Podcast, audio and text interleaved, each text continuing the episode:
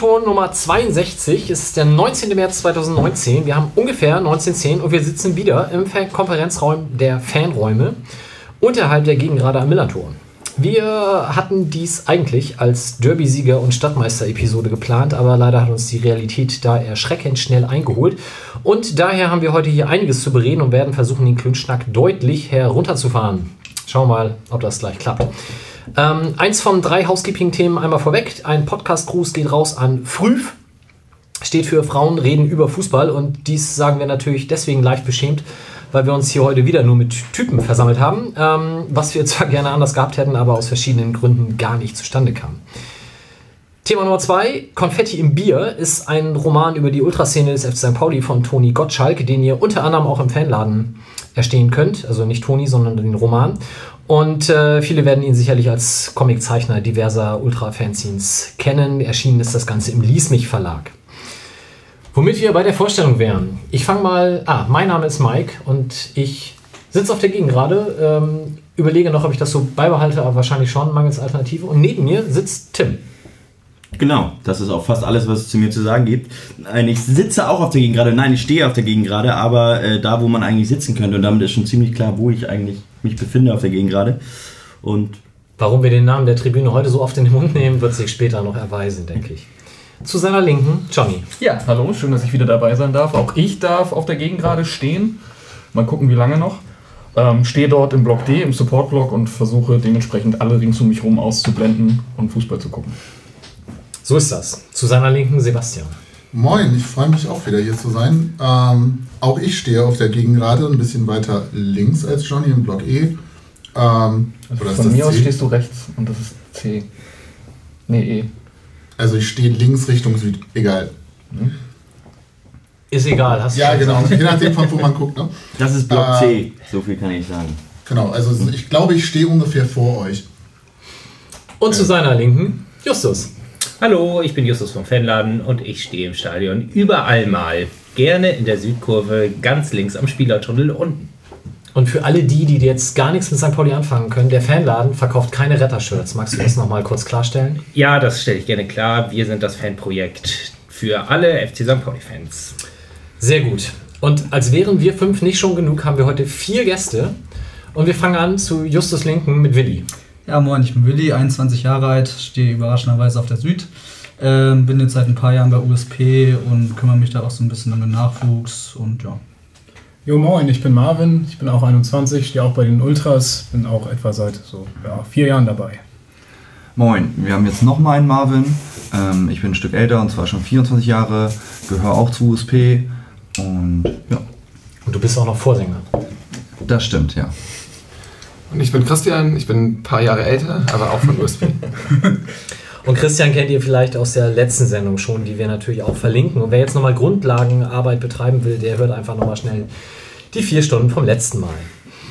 Damit habt ihr mitgezählt, wir sind zu neunt. Das hat auch organisatorisch heute so ein paar Sachen. Ich, äh, wir werden versuchen, folgende Regeln einzuhalten, nämlich uns immer zu melden. Das ist für euch, wie ihr es anhört, erstmal wurscht, äh, hilft aber mir dann, den jeweiligen Namen aufzurufen.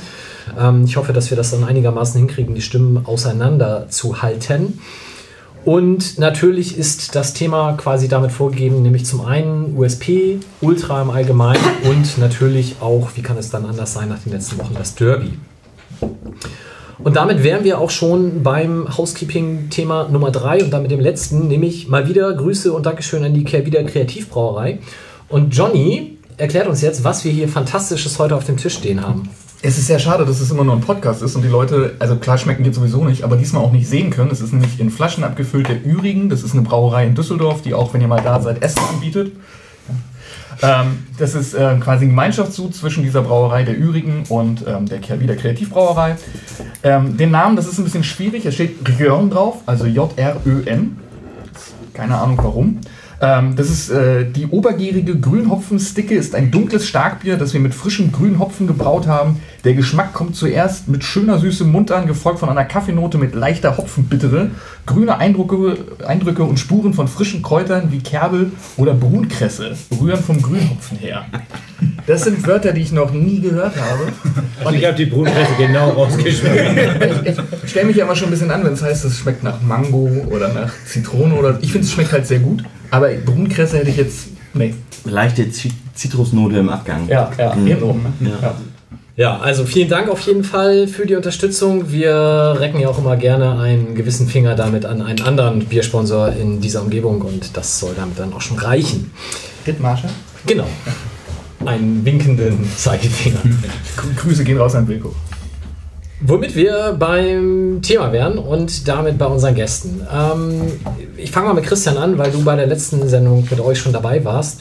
Was gab es denn an Rückmeldungen nach der Sendung bei euch? Vielleicht mal sowohl intern als auch dann so, dass an euch rangeht von externen Szenen. Ja, wir haben also im Grunde fast ausschließlich positive Rückmeldungen bekommen auf die letzte Podcast-Sendung. Äh, wir kamen ja so ein bisschen mit dem Thema hierher, dass wir uns medial ein bisschen anders aufstellen wollten, dass wir selber erkannt haben, dass wir ein bisschen mehr von uns erzählen wollen, dass wir unsere Medienstruktur, unsere Kommunikationsstruktur kritisch hinterfragt haben. Und da kam der Millanton uns im Grunde relativ gelegen, um mal zu gucken, ob das ein Format sein könnte, mit dem man mehr Leute erreicht, von dem man ein bisschen was von sich erzählen kann. Äh, Das hat ja brutal gut funktioniert, muss man sagen. Also wir waren sehr überrascht über die Zugriffszahlen, die wir von dir gemeldet bekommen haben. Wir kamen ehrlicherweise hierher und haben gesagt, ja, das ist ja irgendwie ganz witzig und äh, erzähl, erzähl mal ein bisschen was und Mike ist auch richtig cool und so. Ähm, Und das Ergebnis, die Reichweite, die entstanden ist, hat uns schon tatsächlich sehr überrascht. Und die Rückmeldungen waren sehr positiv. Also bei mir und Henning haben sich sehr viele Leute gemeldet. Bei mir explizit Leute, die ich tatsächlich nicht erwartet hätte, dass sie sich bei mir melden. Unter anderem auf diese Podcast-Folge, ähm, über die ich mich aber sehr, sehr gefreut habe. Und auch so Leute, die uns angesprochen haben, ihr seid doch die Dudes da aus diesem Podcast. Und ich habe die Leute niemals gesehen. Da bin ich schon ein bisschen erschrocken auch. Aber ähm, es war sehr umfangreich, sehr nett, sehr positiv. Und wir haben im Grunde keine negativen Rückmeldungen darauf bekommen. Wir haben das natürlich innerhalb der Gruppe analysiert, wie das für uns funktioniert hat und auch da war das Ergebnis eigentlich relativ gut. Ähm, wie es so ist, wenn man vier Stunden sabbelt, dann ähm, wird man beim Umfeld von mehreren hundert Leuten immer Dinge auch sagen, die andere Leute anders formuliert hätten. Aber das war jetzt kein Streitpunkt, sondern einfach wie bei allen Dingen, die man anpackt, äh, ist es ja immer so, dass andere es anders machen würden, obwohl sie in derselben Richtung unterwegs sind. Das kennt jeder, der mal Texte geschrieben hat, der sich Spruchbandideen ausgedacht hat und so weiter und so fort. Und von daher war das überhaupt kein Schmerz, sondern eher ein sehr positives Erlebnis für uns. Und dann habt ihr gesagt, dann, wenn die nochmal fragen, kommen wir auch nochmal. Und dann kommen wir gleich zu viert. Wie, jetzt mal an Willi, wie, wie kam die Anfrage bei euch an und wie lange hast du denn überlegt? Ja, also es wurde halt auf uns zugegangen, dass man halt beim nächsten Mal gerne auch so ein bisschen den Blickpunkt der jüngeren Generation gerne im Mittelpunkt stellen würde. Und ähm, da wurden halt sieben, acht Leute von der jüngeren USP-Generation angesprochen, ähm, ob wir uns das vorstellen könnten und sollten dann untereinander so ein bisschen absprechen, wen wir denn da hinschicken würden. Es hat sich dann so ein bisschen rauskristallisiert, dass ich und Marvin da Lust hätten und auch von den anderen als kompetent oder geeignet genug für empfunden wurden. Und genau, dann hatten wir gefragt, also eigentlich sollte nur eine Person von den Jüngeren kommen, ob wir das nicht zu zweit machen könnten. Und dann kam gleich das Okay und deswegen sind wir sehr gerne hier und freuen uns auch. Ganz fantastisch. Und Marvin hat gesagt, du bist Podcast-Fan. Was hörst du dann? Außer uns natürlich. Oh, ja, ähm, da kann ich tatsächlich gerade was empfehlen, habe ich gerade beim Sport gehört, äh, vom Stern tatsächlich. Äh, die haben die Hitler-Tagebücher aufgearbeitet und das ist verdammt interessant. Faking Hitler, Faking ganz Hitler, toll, ja, ja, auch schon genau. Tim.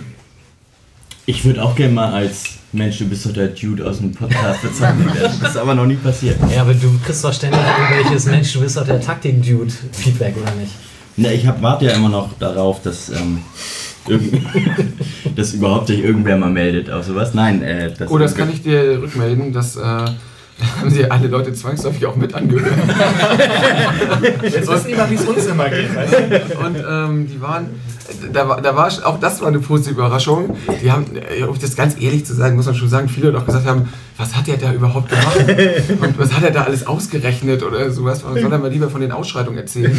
ähm, aber ähm, auch das hat Leute irgendwie beeindruckt. Also mich auch. Ich fand das irgendwie interessant, äh, weil ich nicht alles verstanden habe. Aber ähm, Also es wird, auch, es wird auch in Zukunft im, im Millanton-Blog noch schlimmer, weil ich jetzt tatsächlich die Spiele, die St. Pauli-Spiele im Scouting-Feed bekomme über 90 Minuten. Also 90 Minuten lang nur diese Totale, wo man alle Formationen sieht und so. Und also es ist vielleicht nur was für mich, aber ich habe mich Ich glaube schon, ja. Das ist ganz gut erkannt, tatsächlich. Also vielleicht für den, der das arbeitet, auch noch, aber. Ja, und wenn wir schon bei Neuigkeiten sind, wir, werden, wir arbeiten dran, demnächst äh, Artikel auf Englisch zu veröffentlichen, die wir im Blog geschrieben haben. Und das Tolle ist, die Taktikergebnisse oder Berichte verstehe ich auf Englisch genauso gut wie auf Deutsch. Ja, und die beiden, die das übersetzen, die haben äh, auch Spaß an den Artikeln. Ja, Aber ich habe mir dann auch nochmal durchgelesen, was ich so geschrieben habe und das. Also meine, meine Wortwahl ist teilweise ähm, widersprüchlich, sagen wir mal so. Also ich werde in Zukunft mir Mühe geben, da ein, ein Wörterbuch zu erstellen und äh, mich da Auf Deutsch jetzt mal. lang zu Nö, auf Deutsch und auf Englisch. Wir Mhm. arbeiten jetzt schon mit englischen, englischen Wörtern und da habe ich auch viel dazu gelernt jetzt. Das ist das, was du aus diesen Feedback-Runden mitgibst, wenn alle sagen, oh Tim, stimmt, der hat echt lange erzählt. Ist deine, dein, dein erster Schritt, mehr Wörter zu benutzen. Nicht mehr Wörter, sondern Andere. die gleichen Wörter. Nein, nicht, nicht, nicht andere, sondern die gleichen Wörter für das gleiche Geschehen. Weil ich Aber- dann teilweise, der, manchmal will man ja auch, also das ein bisschen sprachlich runder machen und dann geht man so ein bisschen in die falsche Ecke rein und ja, Ich freu mich. schreibt dann, ja, nutzt man falsche Begriffe. So, Punkt. Genug Sebastian. von Taktik. Ich bin wahrscheinlich drei Minuten zu spät, aber wollte eigentlich fragen, hast du dir auch schon mal angehört, was du erzählt hast? Hier im Millanton? Ja, Ja. habe ich mir. Ich, Okay. äh, genau.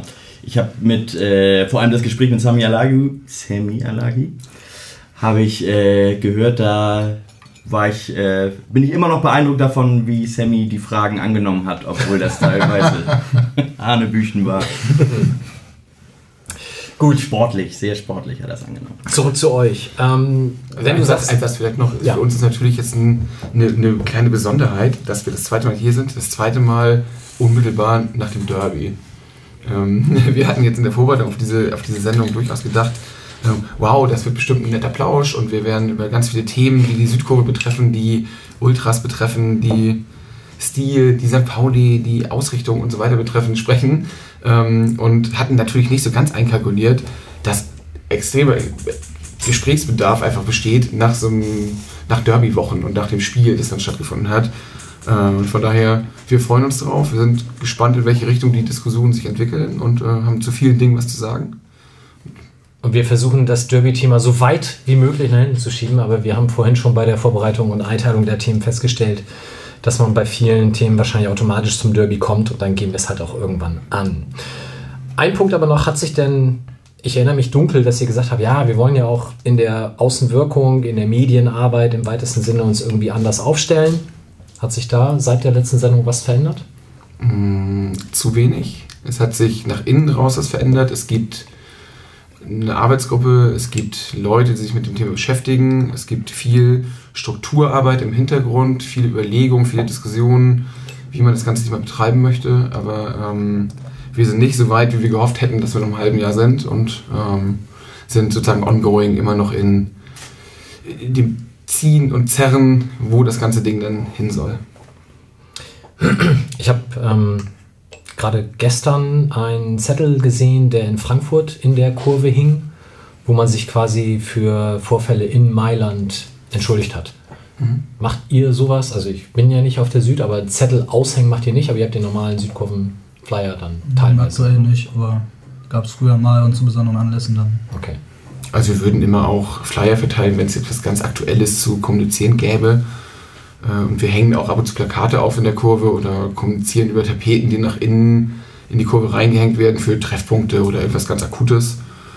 Äh, Ansonsten geben wir ein Heft raus, mittlerweile nicht mehr zu jedem Spiel, aber es ist ein Kommunikationsmedium. Und ansonsten äh, gibt es verschiedene E-Mail-Listen, es gibt den Blog und äh, verschiedene Kommunikationskanäle, um dann Informationen zu verteilen. Also ja, wir könnten uns absolut vorstellen, auch was in der Kurve auszuhängen, was jetzt drei Stunden vor Spielbeginn klar wurde und nochmal schnell kommuniziert werden müsste. Okay.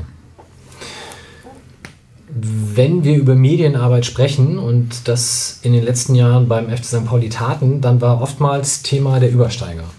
Da müssen wir jetzt, bevor wir da ins Thema gehen, natürlich erstmal einen kleinen Disclaimer vorweg schicken, weil meine Wenigkeit war über 15, 16 Jahre beim Übersteiger.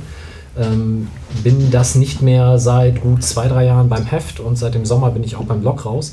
Tim war bis vor kurzem auch noch beim Übersteiger, das heißt, wir sind vielleicht bei dem einen oder anderen Thema dann auch befangen. Trotzdem kam der Übersteiger halt raus zum Ende des Jahres, also nach unserer Sendung quasi, kurz vor der Winterpause, mit einem Cover Ultras, wir müssen reden, Pyrofoto vom Derby und inhaltlich wurde dann wenig mit euch, viel über euch geredet. Und eure Antwort erschien dann in erwähnter Zeitschrift, nämlich in der Basch. Wollt ihr noch mal kurz darlegen, ich, kurz ist wahrscheinlich schon das falsche Wort, wie das Heft A bei euch ankam und wie dann auch B die Diskussion bei euch darüber vonstatten ging? Ja, wir können das tatsächlich relativ kurz machen, äh, wo das Thema angesprochen ist. Äh, ein paar Sätze dazu. Der Übersteiger hat ja vor allen Dingen für die jüngere Fangeneration, würde ich sagen, dramatisch an Relevanz verloren. Wenn ich jetzt mal in die 90er gucke, als ich angefangen habe, mich für die St. Pauli-Fanszene zu interessieren oder Ende der 80er, Mitte der 90er, dann haben sich Leute als Arschgebot des Übersteigers bezeichnet, weil ähm, dieses Heft enorm geprägt hat, hat die Fanszene sehr geprägt, hat ähm, sicherlich sogar deutschlandweit eine, eine, Wirkung entfalten können und hat einen wahnsinnig großen Namen. Generell war ja die Fanszenen-Landschaft bei St. Pauli ganz stark ausgeprägt. Es gab ja unter jedem, für jeden Aspekt, für jede Ausrichtung ein eigenes Heft, ob es jetzt ein Musik-Fanzine war oder eben sehr stark auf Fanzine-Themen fokussiert. Das war eine ganz, ganz wichtige Sache. Und der Übersteiger hat leider dann immer mehr an Relevanz verloren, hat den Kontakt, glaube ich, verloren zur Fanszene im, im Ganzen und äh, hat diese Entwicklung aus meiner Sicht nicht stoppen können. Von daher äh, der besagte Artikel und das besagte Coverfoto und so hat sehr, sehr viele Leute sehr spät erreicht. Also jetzt will ich das von mir persönlich äh, berichten. In, in der Woche drauf hat irgendwer gesagt, sag mal, hast du eigentlich den Übersteiger gelesen? Ich gesagt, nee, seit fünf Jahren nicht mehr. Und ähm, ist wieder einer rausgekommen, keine Ahnung. Ähm, ja, die haben über USP geschrieben und über Ultras und äh, ein, ein, ein wahrgenommenes Problem und so weiter und so fort. Mhm. Dann wurde das rumgeschickt als Foto in diversen Kommunikationsgruppen, weil es war auch schwer zu organisieren, weil keiner hatte dieses Heft. Ähm, wurde also rumgeschickt und ähm, das hat uns im Grunde einfach irritiert zurückgelassen. Und wir haben ja auch eine Antwort dann in, in der Basch veröffentlicht als Replik darauf. Und es geht im Grunde, es ging uns nicht um die Kritik, die da drin inhaltlich geäußert wurde. Es geht auch nicht um kritische Töne, es geht auch nicht darum, dass uns jemand kritisiert, auch nicht um die Masse an Themen oder um die Intensität, sondern das, das war, haben viele als so Hanebüchen empfunden und so one-sided und so fernab von allem dem, was wir an Realität erleben, dass wir es im Grunde, es fiel uns sehr schwer, das ernst zu nehmen und äh, uns da irgendwie darauf einzulassen, weil das im Grunde wie ein, einfach nur wie ein unkonstruktives Schimpfen daherkam.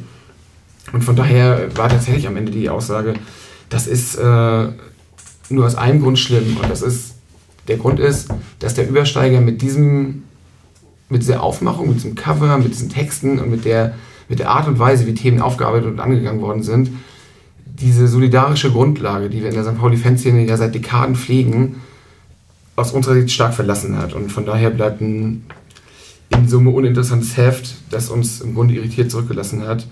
Mehr schulterzuckend als wütend, muss man sagen, weil wir gedacht haben, ja, sollen wir uns dazu jetzt überhaupt noch irgendwie äußern? Da hat sich einer ein Herz genommen und das aufgearbeitet und aus halb persönlicher, halb Gruppensicht irgendwie für sich eingeordnet. Und damit war es für uns dann auch im Grunde erledigt. Also wir haben jetzt wenig Ambitionen,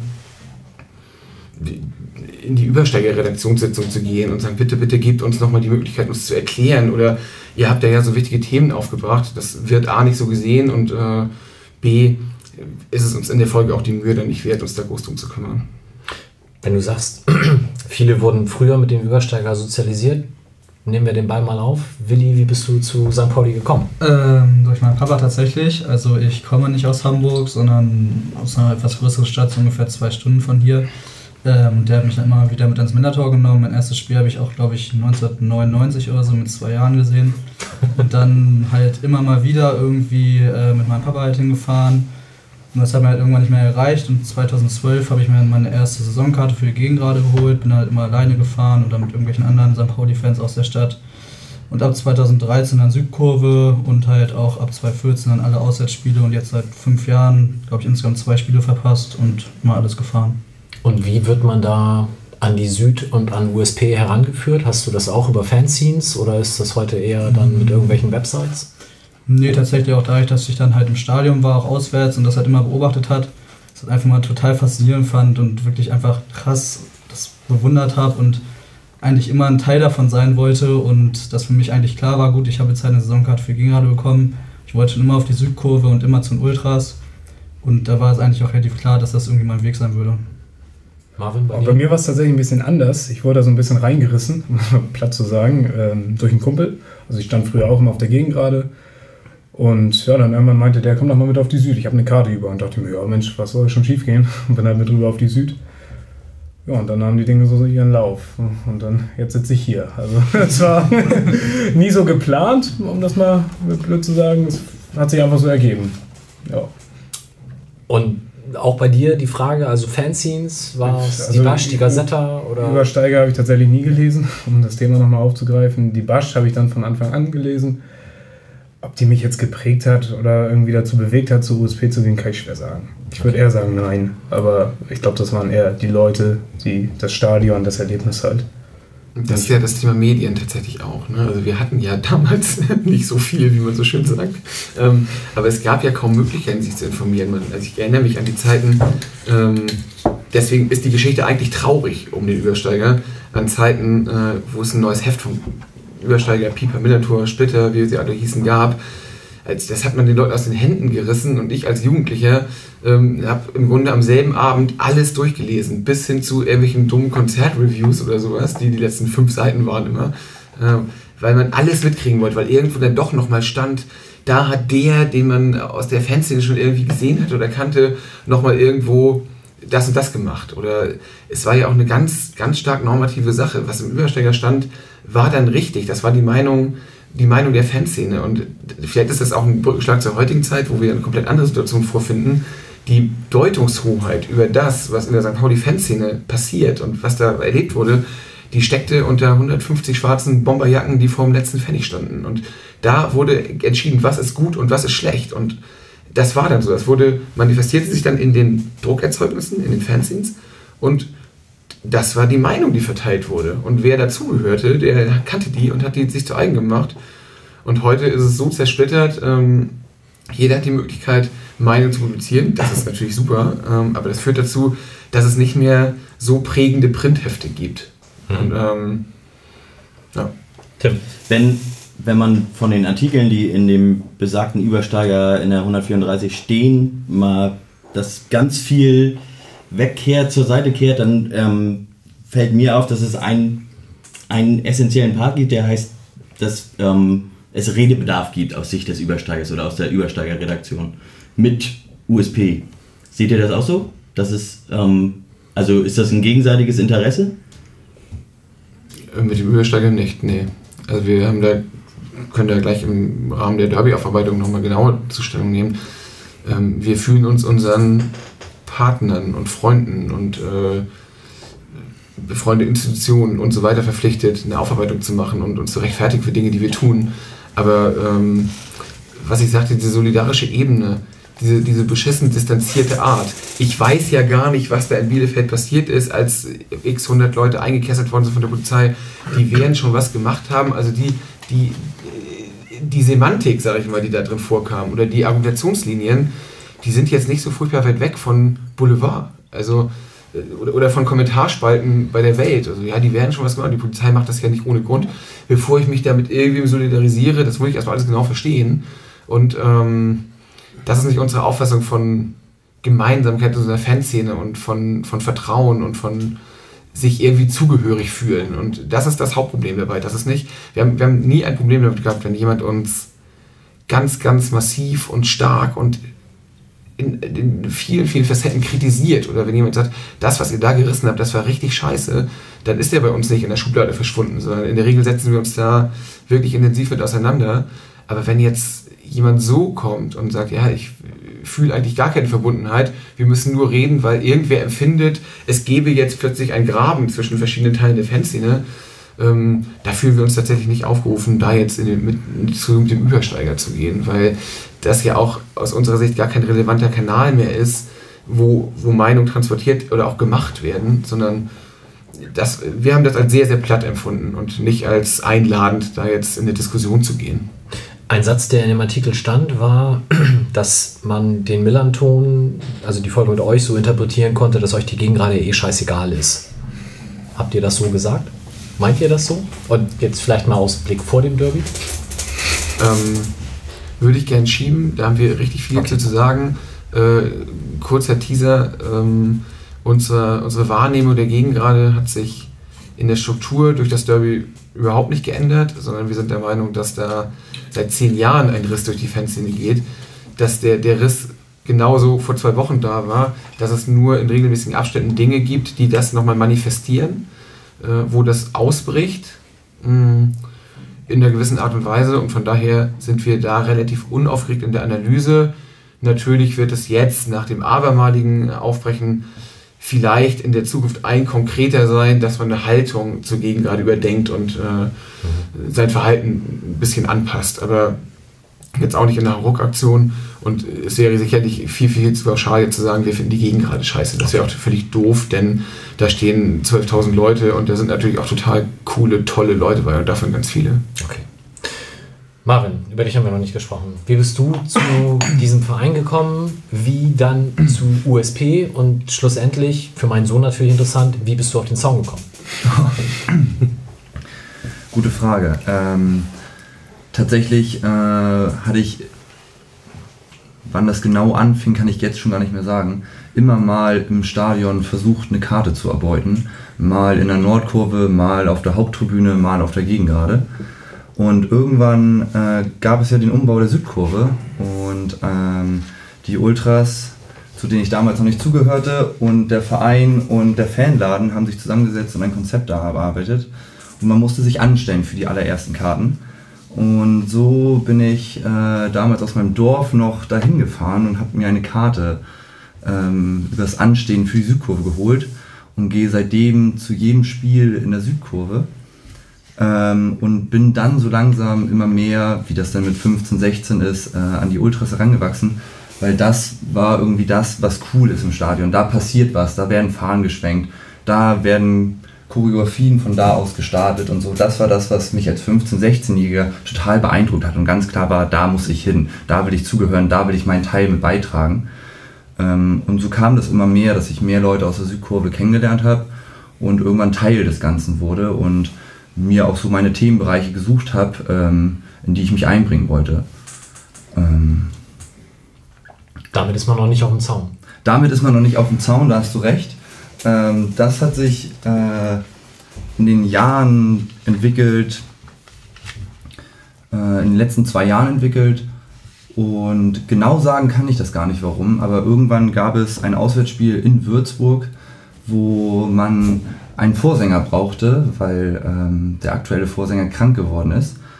Und da hat die Gruppe USP und auch Teile der Fanszene mir praktisch das Vertrauen an dem Tag zugesprochen, das zu übernehmen. Und scheinbar habe ich das gar nicht so schlecht gemacht, ähm, wo ich ins kalte Wasser geschubst wurde. Und äh, man hat gesagt, okay, wenn es dann weiter die Möglichkeit gibt oder man mich braucht, dann mache ich das gerne. Okay. Wir haben ja beim letzten Mal auch über das Thema Frauen auf dem Zaun, also als Vorsänger, Vorsängerin gesprochen. Hast du da, ähm, habt ihr danach, nach der Sendung vielleicht auch über das Thema nochmal konkret geredet? ähm, nicht explizit jetzt nach dem Millanton, aber dieses Thema ist ja schon länger in der Gruppe präsent. Ähm, meine persönliche Meinung dazu ist natürlich, ähm, dass es unabhängig vom Geschlecht ist, wer da Vorsänger macht. In meinen Augen sollte die Gruppe und gerade auch die Kurve ähm, gucken, wer macht diesen Job am besten. So gibt es Leute, die besser schreiben können als andere, die verfassen dann die Texte und ähm, so gibt es dann auch Leute, die vielleicht ein bisschen extrovertierter sind und sich diesen Job da oben zutrauen und ähm, auch dieses genötige Backup von der Gruppe haben. Ähm, ja. So ist das wohl. Thema Jugend hast du grundsätzlich nochmal mitgebracht, Christian. Ähm, seht ihr momentan dieses Vergreisung der Gegend gerade, was ja oftmals gesagt wird, bei euch auch? Habt ihr ein Problem mit dem Nachwuchs? Oder rennen euch die Leute die Tür ein? Nee, das ist tatsächlich ein schönes Thema. Also ähm, wir haben kein Problem mit dem Nachwuchs. Ähm, ich habe vor zwei, drei Tagen diesen Mopo-Artikel gelesen von Christoph Franke und seinem Sohn, der traumatisiert aus dem Stadion kam nach dem Derby.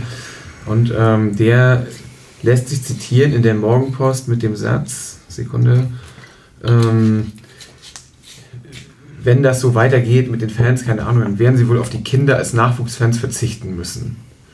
So, und entgegen dieser Behauptung ähm, gibt es aus unserer Sicht überhaupt kein Nachwuchsproblem gerade bei St. Pauli. Ähm, es gibt so viele tolle Leute, es gibt die, die Nachwuchsarbeit läuft aus unserer Sicht richtig, richtig gut. Es gibt, ähm, glaube ich, drei, würde ich sagen, drei Orte im Verein, wo gerade Nachwuchsarbeit aktiv betrieben wird. Das sind im eher institutionellen Bereich, der im Bereich Sport, die Rabauken. Das äh, ist die U18 vom Fanladen und das ist die Nachwuchsarbeit, die Nachwuchsgruppe von USP.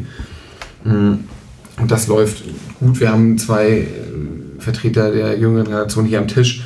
Zum Beispiel passieren solche Sachen wie, dass ein Bus von den jungen Leuten organisiert wird, der zum Außenspiel bei Union Berlin fährt, wo nur junge Leute drin sind.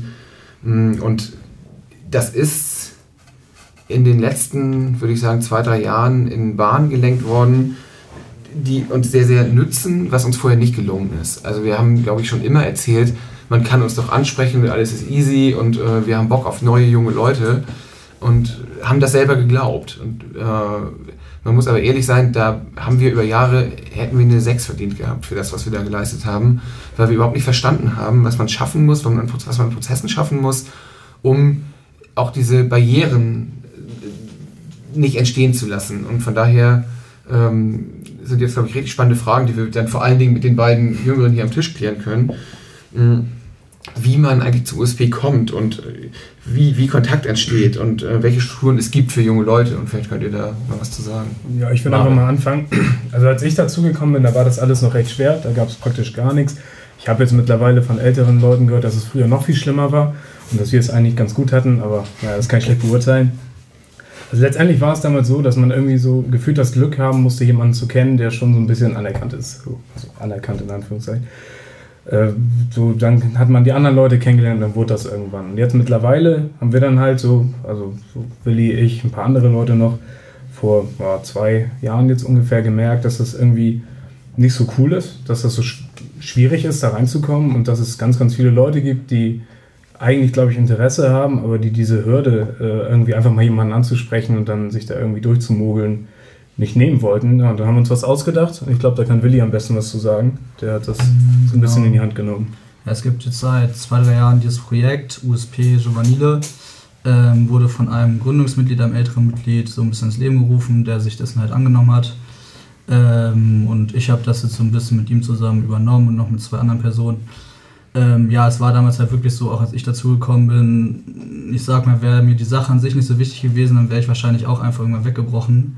Weil ich erinnere mich zum Beispiel noch an ein Beispiel, pff, da bin ich halt, also ich habe ja da so nicht in Hamburg gewohnt, extra nach Hamburg gefahren für eine Veranstaltung, stand den ganzen Tag da am Tresen, habe das alles mit aufgebaut und so weiter und irgendwann abends weggefahren und die, weil ich nächsten Tag zur Schule musste, und die Frage war dann nur irgendwie so, ja, warum fährst du denn jetzt schon, was soll das denn und so. Das heißt, es war wirklich, es kam überhaupt keine Anerkennung, man musste sich ja wirklich krass durchboxen, so, ich habe das gemacht, weil es mir sehr wichtig war, andere auch, aber ich kenne halt eben auch sehr viele Personen, die dadurch halt eben weggefallen sind.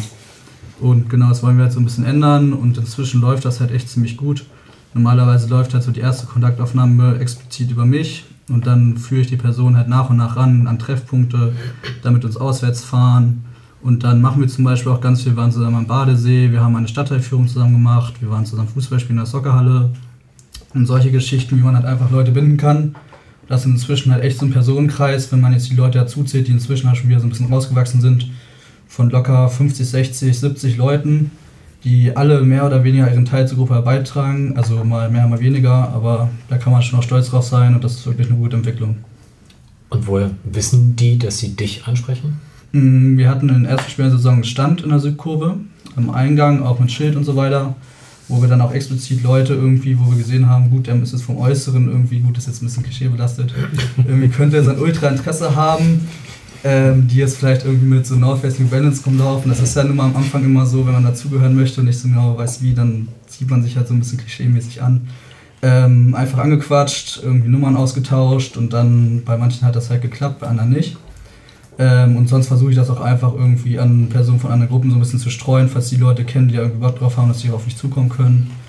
Und ja, auch der Appell an Leute, die das vielleicht hören, in der Südkurve stehen und da Lust drauf haben, vielleicht einfach durchfragen und ähm, da kann man sich ja mal kennenlernen. Ja, aber ganz wichtig noch, äh, das haben wir auch damals in diesem Text geschrieben, der in der Basch stand, so der erste, der erste Anschluss, der muss schon von den Personen kommen. Ja. So, also wir können nicht jeden, der irgendwie so aussieht, als hätte er da irgendwie vielleicht Bock drauf ansprechen, das schaffen wir einfach nicht. Äh, also der erste Anstoß, ja. Sprecht Willi an, falls ihr ihn kennt, sonst sprecht Leute bei uns am Stand an, die können euch gerne weitervermitteln. Ja. Also man darf da jetzt auch nicht zu sehr hinterherrennen. Also das ist dann teilweise auch so ein bisschen, wo ich das auch selber so ein bisschen kritisiere, dass ich ja merke, dass es Leute sich so ein bisschen zu bequem machen. Also klar ist jetzt so ein bisschen doof, aber wenn Leuten wirklich alles hinterhergetragen wird so und ja, brauchst du da nicht noch eine Karte und so und die sich dann wirklich um gar nichts mehr kümmern, das ist halt irgendwie auch Quatsch. Es muss schon irgendwie auch mal so eigene Wille sein und ich nicht irgendwie das Gefühl haben, ich zwinge die Leute da irgendwie zu, weil man muss da schon noch irgendwie noch so ein bisschen zumindest sich auch für anstrengen, würde ich sagen. Wie alt sind denn die Jüngsten, die dich ansprechen? Das ist halt auch so eine schwierige Geschichte. Also ich versuche schon so zu gucken, dass sie zumindest so 16, 17 sind. Aber auch da ist eigentlich die U18 erstmal auch ein ganz guter Anlaufpunkt. Weil es ist einfach, es gibt auch einfach so Aspekte von Ultra, gerade jetzt auch Vorfeld des Derbys und so weiter, wo ich teilweise so ein bisschen Bedenken habe, da jetzt auch noch jüngere Leute, so 14, 15 mitzunehmen. Also ich war zum Beispiel auch in dem Alter 15, 16, als ich dazugestoßen bin, aber ist teilweise auch ein bisschen anders geworden als damals. Und deswegen versuche ich schon so, es ist halt eigentlich schon ganz gut, wenn man 18 ist, volljährig, nicht mehr ganz auf die Eltern angewiesen ist, vielleicht auch schon Führerschein hat, auch, weiß ich nicht, Alkohol trinken darf, da nicht mehr ganz. Also das ist ja einfach, Jetzt ganz schön hohe Ansprüche, Ja. die du da gerade stellst. aber so zum Beispiel, also sonst ist vielleicht auch die U18 vom Fendern erstmal ein ganz guter Anlaufpunkt. Da haben wir auch gesehen, dass wir die teilweise fast so ein bisschen überflüssig gemacht haben. Das ist eigentlich auch Quatsch, weil das ist auch eine ganz tolle Sache, worüber ich und auch ganz viele andere so ein bisschen zur Fanszene gestoßen sind. Ähm, ja, also so 18 ist eigentlich schon geistesschlecht. Johnny, wie ist denn das eigentlich mit der Nachwuchsrekrutierung so im, auf der Gegengrade? Schwierig, ne? Also wenn, wenn du mit 31 der Jüngste bist, dann musst du dir echt Gedanken machen.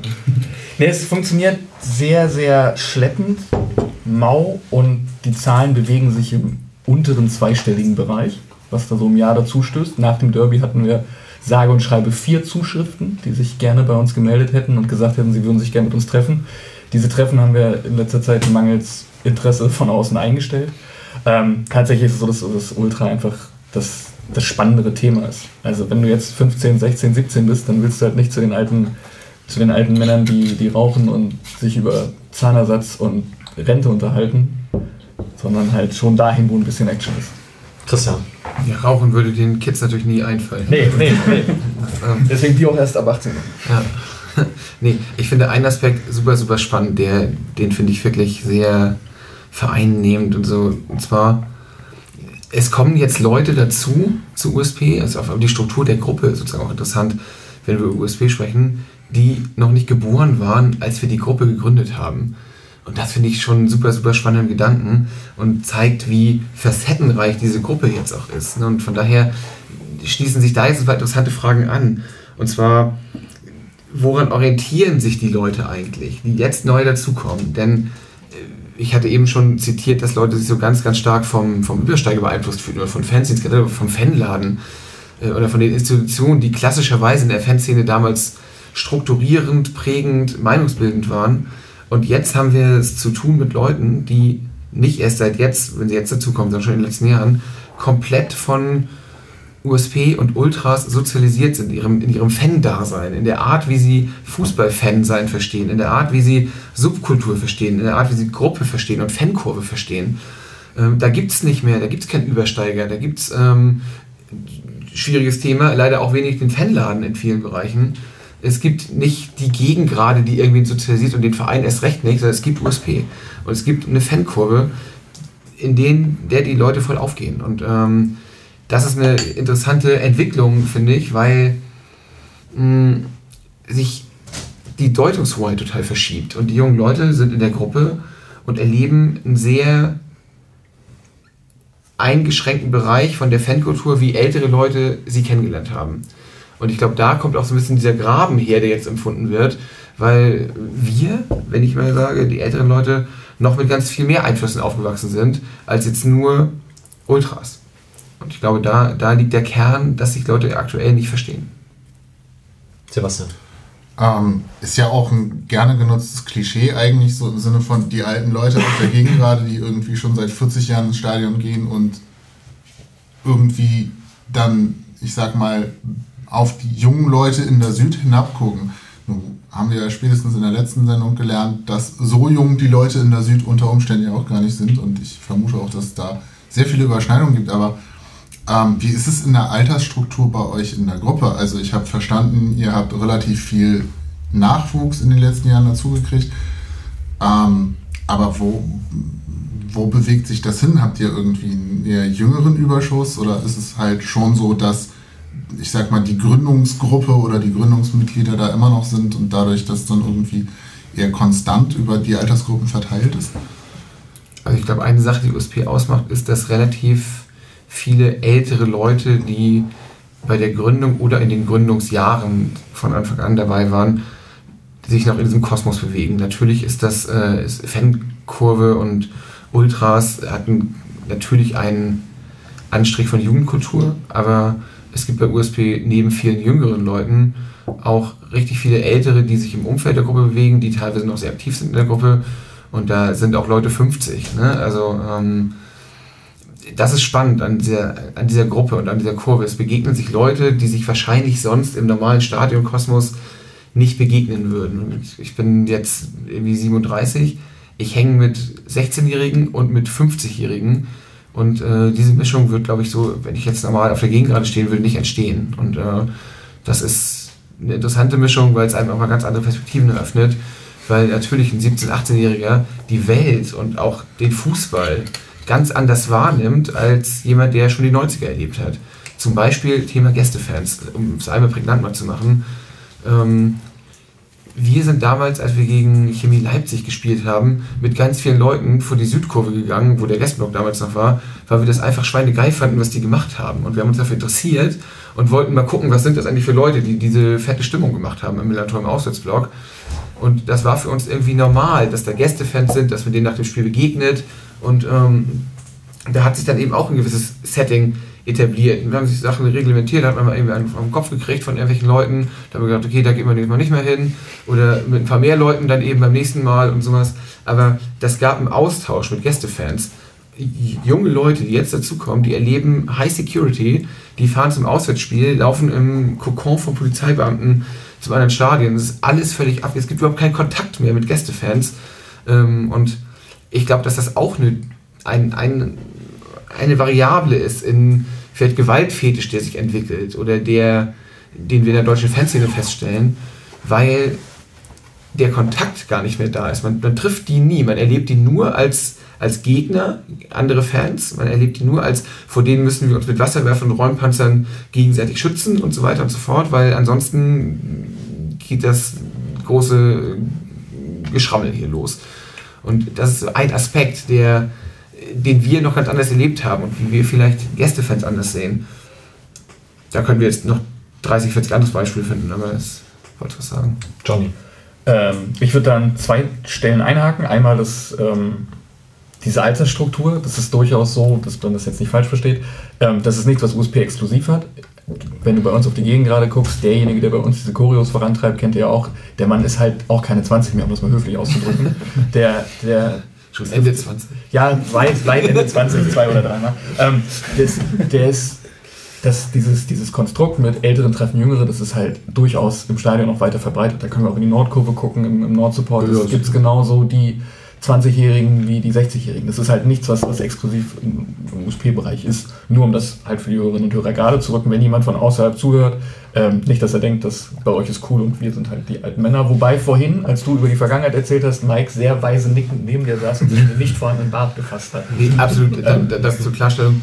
Wir lieben die anderen Gruppen zu Tode, ja, die in der Gegend gerade und in der Nordkurve sind. Das gibt es unheimlich viel Respekt dafür.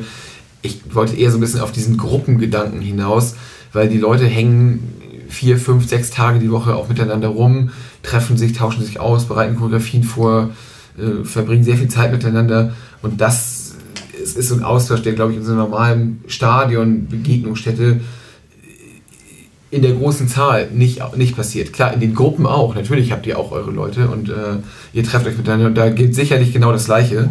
Ähm, nur in der 10.000, 11.000 äh, Zuschauer fassenden Gegend gerade, glaube ich, dass der Austausch weniger intensiv ist als jetzt in so einer Kurve, wo viele, viele Leute zusammenkommen, die sich auch organisieren. Es ist einfach attraktiver. Das ist das, was Jugendliche einfach anspricht. Und das ist genau das Thema, was du auch angesprochen hast mit ähm, wir, im Auswärtsblock bist du halt immer, du kommst halt in eine fremde Stadt, und weißt sofort, der andere ist der Gegner, weil du sofort eingekesselt wirst. Und das ist aber auch etwas, was vielleicht Jugendliche anspricht, dieses Gruppengefühl, dieses Wir.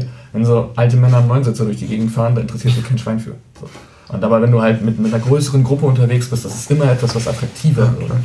Das ist schon, schon was. Und ich stimme dir da völlig zu, das ist eine bedenkliche Entwicklung, dass du gar keine Chance mehr hast, irgendjemand anderes kennenzulernen, der einen anderen Schal trägt. Weil du, sobald du einen Schal um hast, deine Rechte abgibst von, von Reisefreiheit und keine Ahnung was. Das ist etwas, was wir zukünftig, glaube ich, sehr genau im Auge behalten müssen, weil es halt eben schwierig ist. Ja, aber das kannst du ja nicht mehr zurückdrehen. Der Zug ist ja lange weg. Da kommt wieder der alte Mann durch. Ich glaube noch, dass Menschen sich ändern können.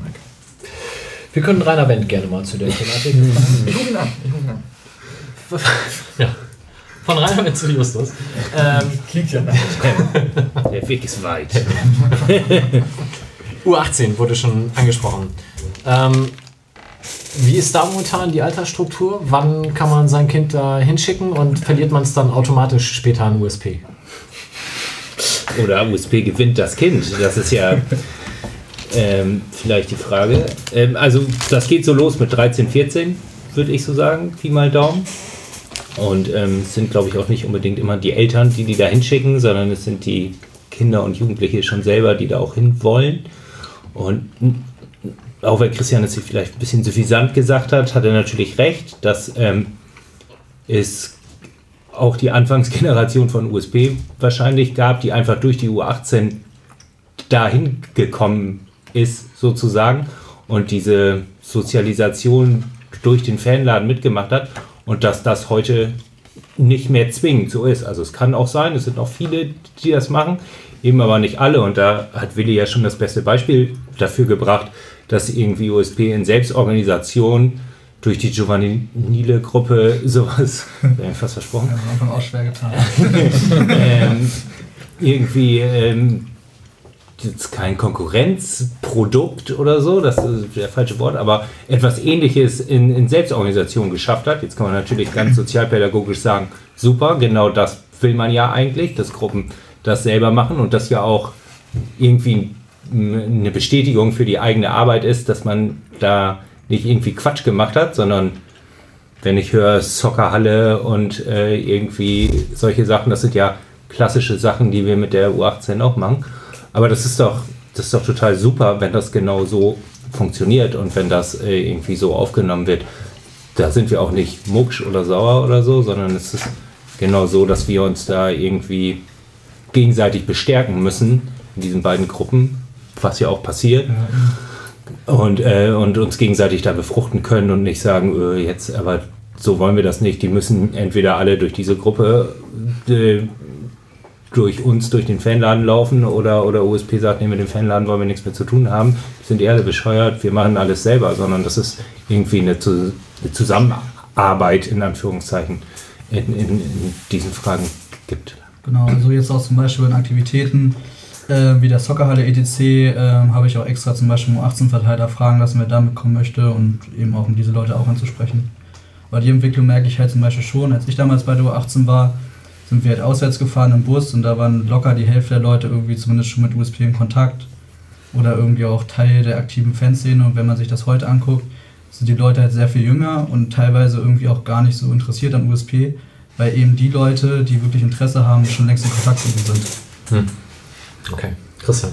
Ich finde die Frage ganz spannend. Ähm, woran orientieren sich junge Leute heutzutage? Bei St. Pauli, in der deutschen Ultraszene generell, da können wir jetzt wenig zu sagen.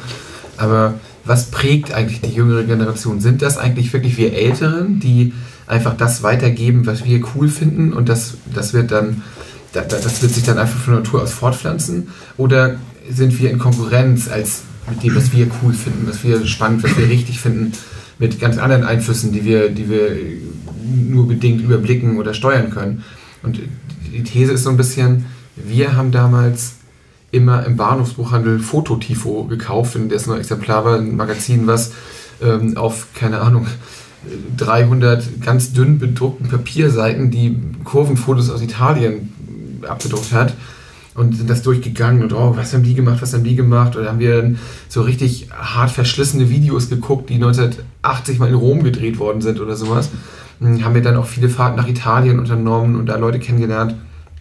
Unser Einfluss war ganz stark Südeuropa, Italien, später dann Griechenland und äh, vielleicht Marseille so ein bisschen, aber wo wir eben Kontakte hin hatten. Und ähm, ich glaube, dass es heute facettenreicher geworden ist. Ich glaube, dass heute deutsche Ultraszene viel wirkmächtiger auf junge Leute wirkt durch Social Media, durch Instagram, durch bla, alles. Man, man weiß schon fünf Minuten später, wer irgendwem wo in die Schnauze gehauen hat. Ähm, oder bei irgendwelchen Instagram-Channels habe ich neulich mal gesehen, da kommen so Nachrichten, was war das jetzt? Wolfsburg gegen irgendwen, 6 gegen 6, Win Heidenheim oder bla, irgendwie sowas, ja, keine Ahnung. Mein Bayern 3 gegen 3. Ja, ja, ja sowas. Also ähm, das, das finde ich schon, schon echt spannend und, und frage mich, wo stehen wir da eigentlich? Was, was inspiriert die jungen Leute? Wohin gucken die? Äh, Willi hat das eben schon ganz gut gesagt. So der durchschnittliche Jugendliche, der irgendwie Interesse an Ultra hat, kommt äh, in New Balance und North Face Jacke zu uns. So und ich glaube, das spiegelt ganz gut wider, was so jüngere Ultras oder ultra interessierte Jugendliche so inspiriert. Es ist halt, wie Christian eben schon gesagt hat, das Internet in erster Linie, also Faszination, Fankurve, Gruppe OF, wie sie alle heißen. Ja, wie Christian sagt, also fünf Minuten später, die Kurve wird gezeigt, fünf Minuten später ist im Internet. Und ich glaube halt einfach, es gibt gar nicht mehr so, dass man jetzt sagt, man, äh, man ist von Polen inspiriert oder von Südeuropa, Italien oder halt von Deutschland. Ich glaube, durch diese Gruppe OF und Faszination Fankopf sieht man einfach jeden Tag 50 Choreos und 100 Mal hier, die haben sich mit denen gehauen und die haben die abgezogen und wow, ist das alles geil. Und dann liest man das und denkt so, boah, ja, das ist krass. Und, und wenn man dann irgendwann zu uns kommt, vielleicht sogar mit dieser Einstellung, dann merkt man, glaube ich, also so war es bei mir. Ich gebe auch ganz offen zu, am Anfang stand ich da auch in New Balance und North Face, manchmal immer noch, aber ähm, weil ich einfach dachte, es gehört sich so. Und dann, und dann ist man halt länger dabei und dann merkt man so langsam, so, warte mal, Ultra kann man auch mit, mit Wanderstiefeln und äh, was weiß ich, äh, Korthose sein. So. Irritierte Blicke von den anderen. Stimmt, die 100er-Gruppe habe ich letztens auch gesehen. Die 100. Gruppe mit Korthose. Aber mit Breitbord. Ja, gut, das war jetzt ja drastisch gesagt. Wir sehen schon alle ja ähnlich aus, aber was ich damit sagen wollte, ist, dass man, glaube ich, gerade bei so einer Gruppe wie äh, USP irgendwie, irgendwie merkt, dass Ultra noch viel mehr ist, als anderen aufs Maul zu hauen und irgendwelche anderen Sachen abzuziehen und sich dann im Internet damit zu brüsten. Ja. So ist das wohl. Ich glaube, wir haben lange genug äh, andere Themen gewälzt. Wir sollten zum Derby übergehen oder haben wir noch Themen, die wir vorab bearbeiten können? Wollen wir noch zum Fußball kommen? War ein Scherz, war ein Scherz, war ein Scherz, war ein Scherz. Ähm, Wir, es gibt nichts zu bereden. Wir möchten uns dazu nicht äußern. Das ist richtig. Wir, vielleicht bevor wir da ins, ins Detail gehen, einfach mal so, ein- so ein Stimmungsbild vorab. Ähm, wenn man jetzt mal das Sportliche außen vor lässt, und ich weiß, das ist schwer bis gar nicht möglich, wenn man jetzt aus Ultrasicht auf dieses Wochenende blickt, auf einer Skala von 1 bis 10, wo halt eine 10 eine gute Note ist, was würdet ihr diesem Wochenende denn geben? Und wie gesagt, wir lassen mal das Sportliche, auch wenn es nicht geht, außen vor. Marvin, Ich würde tatsächlich uns eine relativ gute Note zuschreiben. Ähm, und zwar nicht nur uns USP, sondern der gesamten Fanszene. Und wenn man sich das Derby von vor acht Jahren mal vor Augen führt, ähm, wie das abgelaufen ist, hat man einen riesen, riesen Schritt in meinen Augen in der Fanszene gemacht. Allein schon was die Choreografien angeht, ist man so viele Steps weitergegangen. Also ich kann mich noch daran, genau daran erinnern, vor acht Jahren oder vor neun Jahren, dann hat man auf der Gegend gerade irgendwie Zettel und Luftballons bestellt und auf der Nordkurve Bierrosetten noch aus dem Knus geholt. Ähm, und wir haben auch irgendwie eine coole Show abgezogen, aber auch nur auf den Sitz, äh, auf den Stehplätzen.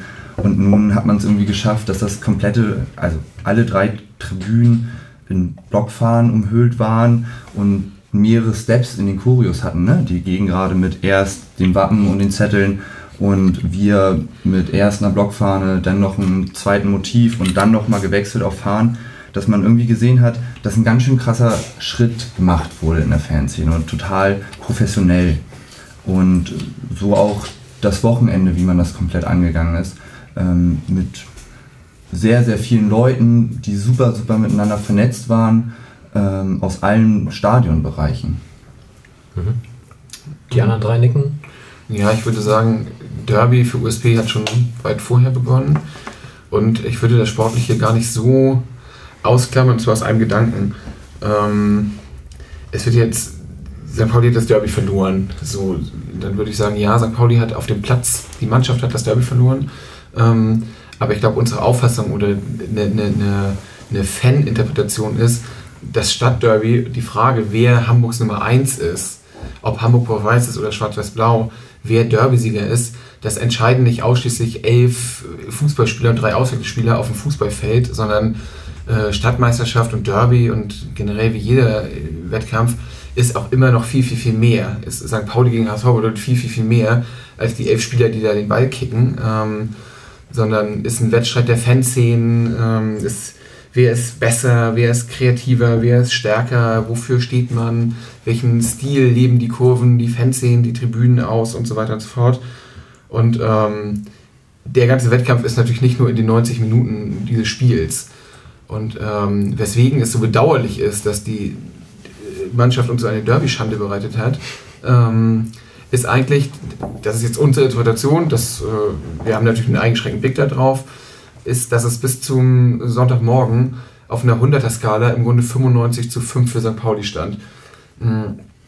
Ich bin mir sicher, dass auch in irgendwelchen Kellern auch 40 HSVer gesessen haben und sich die Köpfe heiß geredet haben, was man machen soll, was coole Aktionen wären, wie man das Derby angeht. Aber de facto, und ich halte uns jetzt für relativ äh, aktiviert bei dem Thema Derby oder dass wir, dass wir schon ein gewisses Interesse daran hatten, war für uns der HSV bis zum Spieltag praktisch nicht existent. Also ein Derby-Feeling ist bei uns nur bedingt aufgekommen, weil, ähm, also wo ist denn der Derby-Gegner? Also in allen Bereichen, die so stattgefunden haben, von ob es jetzt Street Art ist oder ähm, Gerüchten zufolge gab es ja auch diverse Zusammenstöße schon in den Tagen vor dem Spiel. Und ähm, St. Pauli hat da dem Vernehmen nach überall sehr, sehr, sehr gut ausgesehen. Und wir haben Street Art noch als Thema und so weiter und so fort. Also HSV für uns im Grunde nicht existent. Und ähm, von daher bedauerlich, dass dieser Tag jetzt in der Wahrnehmung am Ende, ähm, dass, dass das Spiel das ein bisschen zu sehr kaschiert aus unserer Sicht. Weil auch am Spieltag selber haben wir ja jetzt keine schlechte Figur gemacht. Und äh, die anderen müssen wir jetzt gar nicht beurteilen oder verurteilen. Es soll jetzt auch nicht darin ausarten, ja, wir sind die Besseren gewesen. Also das ist unser, unser Erleben, unser Erleben vom Derby und wir wissen natürlich, dass äh, auch die HSV-Fanszene gerade im organisierten Bereich im Umbruch äh, befindlich ist, dass da die bestimmt auch Probleme hatten, sich zu koordinieren, sich zu organisieren. Äh, Mag auch alles sein und bestimmt wird das beim nächsten Mal ganz anders sein, aber in diesem Fall können wir nur feststellen, wow, also hatten wir uns ein bisschen anders vorgestellt, äh, so ein, so ein Derby-Wettkampf. Und ähm, deswegen hat das jetzt auch, also ich habe jetzt erst äh, durch Zufall heute mitbekommen, dass die HSV eine Choreo gemacht haben zum Derby-Sieg, äh, wo sie das gefeiert haben. Das hat mir gezeigt, wie, wie schnell das Interesse dann doch wieder abgefallen ist, weil wir in der Regel nicht so furchtbar viel dahin gucken, weil da nichts ist, was uns irgendwie inspiriert, was wir irgendwie interessant finden. Mm, Aber im Vorfeld eben doch, weil es natürlich das Spiel der Saison war. Und unsere Wahrnehmung ist, ja, hätten wir das Spiel jetzt noch gewonnen, dann wäre es perfekt gewesen, weil äh, ich glaube, ehrlich gesagt, das teilt auch jeder HSV. Also äh, niemand würde doch jetzt behaupten, ähm, wer da sportlich das Derby gewinnt, der ist der Derby-Sieger. Also dann könnten wir ja sagen, macht Altona ein, ein Testspiel gegen beide Mannschaften, gewinnt jetzt dummerweise mal. Dann wird ja niemand sagen, Altona ist jetzt Nummer eins der Stadt. Sondern Also 193 Leute würden das bestimmt sagen. ja, die, die könnten das sagen, aber ich fand das immer schon ein bisschen albern.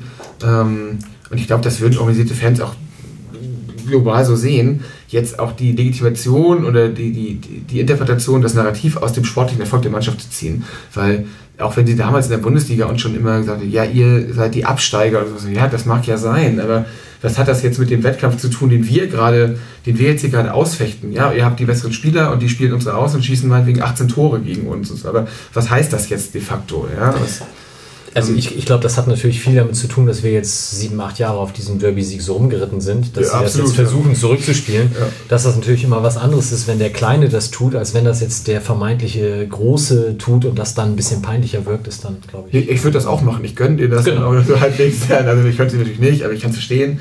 Ähm, aber das, das ist so unsere Auffassung von dem Ganzen. Und ich glaube, da muss man die Tage davor, die Wochen davor sich ansehen. Und ähm, deswegen ist es besonders bedauerlich, wie dieser Tag gelaufen ist, sportlich auf dem Feld. Justus, hast du einen ungefähren Überblick, nicht wie viele Karten ihr insgesamt hättet verkaufen können, sondern aus wie vielen Ländern Leute bei euch angefragt haben?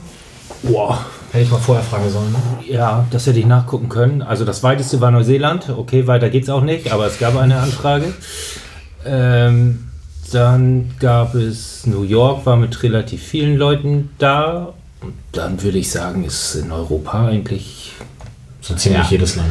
Ah, Okay, ich glaube aus der Ukraine oder so gab es keine Anfragen tatsächlich, aber also aus allen Nachbarländern, muss man überlegen, Polen, Dänemark, Holland, Belgien, weiß ich jetzt nicht gerade, aber äh, also ich Schon würde sagen, europaweit war schon auf jeden Fall eigentlich alles, alles dabei. Mindestens an Anfragen natürlich Irland und Großbritannien nochmal mit einer ganz starken Fokussierung dann, aber ja. also auch viele, ähm, viele Fanclubs aus, äh, aus der ganzen Welt, die auch mit vielen Leuten angefragt haben. Tut es mir immer besonders leid, dass man denen dann nicht alle Karten geben kann, weil ich würde natürlich mein Fanclub-Wochenende, wenn ich FC St. Pauli Fanclub bin, auch eher auf das Derby legen als auf das Heimspiel gegen Sandhausen. Aber ja, ich glaube, sie müssen halt auch mal ihr, ähm, ihr Wochenende auf, aufs Heimspiel gegen Sandhausen legen, weil es halt einfach sonst nicht, nicht möglich ist. Aber diese vielen Länder hat man halt sehr schön am Abend vorher schon festgestellt, wenn man irgendwo im Stadtteil unterwegs war, mit dem Schwerpunkt natürlich am Stadion selbst. Das war das Konzert hier im Museum von der Midland-Brigade, wo sich natürlich dann besagter Schwerpunkt Irland-England tummelte. Ähm, dann war ein sehr großer Bereich dann halt vor dem Clubheim ähm, und mh, aus meiner Sicht zumindest quantitativ kleinerer Teil von Jolly und äh, einige waren dann auch beim Handball. Also es ist, fächerte sich sehr breit auseinander mit einem ziemlich fantastischen Stimmengewirr. Ähm, und da gab es dann ähm, am nächsten Morgen, glaube ich, erst, aber teilweise auch schon an den Tagen vorher ja besagte Street Art. Also das, was, glaube ich, medial am meisten ausgebreitet wurde, war zum einen der alte Schwede. Für die Nicht-Hamburger, das ist ein Stein, sehr groß an der Elbe, der vor kurzem äh, in die Aufmerksamkeit geriet, weil er einmal Gold angepinselt wurde. Wir nennen es Findling. Ein Findling? Sehr gut, danke. großer, großer Stein, hallo? Hey, sind wir die Mineralsendung? Ich wollte gerade sagen, ich glaube, alle Geologen schlagen gerade die, Hände über den Kopf zusammen und sagen, das ist doch kein Findling, das ist ein Felsen. ist ein großer Stein, oder? Na, Findling wird wahrscheinlich bewegt von der Endmurine, aber das weiß ich nicht. Ich möchte dazu sagen, dass ich Geologe bin. Und? Und Das ist- ist Wie heißt das? Großer Stein? ein großer Stein. Der heißt ein ganz alter Schwede, weil er aus Skandinavien kommt. Und äh, da die Eiszeit bis hier rübergeschoben ist, kommt drauf an, ich weiß jetzt nicht, ob Weichsel oder Saale Eiszeit oder so, äh, bis wo der hingeschoben wurde, aber ja, das ist, äh, das kommt aus, wurde aus Schweden mit der Eiszeit hierher gebracht. Und wie heißt er? Jürgen. Großer Stein.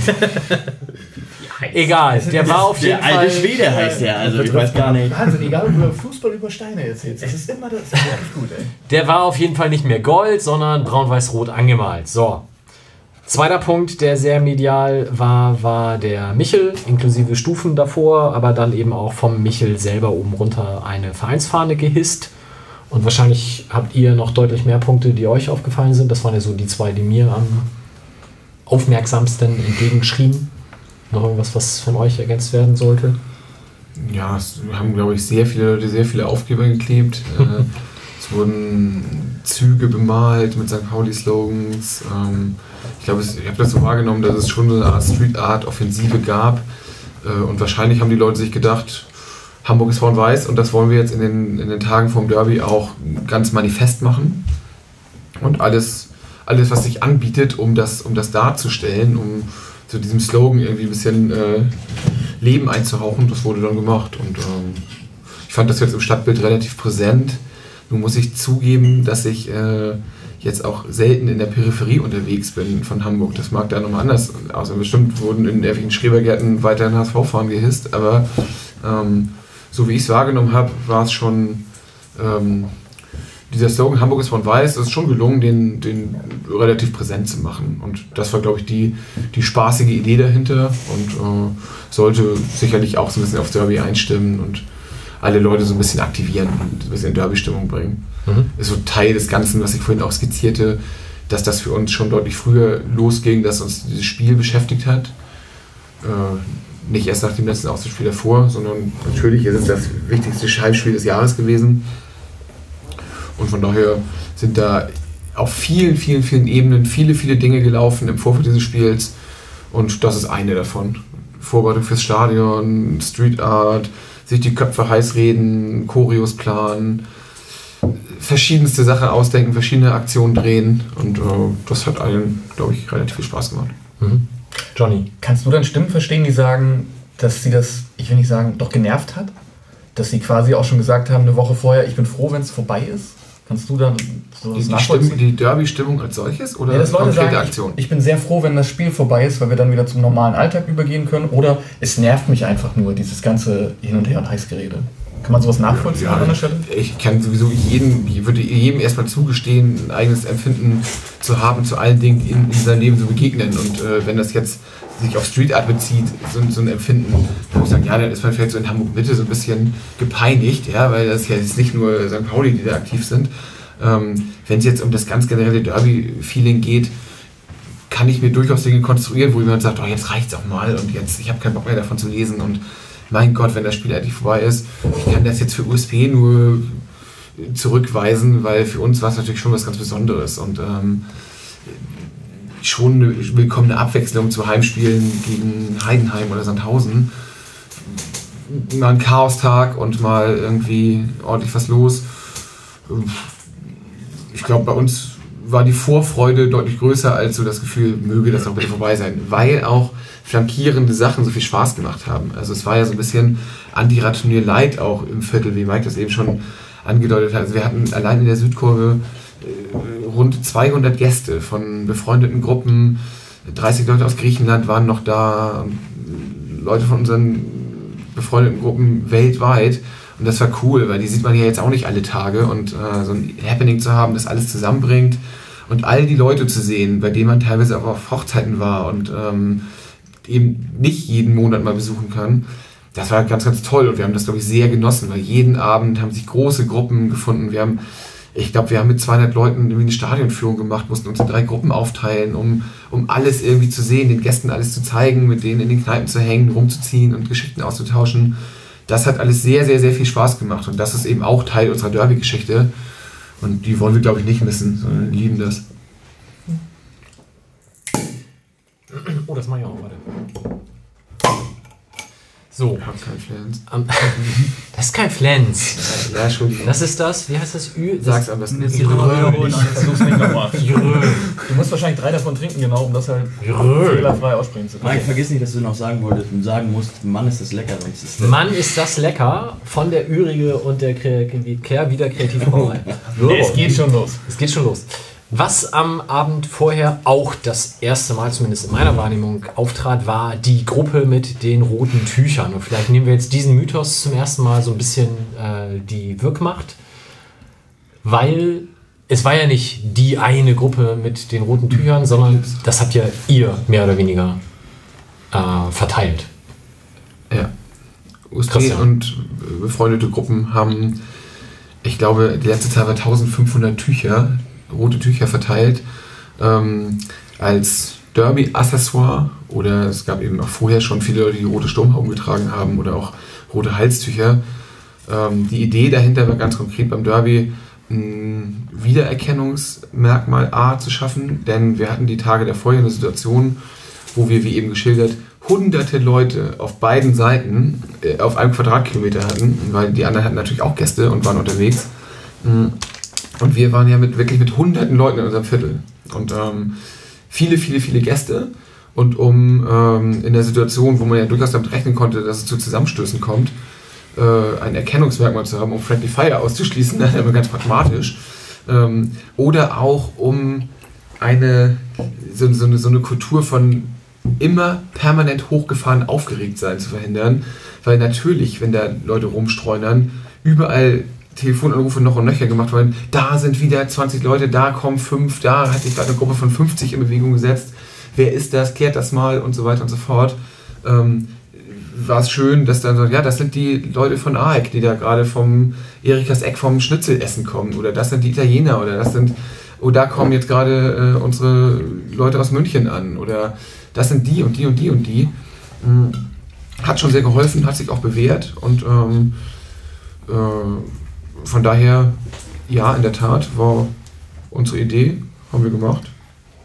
Soweit. Hat ja auch funktioniert. Man konnte ja Medien entnehmen, dass beim anderen Verein sich teilweise dann eben Leute doch Friendly Fire auf die Fresse gehauen haben. Das äh, konnten wir dann zum Glück größtenteils ja vermeiden.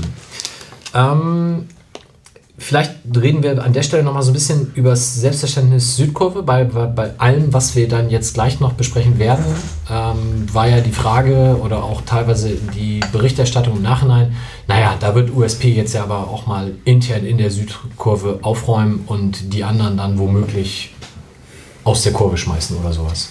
Gibt es da diese Trennung? Unterscheidet ihr da innerhalb der Südkurve unter den verschiedenen Gruppen? Ist das alles USP? Ist das alles die Kurve? Ich?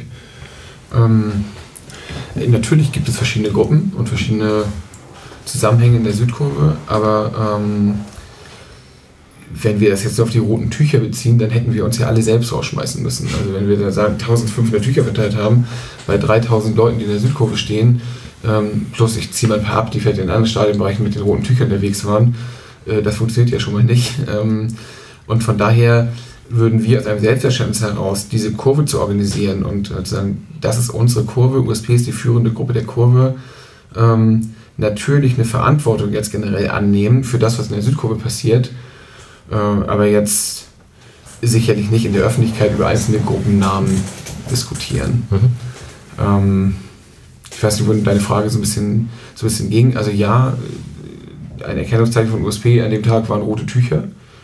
Ähm, und alle Aktionen, die in der Süd stattgefunden haben, sind ja nicht an uns vorbeigegangen, sondern wir können auch gerne in alles, alles konkret reingehen.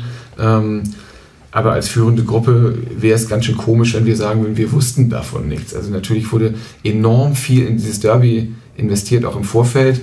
Und man kann davon ausgehen, ähm, dass USP als Gruppe immer noch mal drei mehr vorher überlegt und plant, als, als man von außen vielleicht glaubt. Äh, und von daher waren wir von wenigen Sachen überrascht.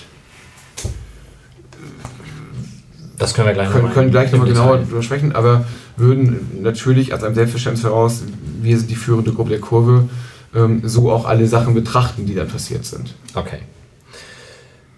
Wenn wir chronologisch so ein bisschen durch den Spieltag als solchen gehen, dann schon vor Abpfiff gab es äh, Berichten zufolge ein. Was habe ich gesagt? Ab. Oh, ich darf kein Bier mehr trinken. ähm, gab es einen Blocksturm, zumindest war das das Wort, was im Nachgang dann oftmals gewählt wurde. Ähm, vielleicht, Justus, hast du da konkret was zu sagen aus Sicht des Fanladen? Habt ihr das vom Verein irgendwie gespiegelt bekommen? Also ich würde es immer Einlasssturm nennen, vor allem. Also ich glaube, das ist der, der bessere Begriff oder auch der klarere Begriff, um auch zu wissen, worüber man redet. Also ich war da in dem Moment gerade im, im Gästeblock tatsächlich, weil wir da eine halbe Stunde vor Spielbeginn immer eine Besprechung im Gästeblock haben, zusammen mit unseren Gastkollegen, dem Ordnungsdienst Sven Brooks und der Polizei. Und äh, da kam dann über Funk, hörte ich noch von den anderen, dass es jetzt genau in dem Moment eben ein Anderssturm am Schwimmbadeingang, wenn man den mal so nennen will, äh, gab. Und dann sind Leute dahin gegangen. Ich, ich aber nicht, weil äh, meine Kollegen dann eben da waren und dann davon berichtet haben. Und dann hat es auch in diesem Kurvengespräch, so heißt das, dies, diese Besprechung dann eben, aber nur sehr kurz Thema war. Okay. Mythos, da ist diese schwarze Gruppe mit den roten Tüchern über die Ordner hinweggerannt. Wie war es denn wirklich? Wer, war jemand dabei? Tatsächlich nicht, nein.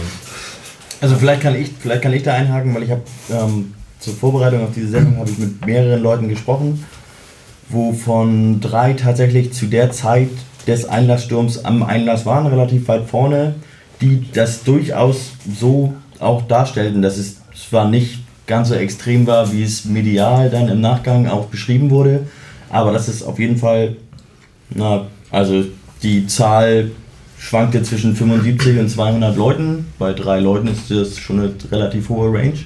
Aber die auf jeden Fall gesagt haben, ist, dass da wurde der Einlassbereich gestürmt.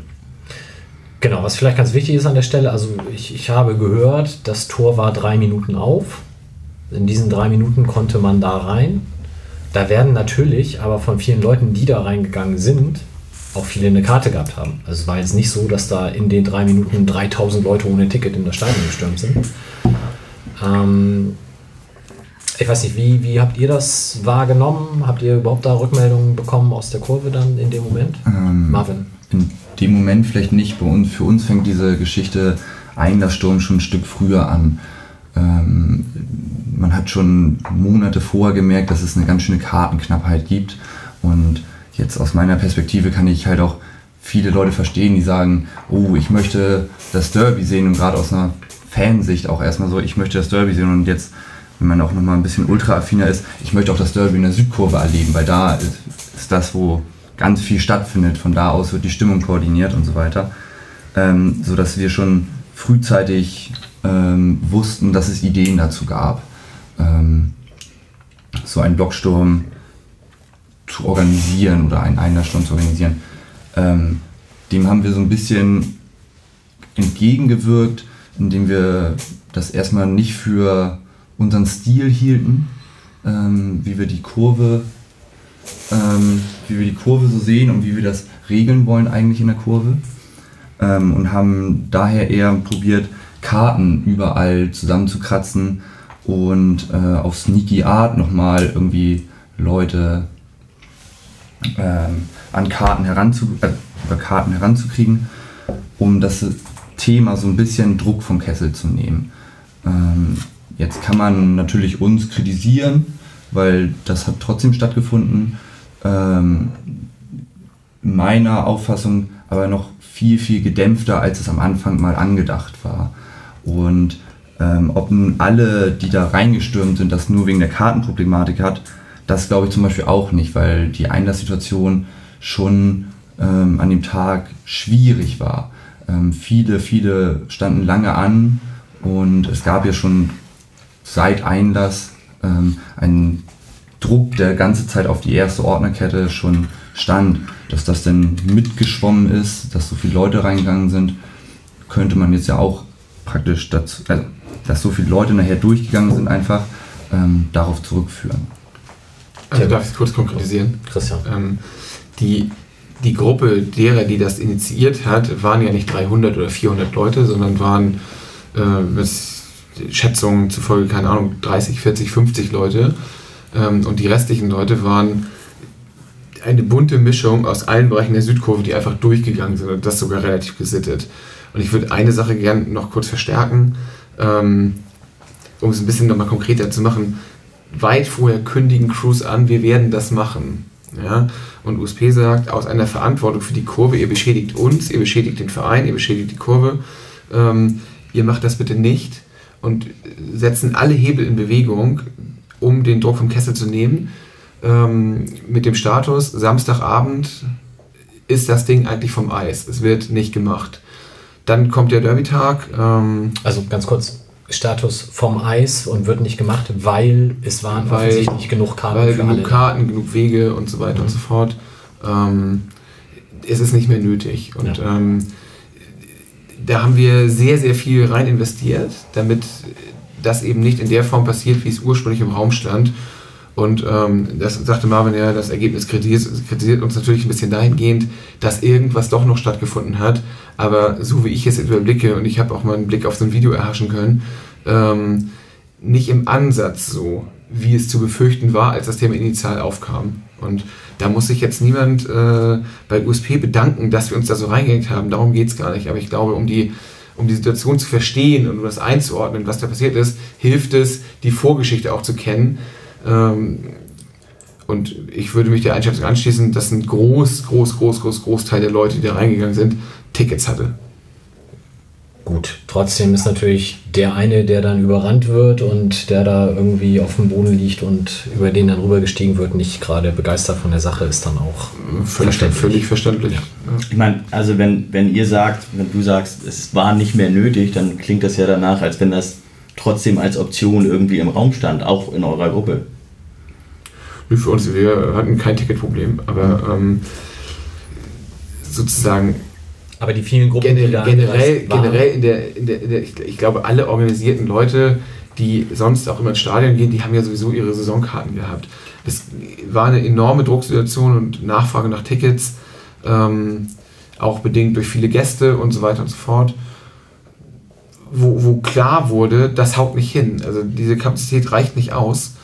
Und äh, wie gehen wir jetzt damit um? Und äh, unser, unser Vorgehen war eben, alles zu tun, damit das nicht zu unkoordinierten Einlassstürmen kommt, sondern im Vorfeld ganz, ganz viel zu regeln. Und äh, gestern habe ich erfahren, wir sind, wo sind wir, sind Leute hingefahren mit dem Auto und irgendwie in irgendeinem Dorf eine Stunde entfernt, nur um ein Ticket abzuholen. Also auf dem Level hat es sich bewegt, damit das nicht passiert äh, oder nicht in, in der Intensität passieren muss, um Leute reinzu, reingehen zu lassen. Und äh, wie gesagt, auf einer emotionalen Ebene kann ich das verstehen, dass jeder sagt, ja, ich möchte das Derby sehen. Ähm, wir hätten uns gewünscht, dass das ein bisschen, bisschen mehr sneaky passiert. Ähm, so mit den üblichen Tricks, wie man in Konzerte, Stadien und sonst wie reinkommt und nicht in so einer organisierten Aktion. Und wir gingen davon aus, dass das nicht mehr passieren wird. Und äh, ein Teil davon ist jetzt eben doch passiert. Das ist einfach nur die, die Geschichte, die dahinter steht. Und ich finde, für die Bewertung ist es wichtig, die mal gehört zu haben. Wenn man dann sagt, ja, das ist mir alles total scheißegal, ich finde das richtig kacke. Äh, Und natürlich wird der, werden auch die Ordner, die, die da was abbekommen haben, das auch richtig kacke finden. Und da haben die alles Recht der Welt zu. Äh, Das ist nur ganz unaufgeregt, die Story dahinter. Und ähm, ist vielleicht für die Bewertung dann doch irgendwo relevant. Punkt, der ein bisschen positiver war und hat Marvin auch schon eben angerissen, Choreos an dem Tag. Weiß nicht, müssen wir die drei nochmal eben aufzählen. Also auf der Gegengrade gab es halt erst Zettel und Vereinswappen, äh, braun-weiße Zettel und das Vereinswappen dann eben in der Mitte. Dann wurde die riesen Blockfahne über die komplette Gegengrade mit Hamburg ist braun-weiß gezogen. Ähm, ich habe gehört, die ist irgendwo auch zerrissen worden, weil Leute wieder was gucken wollten, aber Naja, es geht das Gerücht, dass es darunter irgendwie geraucht hat, wo auch immer dieser Rauch herkam. Und dass die Leute das deswegen halt kaputt gemacht haben, um den Rauch abzulassen. Witzigerweise existieren im Internet diverse Fotos, wo die Leute dann Selfies damit gemacht haben, um sich in, mit der Fahne quasi zu zeigen. Ähm, kann man jetzt gut finden, kann man jetzt doof finden. Ist, viel, ist wirklich schade, weil da viel Zeit reingegangen ist. Ähm, ist auch schade, dass die nicht lang genug oben war. Die wurde halt relativ früh, die Blockfahne, wieder runtergelassen. Das war eigentlich so nicht unbedingt geplant. Ähm, und es tut mir wirklich leid um die Menschen, die halt richtig, richtig viel Zeit, eben junge, jeder nicht ganz so junge Herr, federführend, ähm, die halt viel Zeit reingesteckt haben. Das ist immer etwas, was ich jedes Mal wieder allen Leuten sage, wenn da sowas kommt, dann hat da immer jemand Zeit reingesteckt, dann hat da jemand Geld reingesteckt. Ihr werdet noch wahrscheinlich mehr als ein Fußballspiel sehen und ihr werdet vielleicht auch noch mehr als einen Anpfiff sehen. Haltet so eine Blockfahne gerne länger fest als bis 10 Minuten vor Anpfiff. Ja, die Nord hatte die beste Nord der Stadt als Choreo, hat dann eine Blockfahne hochgezogen mit Bene und der Eckfahne drauf. Die war je nach Blickwinkel vielleicht nicht ganz richtig rum. Und die Süd hatte eine Choreo mit vom Wahnsinn besessen. Das könnt ihr vielleicht selber einmal kurz erklären, was da alles zu sehen war und wie viel Arbeit da vor allem drin steckte. Und wie das funktioniert. Also nicht, dass ich das nachmachen will, aber das hat mich interessiert, wie das funktioniert. Vielleicht mal mit dem davor angefangen. Äh, also, äh, war jetzt nicht die erste Choreo, bei der ich mitgewirkt habe. Aber was ich äh, dieses Mal echt richtig geil fand, war, dass ich wirklich nicht nur die Leute, die sich immer um Choreos kümmern, sondern wirklich irgendwie die ganze Gruppe, mal ganz platt gesagt, den Arsch aufgerissen hat. Weil wir, wir haben teilweise Wochenenden damit verbracht, wir haben Nächte damit verbracht, wir haben Abende unter der Woche bis spät nachts damit verbracht und es waren immer ein Haufen Leute da und ja, also ich fand's richtig geil. Aber zum Inhaltlichen kannst du vielleicht mehr sagen. äh, Ja, die Choreo war ja schon mit ähm, dem Fraggle, der da drauf war, sehr, sehr aufwendig. Auch ähm, in der Größe, die wir vorher noch nicht hatten. Und ähm, wir haben uns auch mal ein Ziel gesteckt, nochmal ein Top mehr zu gehen als das, was wir sonst gemacht hatten. Was dann auch bei so einem Derby halt auch ein gewisses Risiko wirkt, birgt. Ähm, die ganze Vorbereitung hat, glaube ich, am Ende zwei bis drei Monate gefressen, ähm, an denen man fast jeden Sonntag oder Samstag, der dann nicht von einem Spiel belegt war, genutzt hat, um in irgendwelchen Hallen oder sonst wo ähm, zu malen, beziehungsweise die Karikatur zu rastern. Ähm, genau, das erstmal dazu. Und technisch, wie vermeidet man dann, dass eine Blockfahne falsch rum hochgeht? Da gibt es einen ganz, einen ganz einfachen Trick. Äh, man beschriftet, wo oben und unten ist ähm, und zieht dann an der Seite, wo oben ist. Aber ähm, nee.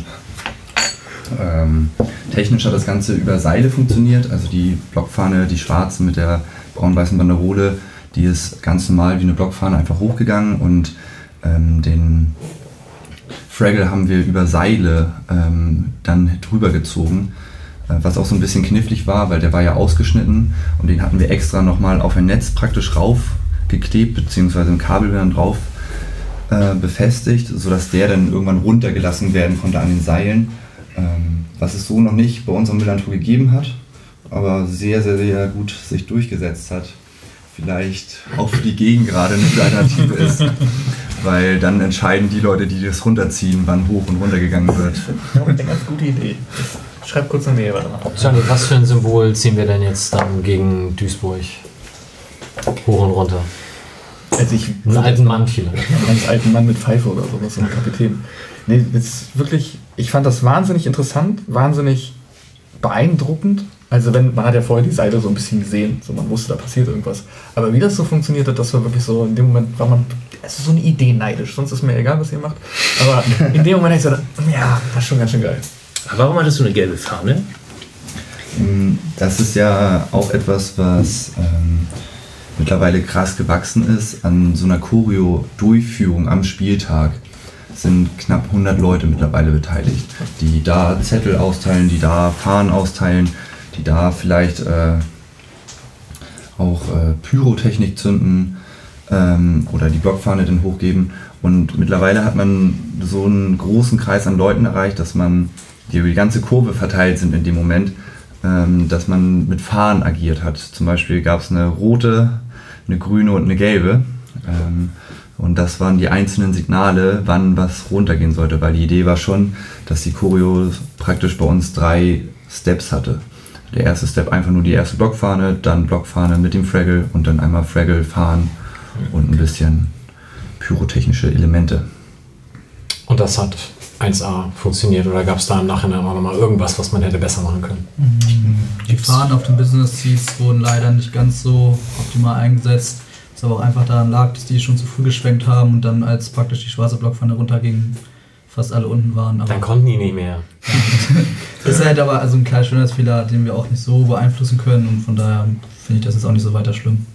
Okay. Aber ihr habt auf der Süd keine Probleme damit gehabt, dass irgendjemand die Fahne zerrissen hätte oder so. Nö, zerrissen nicht. Also man kriegt dann schon die Krise, wenn man oben steht und sieht, wie unter der Blockfahne die Fahnen alle wieder runtergegeben werden. da denkt man sich dann schon noch, Leute. Aber ja, mein Gott, äh, gibt Schlimmeres. Sah letztendlich auch gut aus. Also, nee, so schlimme Probleme haben wir zum Glück nicht. Ich denke, bevor wir eine Sauerstoffpause machen, können wir dann ja vielleicht passenderweise noch über Pyro reden. Ähm, und vielleicht, bevor wir da in das Thema einsteigen, was an dem Tag gut war, was vielleicht schlecht war, was vielleicht auch hätte vermieden werden können, sollten wir vielleicht einmal kurz Begriffe klären. Es gibt in meinem Verständnis und vielleicht kleiner Disclaimer, ich war letzte Woche bei einem Treffen, habe da auch sehr viel gelernt. Äh, unter anderem die Begriffe Böller, Clips, Bengalo. Was fehlt noch an gängigen pyrotechnischen Elementen, die wir bei Heimspielen neuerdings einsetzen? Neuerdings. naja, ganz, Also Rauch, klar. Ganz klar sind noch ähm, Rauchtöpfe. Ähm, und vielleicht jetzt auch gerade jetzt von Derby hat man ja sowas ähnliches wie jeder das wahrscheinlich von Silvester kennt, so ähnliches wie römische Lichter, bloß ein Stück größer und vielleicht ein Stück höher schießend, ähm, benutzt zur ersten Halbzeit. Das waren dann die ähm, kleinen Ku- Leuchtkugeln, die praktisch hochgeschossen sind, links und rechts von dem Freckle. Ähm, aber sonst haben wir das, glaube ich, mit Böller-Clips und Bengalos und Rauchtöpfen schon ganz gut zusammengefasst. Also Bengalo halte ich in der Hand, leuchtet. Böller macht Bumm, ist am Millantor eher verpönt. Was sind Clips? Clips ist praktisch eine Leuchtkugel, die ähm, So eine Signalkugel einfach. eine Signalkugel, die abgeschossen wird. Das ist auch gar nicht so groß. Ähm, ja. Okay. Also ähnlich zu, zu dieser, wenn auch kleiner, zu, zu dieser Leuchtspurmunition, die zu. Die Leuchtspurmunition bricht Panzer auf, ne? Ja. Ich sag ja ähnlich. Ich sag ja ähnlich. Ja, es ist, in, der, in der Struktur ist es ähnlich, ja. Es wird auch geschossen.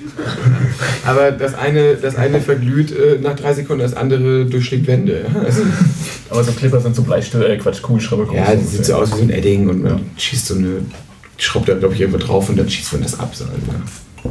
Okay, und was davon ist aus eurer Sicht bei Heimspielen in Ordnung? Und wo gibt es Grenzen? Ähm, Ja, eigentlich alles außer Clips und Böller, würde ich sagen.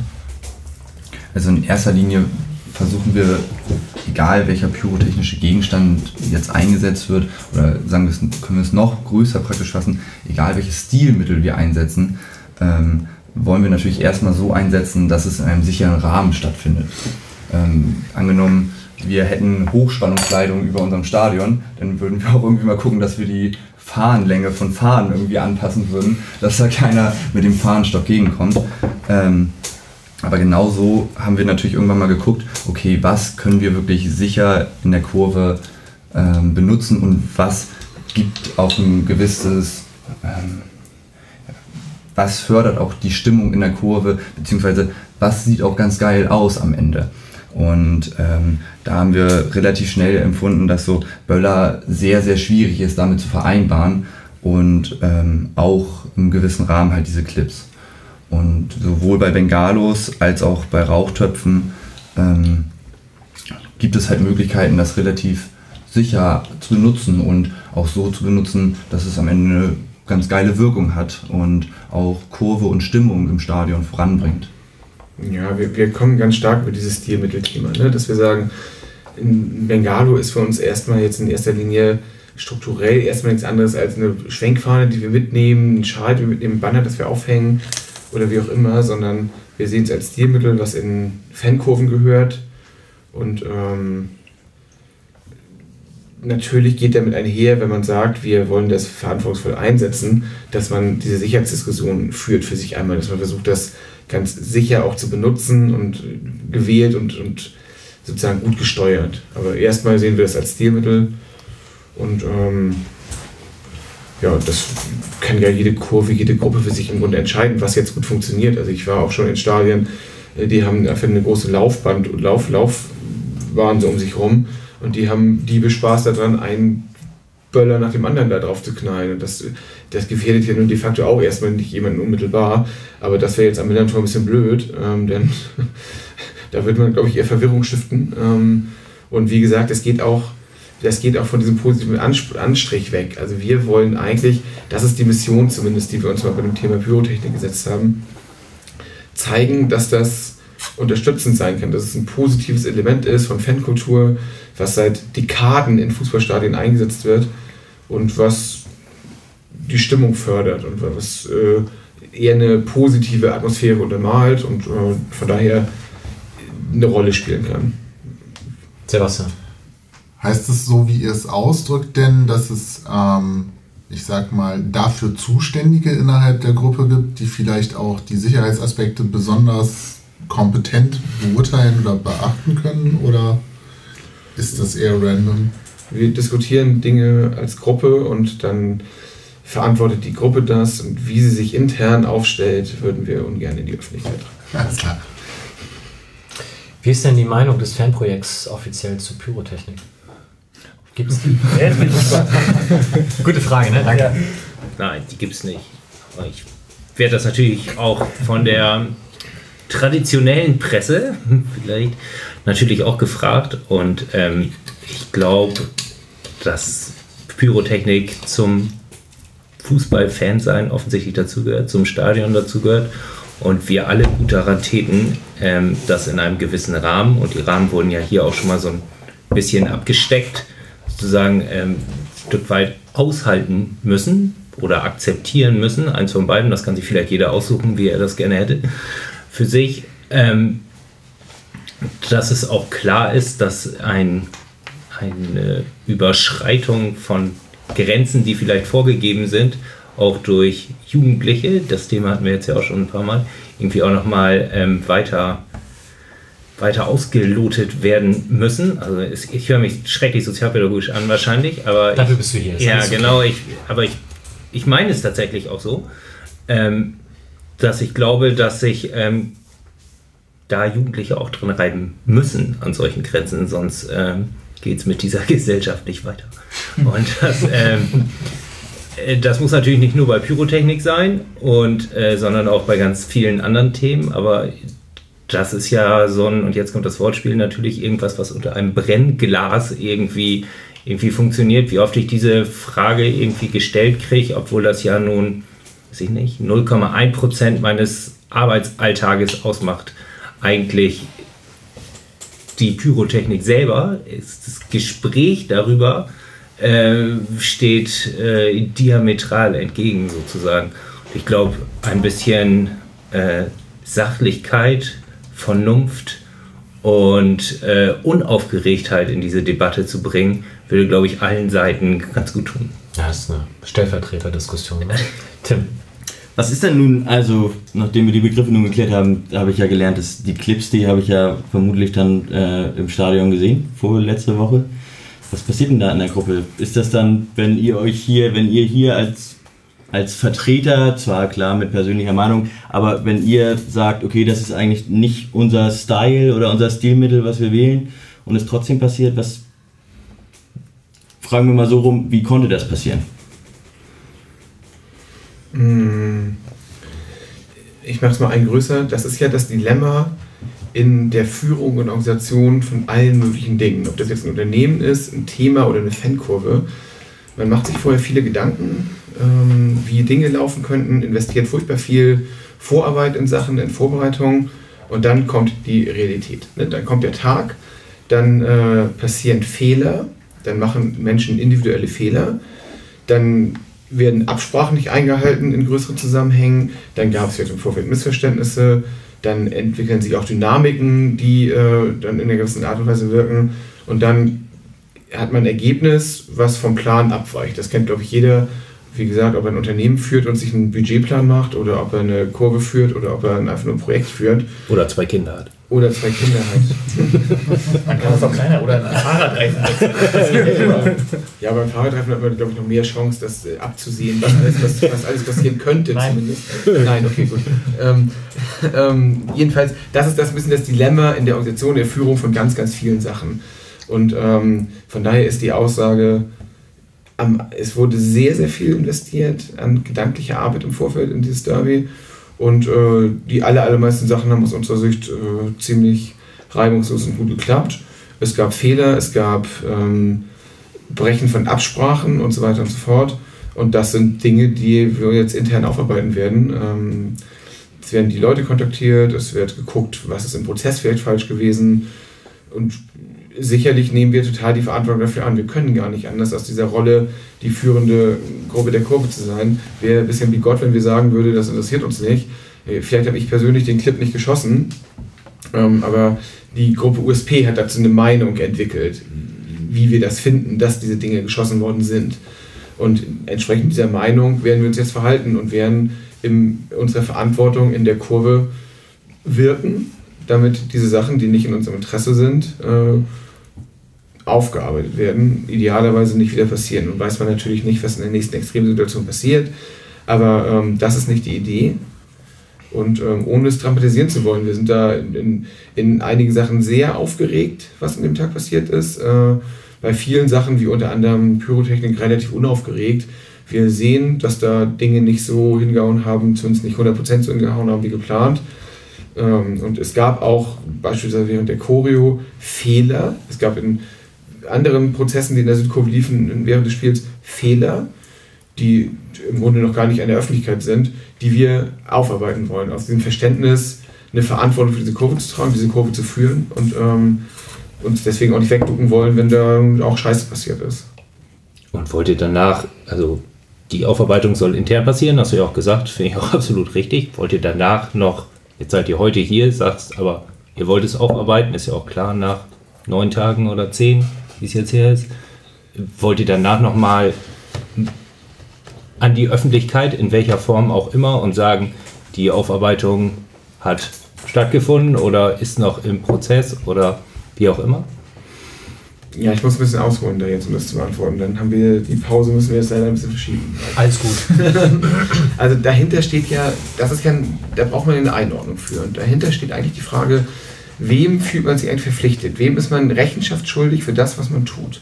Und welche, welche anderen Meinungen fließen eigentlich in den eigenen Diskurs ein und mit wem hat man Diskussionsbedarf? Und ähm, warum berichte ich das, was ich tue, nicht an Leute in Goa am Strand oder sowas? Ja, weil ich mit denen halt überhaupt gar nichts zu tun habe.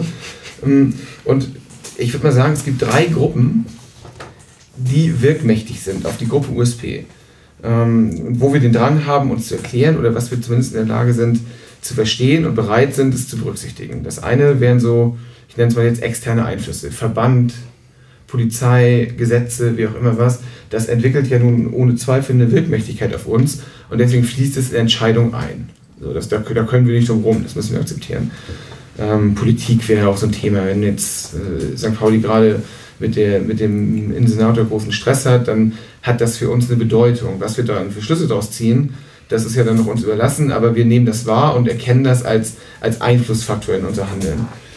Das zweite wären so, ich nenne mal Freunde und Partner, also Gruppen aus der Südkurve oder aus der restlichen Fanszene, das Präsidium, der Aufsichtsrat, aber eben nicht nur Leute, die uns wohlgesonnen sind, sondern deren Meinung wir schätzen und abholen wollen. Es gibt äh, Einflussfaktoren bei USP, von, das ist wie eine Backpfeifenmaschine. Da gehen wir hin und, äh, und wir holen uns regelmäßig das schlechte Feedback auf das ab, was wir tun.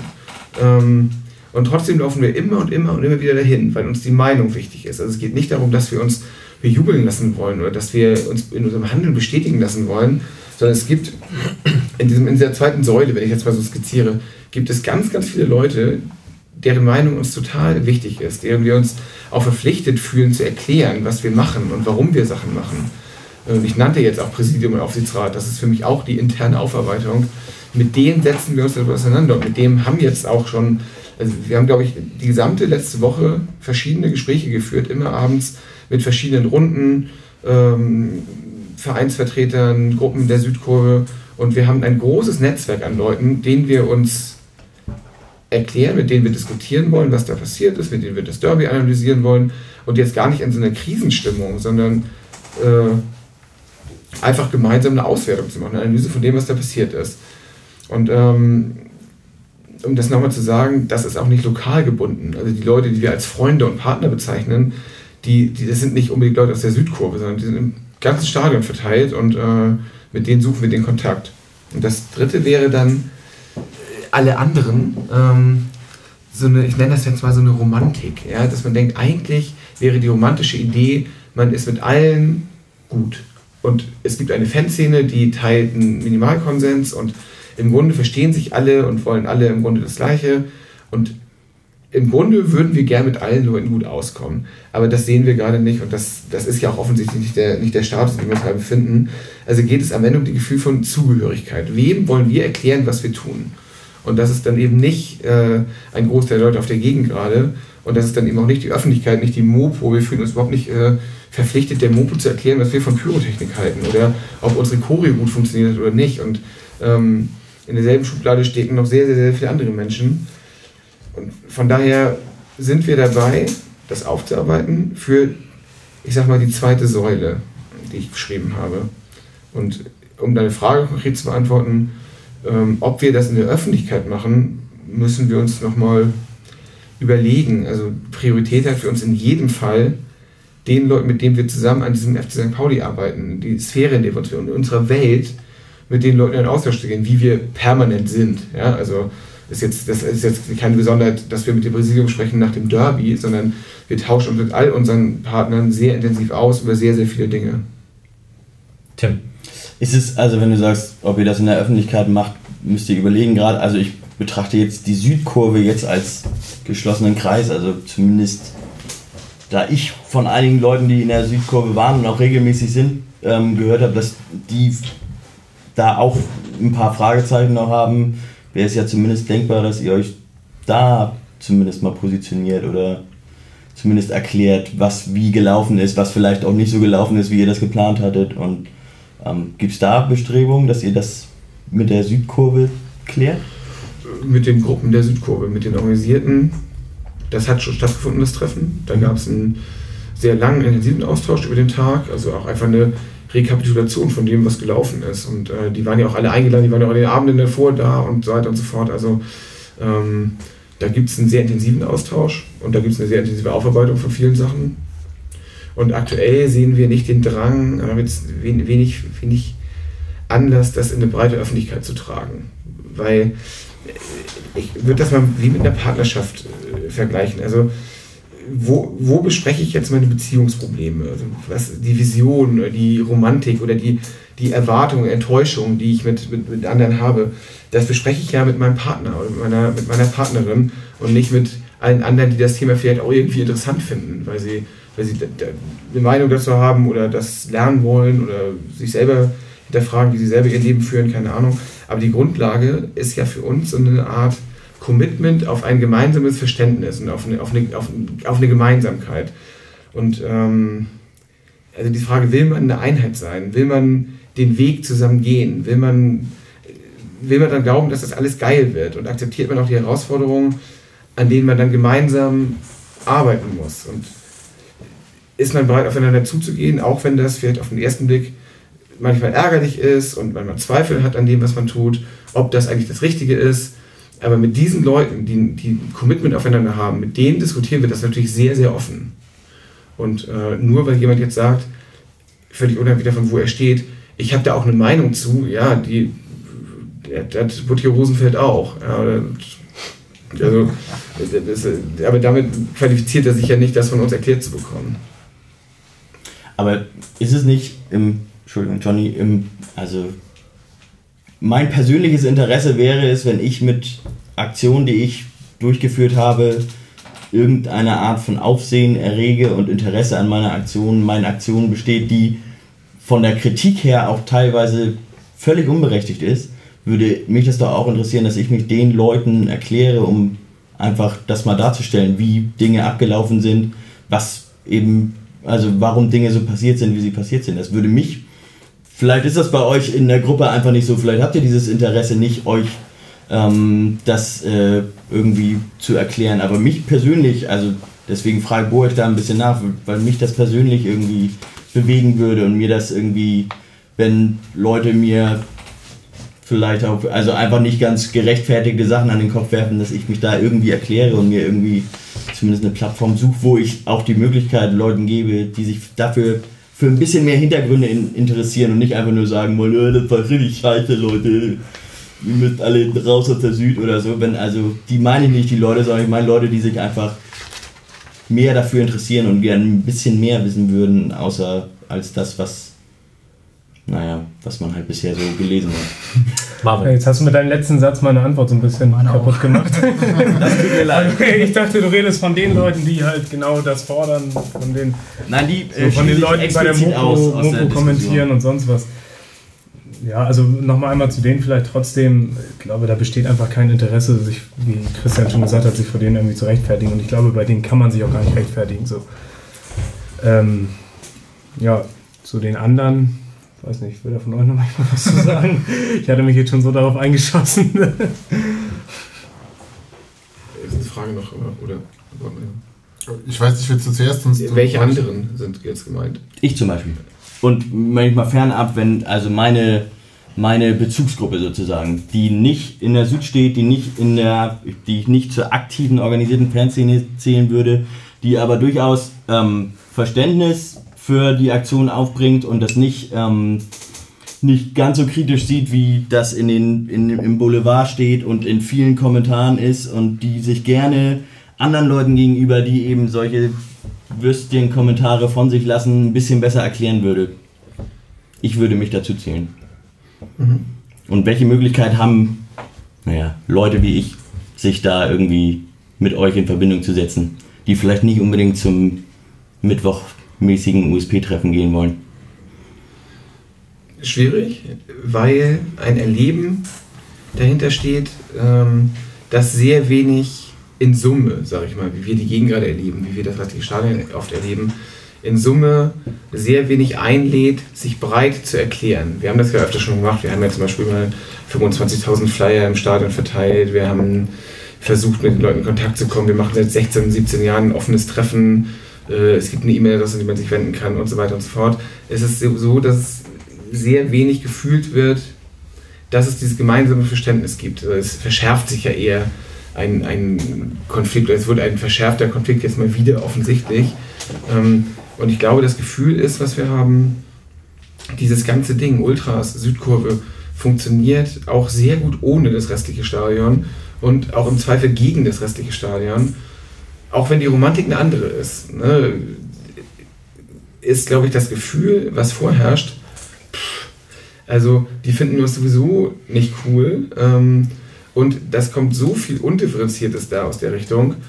Wir sind doch da. Man, es gibt doch Kontakte und es gibt diese zweite Säule, die ich vorhin beschrieb, also Fanclub-Sprecherrat, Vereinsinstitutionen, Fanladen, jetzt diese Runde, die wir jetzt hier haben. Es gibt doch genug Möglichkeiten, mit uns in Kontakt zu kommen.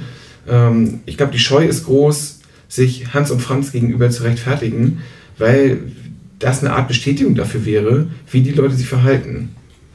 Vielleicht ist das auch ein bisschen eine Angst, die vorherrscht. Wenn man muss nur laut genug schreien, dann wird mir schon jemand erklären, was das eigentlich soll.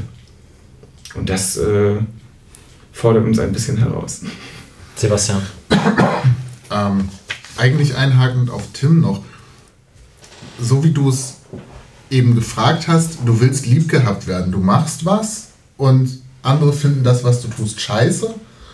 Und du findest es eigentlich okay, mit kleineren Schönheitsfehlern vielleicht.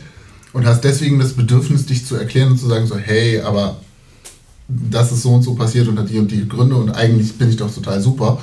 Siehst du das nicht auch so? So nehme ich dich gerade wahr oder so nehme ich deine na, gespiegelte Nachfrage wahr. Und ich glaube, wenn du 15 Jahre in dieser USP-Position bist, dass zumindest Teile der Gegend gerade dich einfach aus Prinzip scheiße finden, hast du wahrscheinlich auch irgendwann keinen Bock mehr, hinterher zu rennen und zu sagen, aber wir sind doch eigentlich alle ganz cool und okay, das ist vielleicht ein bisschen anders, als du es dir vorstellst, aber von daher kann ich das schon verstehen, dass da irgendwann auch das Bedürfnis, sich Leuten zu, gegenüber zu rechtfertigen oder zu erklären, von denen dann bei der nächsten Gelegenheit wieder ein irgendwie blöder Spruch kommt oder so wahrscheinlich auch relativ Aber- stark nachlässt. Ich meine auch die, nicht die Leute, die massive, undifferenzierte, äh, unreflektierte Kritik üben, sondern ich meine Leute wie mich. Ich würde mich als ultra-affin bezeichnen. Ich habe aber, ich bin nicht organisiert, ich, bin, ich würde mich nicht zur wirklich aktiven Fanszene zählen und ich würde mir in dem Fall, das hatten wir letztes Mal in der letzten Sendung als Thema ganz groß und das war jetzt auch am Anfang Thema, würde mir in dem Fall wünschen, dass es irgendwie ein, ich sag mal, ein öffentlichkeitswirksameres Medium gibt, auf das ich mich beziehen kann in solchen, oder mit dem ich, mit dem ich Positionen besser verstehen kann. So, in dem Sinne. Also das ist gar nicht unbedingt so, dass ich da jetzt weiter drauf bohren will, sondern das ist einfach vielleicht irgendwas, was ich, was mir persönlich ein Anliegen ist. Gerade in solchen Fällen, wenn ich, also ich, wenn ich Diskussionen mit meiner Mutter darüber führen muss, so ungefähr, die das eben aus Boulevardmedien irgendwie mitkriegt, da würde ich gerne ein bisschen mehr drauf antworten können, als das, was ich mir irgendwie denke oder wie ich mir, was ich mir zusammenreime oder irgendwie von über drei andere Hände irgendwie hören muss. Da würde ich mir gerne wünschen, dass man sowas irgendwie anders an äh, oder leichter greifen kann. Mhm, kann ich verstehen. Ähm, Ansatz der Gruppe ist trotzdem, sich erstmal mit den verbundenen Institutionen und Leuten dazu auszutauschen. Und der, ich kann es jetzt nur schildern, ne, also der, der Drang, sich jetzt groß verständlich zu machen oder auch dafür gemocht zu werden, ist relativ gering. Also ähm, Und das ist überhaupt gar nicht pissig gemeint. Also, ist aber jetzt, ich glaube, wenige Leute haben im Sinn, wir machen das, damit die Leute uns gut finden oder so. Oder wenn, wenn jetzt, also mein Vater steht auch auf der Gegend gerade und geht seit 45 Jahren ins Stadion. Der fand das, der findet Pyro cool, keine Ahnung, aber der fand einige Sachen, die in der Südkurve sind, die da passieren, einige Spruchbänder, wie auch immer, kritisiert der. So, aber er ist ja jetzt auch nicht die Zielgruppe. Also ob er das gut findet oder nicht, ähm, hat ja auf uns im Grunde kaum einen Einfluss. Es sollte einen Einfluss haben, was ich sagte in der Romantik, dass, äh, dass es cool wäre, wenn alle alle mögen würden. Aber ich habe das Gefühl, dass wir da so weit von entfernt sind, dass verschiedene Bruchstellen in der Vergangenheit offensichtlich wurden, was es jetzt sehr schwer macht, so ein gemeinsames Verständnis zu entwickeln und zu sagen, ja, in unserer dritten Säule, in der Romantiksäule, sind, sind alle Leute drin, äh, die irgendwie was mit St. Pauli zu tun haben und den wollen wir uns gegenüber erklären. Ich glaube, so ist einfach gerade nicht das Empfinden. Und diese Leute, die vielleicht zwischen zweiter und dritter Säule stehen, das ist ja so das, was, was Tim versucht, glaube ich, oder wie Tim sich auch sieht, wo ich mich auch zuziehen würde, Ja. könnte man die nicht über, keine Ahnung, mit ein bisschen Hohlschuld dann halt über die Basch und vielleicht auch noch Basch-Artikel verstärkt online stellen? Äh, In, der- in der Tat, das bedauern wir. Es gibt eine Unschärfe genau in der dritten Säule. Ähm, auch vom Verein kriegen wir immer oft gespiegelt, das sind viele, viele, viele Leute und das wissen wir. Wir würden ja nicht sagen, ich glaube, USP hat noch nie gesagt, die Gegengrade ist scheiße oder die Nordkurve ist scheiße oder die irgendwas ist scheiße, sondern ähm, uns ist total bewusst, dass es überall richtig, richtig schweinecoole Leute gibt. Ähm, und das ist die Unschärfe in diesem Modell. Ja, die fallen so ein bisschen durchs Raster und das ist nicht gut. Das bedauern wir und äh, haben aber keine richtige Lösung dafür. Die Lösung kann nicht sein, die Diskussion in der Intensität, wie wir sie mit dem Verein führen, wie wir sie mit dem Aufsichtsrat, mit dem Fanladen, äh, mit verschiedenen Runden und Institutionen der Fanszene führen, in die Öffentlichkeit zu tragen. Weil dafür sind die Informationen auch zu brisant und zu ähm, relevant, relevant dann letztlich auch für Strafverfolgungsbehörden oder für Leute, die mit einer ganz anderen Perspektive auf diese ganze Geschichte gucken. Das spielt ja auch immer noch eine Rolle. Aber darauf wollen wir uns gar nicht zurückziehen, sondern es geht im Grunde eher darum, wem ist man verpflichtet? Von wem will man gemocht werden? Ja, und ähm, wer, wen, wen akzeptiert man sozusagen als Gegenüber auf Augenhöhe? Und die Qualifikation dafür ist, will einem selber nichts Böses und man teilt irgendwie eine Vision oder man, man, man, man teilt eine Herangehensweise an das Thema FC St. Pauli oder, oder man, man hat den Willen nach einem gemeinsamen Auskommen oder man will sich gegenseitig inspirieren, wie auch immer was. Aber all das fällt uns sehr, sehr schwer bei vielen Leuten zu sehen. Und deshalb ist der Weg in die große Öffentlichkeit immer ein bisschen kritisch. Aber wäre denn eine Basch-Seite zum Beispiel, jetzt ohne mich darauf festzunageln, aber sowas in der Art, wo man vielleicht auch gar, gar keine Kommentare zulassen muss, ähm, wo man einfach so Inhalte schildert wie heute hier, wäre das nicht Da- eine Idee? Das, das, das wäre generell eine Idee für ganz viele Themen und das ist auch für dieses Derby jetzt eine Idee. Also äh, natürlich äh, können wir uns vorstellen, mal einen Kommentar dazu zu veröffentlichen. Also äh, möglich. Diskutieren wir gerade und vielleicht kommt das bald. Also spricht nichts strukturell gegen. Ich würde ich würd das letzte Wort für die Pause nehmen. Wenn du jetzt keine Frage mehr hast, sondern die Pause einläuten. Nee, eigentlich würdest. noch gar nicht. Noch gar nicht. Ja, gut, okay, mach. Ich musste gerade, als du von der Backpfeifenmaschine erzählt hast, äh, so unglaublich an, ich weiß nicht, ob ihr diesen Metallica-Doku, Metallica, das ist eine Band, die, also wenn man das jetzt, wenn man diesen Tisch jetzt teilen würde, dann hätte, dann hätte die Hälfte schon mal davon gehört, die ist auch weit vor meiner Zeit gegründet äh, worden. Und die spielen immer, jedes Album, das sie fertig haben, spielen sie dem, dem Vater des Schlagzeugers vor. Der ist eigentlich Jazzmusiker, aber der hat ein bisschen Ahnung davon. Und, und sie spielen ihm den, den Opener vor, den wichtigsten Song vom ganzen Album und sind total stolz. Ne? Und der Vater sitzt halt so da, ist so ein alter Däne, ne? guckt halt sich den ganzen Kram an und Lars Ulrich haut aufs Schlagzeug, ist total dabei und macht und tut. Ne? Und alle stehen da und sagen, geil, und das ist der beste Song, den wir je geschrieben haben in den letzten 40 Jahren, super geil. Und der Vater sitzt da, steckt sich seine Zigarette an und sagt, ich glaube, dieser Track sollte nicht auf dem Album sein. Wie meinst du, nicht, nicht an erster Stelle? Nein, überhaupt nicht. Und genauso stelle ich mir das vor, wenn du einen USB und sagst, hier, wir haben eine geile Idee und irgendein so alter Mann sitzt dann in seinem Sessel und sagt, nee. Das war meine Worte zur Pause. Und damit können wir jetzt überleiten zu Wilko, der uns erfreut mit Wilko liest aus alten Übersteigern. Und welches Heft und worum es da genau geht und warum das einen super Bezug zu heute hat, erzählt er uns jetzt selbst. Viel Spaß!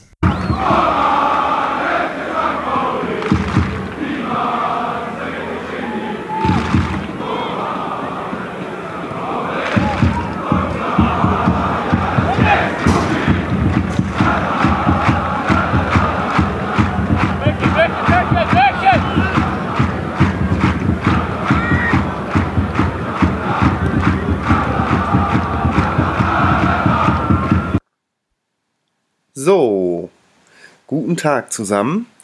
Nach langer, langer Zeit ähm, und dem Anlass angemessen, mal wieder eine Folge Wilko liest aus alten Übersteigern. Ich ähm, verlasse die Chronologie. Ich glaube, ich habe das letzte Mal die Nummer 28 oder 29 ähm, vorgelesen. Überspringe ein paar Ausgaben, auch dem Anlass angemessen, und steige ein bei Ausgabe 59 aus dem April 2002. Die Gourmets unter euch werden sich erinnern.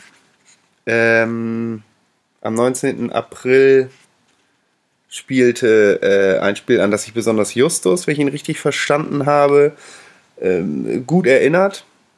Damals verloren wir unvorstellbar für heutige Zeiten 0 zu 4 gegen den HSV. Ähm, hab mir hab noch lange überlegt, ob ich äh, noch was zu den aktuellen Diskussionen und Geschehnissen erzählen möchte. Ähm, habe mich dann dazu durchgerungen und ähm, habe ein Gedicht geschrieben, auch um die Gräben, die auftauchen, ein bisschen vielleicht zuzuschütten und dem einen oder anderen einen Denkanstoß mitzugeben. Rosen sind rot, Pfeilchen sind blau, die Mannschaft ist doof und USP nicht. So. Der Übersteiger Nummer 59 befasst sich erstaunlicherweise nicht in epischer Breite mit dem verlorenen Derby, sondern geht lediglich im Vorwort darauf ein. Deswegen lese ich das Vorwort vor. Versagen ist nicht kultig, so die Aussage auf einem Transparent, welches in Bremen von anwesenden St. Pauli-Fans gehisst wurde. Die Reaktion darauf von anderen Braun-Weißen, aggressives Gepöbel und Bierbecherwürfe in Richtung der Initiatoren, welche selbige mit ähnlichen Reaktionen erwiderten. Ob dieses Transparent richtig oder falsch, gut oder schlecht war, sei mal dahingestellt. Eins ist dennoch klar. Die Lage ist angespannt. Mit einem Abstieg hat fast jeder gerechnet und fast jeder hätte dieser Mannschaft einen Abstieg verziehen, solange die Einstellung stimmt. Doch wenn am 19. April 2002 in der Aola eine FC 11 auf dem nicht allzu grünen Rasen steht, welche eben jene Einstellung ab dem verschossenen Elf Elfer komplett vermissen lässt und sich in der Abwehr einem Hühnerhaufen gleich und im Angriff mit ganz viel Kötteln in der Hose präsentiert, kommt man schon ins Grübeln oder sagt sich Scheiße. Oder anders gesagt, hätte statt den Profis unseres Vereins eine Fantruppe auf dem Platz gestanden, hätte man vielleicht auch nicht viel besser gegen die Norderstädter ausgesehen. Jedoch hätten diese Buffkumpels das Motto befolgt, welches Dieter Höhnes mal wie folgt beschrieben hat. Wenn wir schon nicht gewinnen, dann machen wir denen wenigstens ihren Rasen kaputt. Doch nicht mal das hat die Mannschaft gegen den HSV geschafft und so kam es zum Horrorszenario. Der Lokalrivale schießt uns aus der ersten Bundesliga. Okay, rechnerisch war es ja dann auch noch möglich, doch wer so viel krankhaften Optimismus an den Tag legt, sollte sich zum reinen Selbstschutz einen anderen Verein suchen oder sich wahlweise sämtliche Torchancen des FC St. Pauli aus der abgelaufenen Saison auf Video reinziehen. In der Hoffnung, dann endlich realistische Gedankengänge in Bezug auf den FC zu akzeptieren. Und nun? Was wird jetzt passieren? Immer noch 17.000 Dauerkarten? Weiterhin den filigranen Künsten von Marcos Antonio Aparecido Ciprano, Freunde dürfen ihn auch Macau nennen, beiwohnen dürfen? Gegen VfB Lübeck mit viel Glück unentschieden Spieler T-Shirts wie warme Semmeln kaufen? Wohl eher nicht. Der Alltag wird am Millantor Einzug erhalten. Wir werden ab und zu mal einen Sieg bejubeln dürfen, werden mit ca. 74 Hamburger an einem Freitagabend ein 0-0 bei 1 zu 2 Chancen irgendwo südlich des Weißwurst-Äquators miterleben und werden bei dynamischen Zweitliga-Aufsteigern mit hohen Pleiten aus dem Stadion gejagt. Vielleicht wird die Stimmung im Stadion besser, Vielleicht können die Verantwortlichen durch die einkehrende Zweitliga-Ruhe ihre Arbeit besser machen. Vielleicht landet der FC St. Pauli auf einem einstelligen Tabellenplatz. Doch schön wird die nächste Saison nicht. Und erfolgreich wird wohl auch eher weniger. Aber so ist es nun mal beim FC St. Pauli. Wie sagte schon Jochen Distelmeier ziemlich treffend? Manchmal kann ich dich nicht ausstehen, manchmal ist es mir zu viel, doch nichts ist stärker als die Liebe, die ich fühle. Damit du, lieber Leser, trotz aller Tristesse wenigstens noch was zu lachen hast, haben wir nur für dich diese Ausgabe unter härtestem Einsatz erarbeitet.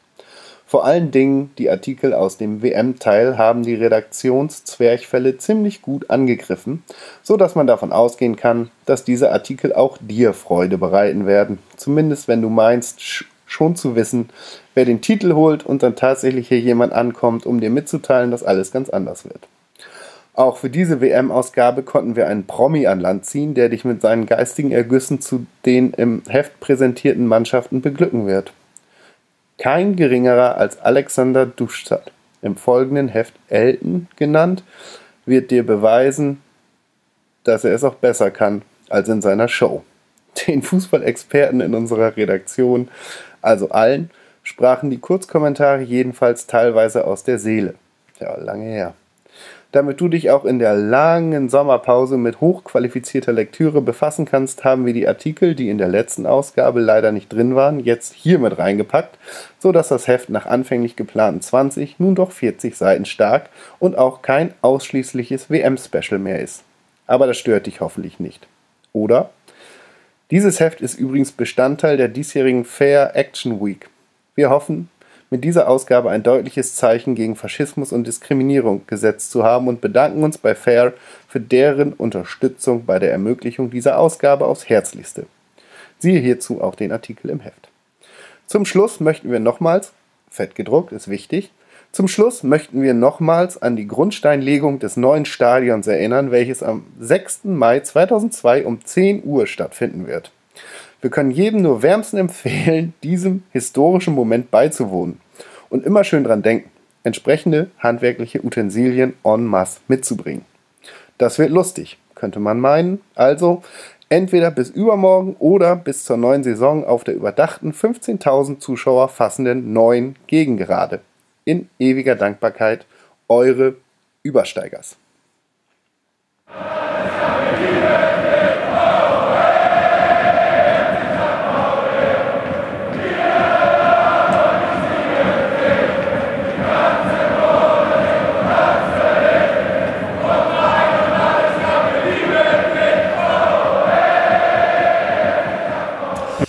Das war Wilko. Parallel zu heutigen Zeiten natürlich völlig frei erfunden. Schönen Gruß übrigens, Wilko. Wir würden uns sehr freuen, wenn du das so oder ähnlich auch zu den nächsten Folgen wieder sehr viel regelmäßiger beitragen könntest. Wir waren mit Pyro noch nicht ganz fertig. Wir wollen natürlich noch ganz kurz darüber reden, was war denn gut und was war vielleicht nicht so gut. Und ein Punkt, der dabei in der öffentlichen Wahrnehmung ähm, große Kritik hervorrief, war, dass wir nur wegen der Pyro in der Süd ja das Spiel verloren haben, weil wir waren ja gerade dabei, den Ausgleich zu schießen und dann war Miyaichi von dieser Feuerwand so irritiert, dass er den Ball gar nicht reinmachen konnte. Marvin, erzähl doch mal. Also ich glaube, das lässt sich ganz schön schnell abhandeln. Ich meine, wir haben ja jetzt am Wochenende eindrucksvoll bewiesen, dass man auch ohne Pyro 4-0 verlieren kann. also ja, wollt ihr das noch weiter ausführen? Das ist halt eine schöne Ausrede jetzt, vor allem nach der ganzen Geschichte drehte sich ja die ganze Diskussion nur um die Geschehnisse der Südkurve und da kann die Mannschaft eigentlich ganz froh sein, dass sie ein bisschen von ihr abgelenkt wurde und keiner mehr über diese Leistung gesprochen hat, die viel, viel beschämender war als alles, was sonst passiert ist.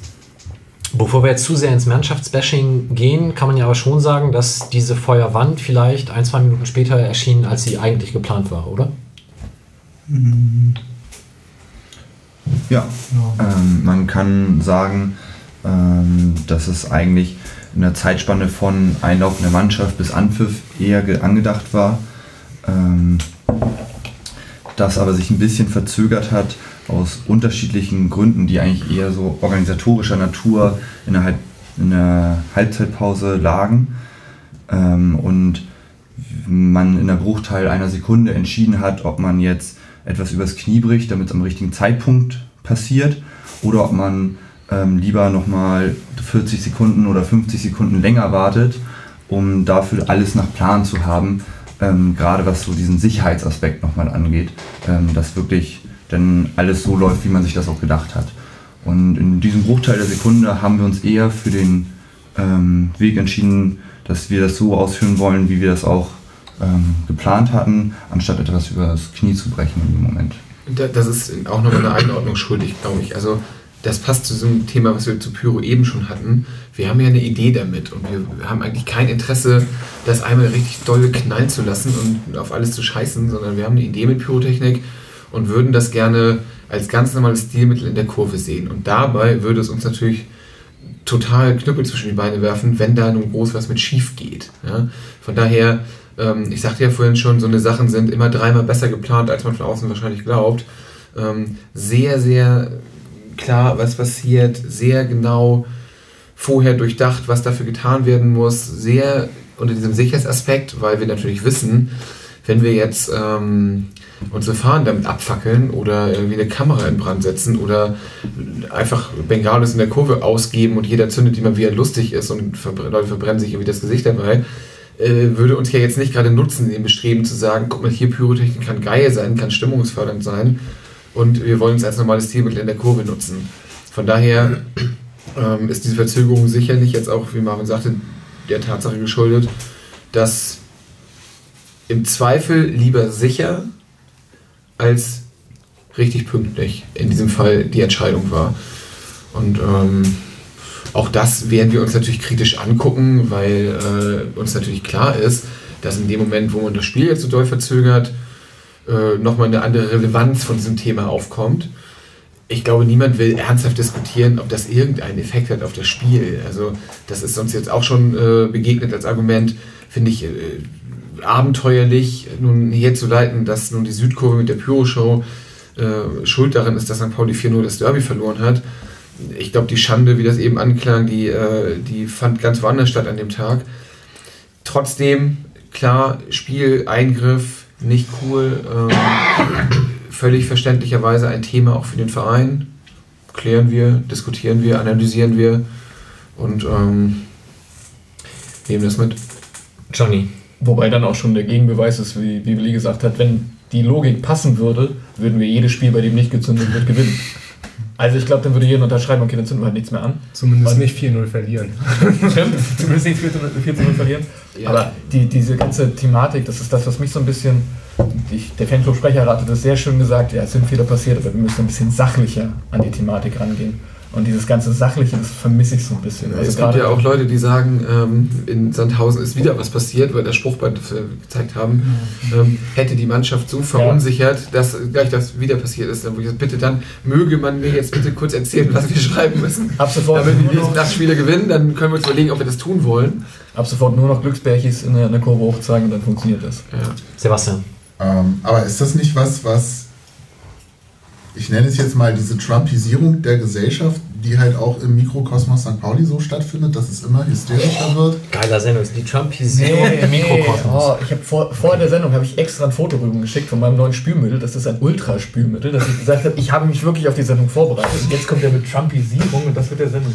Okay, Sebastian, nochmal bitte. So, so die, Auf Deutsch. Versuch's einfach nochmal. wird auch der, der Diskurs von mir aus auch zwischen den einzelnen Kurven, Graden, wie auch immer, oder innerhalb des Stadions immer hysterischer gefühlt, äh, geführt. Es wird immer schneller ähm, pauschalisiert. Es sind jetzt immer sofort automatisch die ganze Süd, wenn irgendwelche Leute da undifferenziert draufkloppen. Das ist immer die Gegengrade als Gruppe, die ja so überhaupt nicht existiert.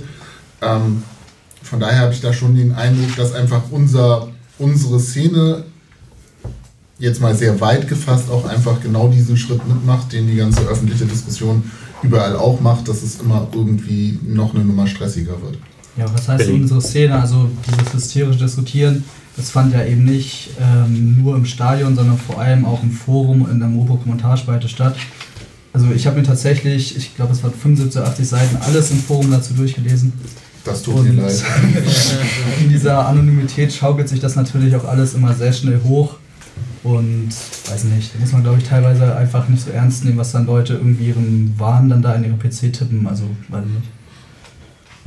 Nee, es geht mir gar nicht um Ernst nehmen, ne? aber also so, wenn du Szene weit fasst, gehört das Forum ja irgendwie dazu. Sie begreifen sich ja schon irgendwie als Teil dieses Universums St. Pauli. Äh, ob sie jetzt Ja. aktive Szene sind oder sei mal dahingestellt, aber ähm, und in diesem Kosmos scheint es mir so zu sein, dass die Leute immer mehr auf die Kacke hauen, um da irgendwie noch einen drüber zu setzen zum Teil. Und das finde ich extrem anstrengend. Und damit meine ich definitiv nicht Diskussionen, wie wir sie hier am Tisch führen oder so.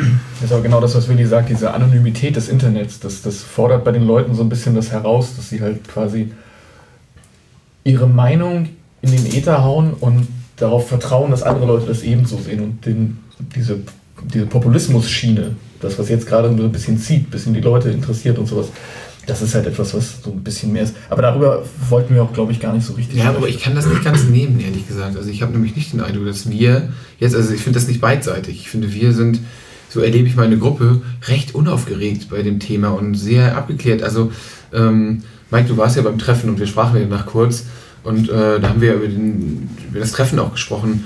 Und ich glaube, wenn die Leute jetzt in, in der breiten Öffentlichkeit tippen sollten, wie ein USB-Treffen abläuft nach dem Tag, hätten die, glaube ich, was anderes erwartet. Als wir haben ganz, ganz viele Themen, aber es war jetzt recht unaufgeregt, was das Thema Pyro angeht, weil da eine, hohe Einigkeit einfach herrscht, ganz wenig Diskussionsbedarf. Äh, Wir konzentrieren uns eher darauf, was wir besser machen können. Aber es ist einfach, es ist jetzt wenig Empörung, sowohl in die Fanszene wie auch jetzt, also auch auf die Gegend gerade sozusagen. Wir haben da eine recht klare Analyse von und es ist jetzt nicht, dass wir uns in Schimpftiraden äh, Tag für Tag ergeben, wie das andere offenbar tun. Also wenn, wenn Trumpisierung der Gesellschaft meint, ähm, Populismus und auch so ein, so Empörungsfetisch, dann würde ich da sogar, sogar mitgehen. Also ähm, auch der ganze Aufschrei danach. Die Medien suchen sich jetzt was raus und äh, jemand sagt ja mal, dass die Mopo das größte Fanszene äh, der St. Pauli-Fanszene ist.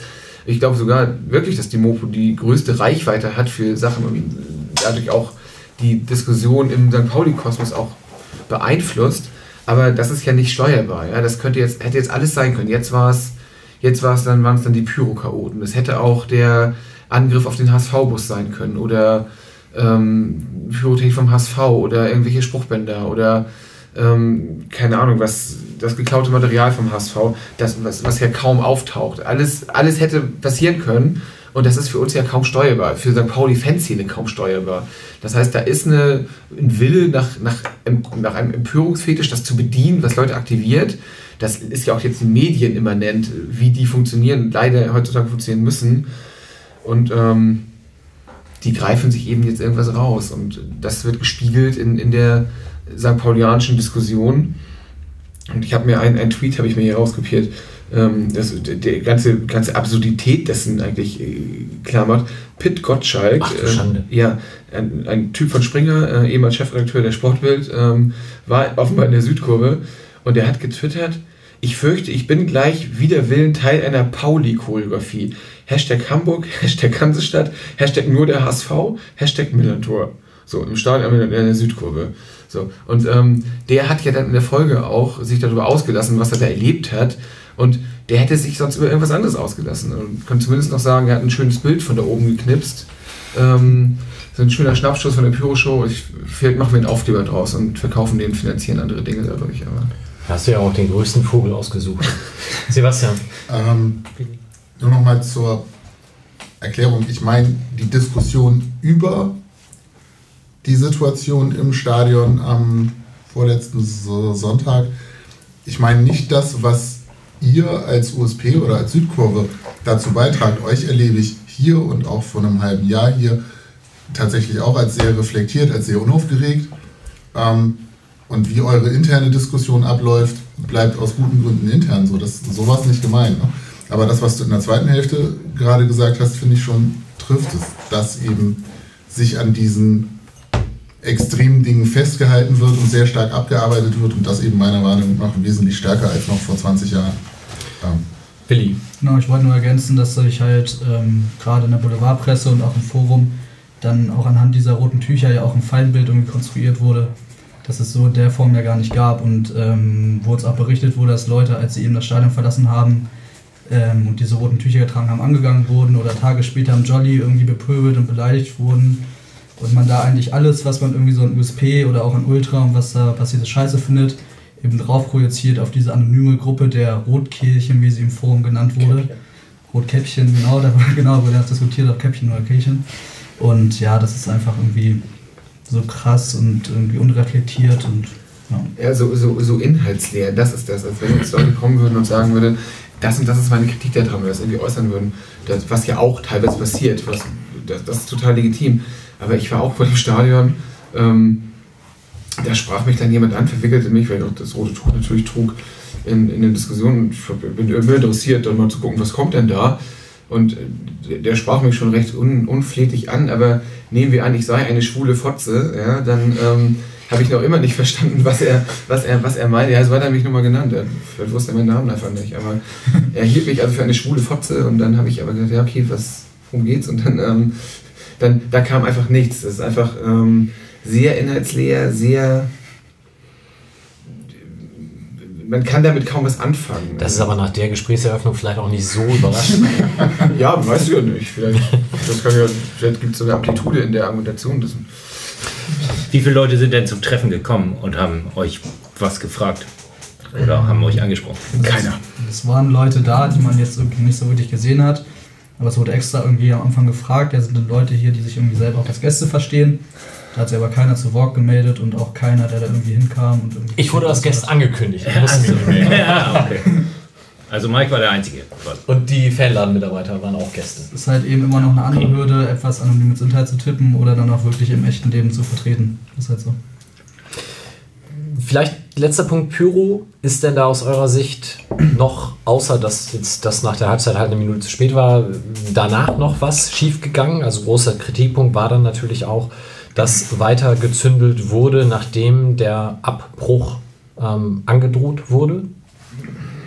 Stimmt so nur bedingt, würde ich mal sagen. Also als es dann die ersten äh, Kontakte von Spielern zu unseren Leuten gab, da wurde dann auch erstmal eingestellt. Die Geschichte zur zweiten Halbzeit dann mal außen vor. Aber ich glaube, als es dann hieß, ey, hier kann wirklich abgebrochen werden, dann wurde schon, schon gesprochen. Ja, das ist, glaube ich, nochmal eine wichtige Feststellung. Es gibt ein Regulativ. Generell, USP ist davon nicht überrascht gewesen, was da passiert, sondern das ist alles sehr bekannt gewesen. Und ähm, wie gesagt, wir beschäftigen uns mit den Sachen, die jetzt nicht nach den Vorstellungen gelaufen sind, die wenige sind, aber natürlich voll da. Und natürlich ist es auch so, dass die Art, wie während des Spiels weiter gezündelt worden ist, ähm, optimierungsfähig ist. Denn natürlich haben wir die Idee, wenn man sagt, Pyrotechnik ist ein Stilmittel, dann ist es natürlich unsere Vorstellung, dass auch während einem Torjubel oder wenn mal ganz irgendwie coole Gesänge gerade die Kurve voll abgeht, dass das auch durch Pyrotechnik untermalt wird. Und das wurde ja, das, das ist eine, eine, ein Plan, der seit Ewigkeiten besteht. Und äh, beim Derby ist es jetzt mal gemacht worden. Ich glaube zum Teil recht ansehnlich und erfolgreich und dann aber irgendwann nach so einem Turning Point so, dass man gedacht hat, okay, jetzt reicht's. Das, auch, das war bisschen auch die Stimmung im Stadion, glaube ich, die sagte, jetzt ist ja schön und gut, ich finde das auch alles, finde Pyro cool und alles, aber irgendwie jetzt verkommt es zum Selbstzweck. Und das ist ja eigentlich genau das Bild, was wir nicht erzeugen wollten. Auch das gibt Gründe. Also es gab genug Material in der Kurve ähm, und die Idee war, verschiedene Crews holen sich das und äh, wenn sich die guten Gelegenheiten bieten, dann wird Pyrotechnik eingesetzt. So, nun waren aber alle gut eingespannt und äh, es war Derby und man hat sich dann irgendwie auch sehr geärgert. Äh, und viele haben das eben dann einfach nicht, nicht gemacht, also einfach keinen Bock mehr drauf hatten. Und einige haben es halt gemacht und äh, das erzeugt nach außen hin das Bild. Ich glaube, das, wird den, das wird den Leuten gar nicht gerecht. Die denken das, glaube ich, mehrheitlich gar nicht so. Es erzeugt aber natürlich nach außen das Bild, hier wird jetzt auf alles geschissen und es ist alles egal. Es geht nur noch um das eigene Ding. Ähm, ob der Spielerbruch droht, ob St. Pauli verliert, was die anderen Leute davon haben, ist alles scheißegal. Ähm, dieses, diese Außenwirkung, die glaube ich nicht dem entspricht, was die Leute wirklich denken. Und diese Außenwirkung kritisiert das natürlich. Und das ist natürlich, selbstverständlich, müssen wir auch nicht drum reden, ein Punkt, äh, den wir jetzt in der Analyse auch aufnehmen, weil zumindest das Ziel, diese Wirkung entsprechend cool zu erzeugen, ist ja nun mal einfach nicht gelungen. Und ähm, das ist ein Thema. In dem Zuge kamen ja dann auch die vorhin schon diskutierten Leuchtkugeln dann. Das ist nicht nur ein Thema, das ist ein Fehler, weil das Absprachen bricht. Äh, auch das wird thematisiert. Mm. Und wie gesagt, so ein paar andere Sachen sind da jetzt auch noch nicht gut gelaufen, wo wir wirklich sagen würden, ja, ist unsere Kurve, wir sind die führende Gruppe, wir haben auch überhaupt keine Veranlassung, uns von den Leuten zu distanzieren, weil ähm, man kann nicht sagen, das ist eine Gruppe, das ist eine andere Gruppe, das ist die Südkurve, die sich so präsentiert hat an dem Tag.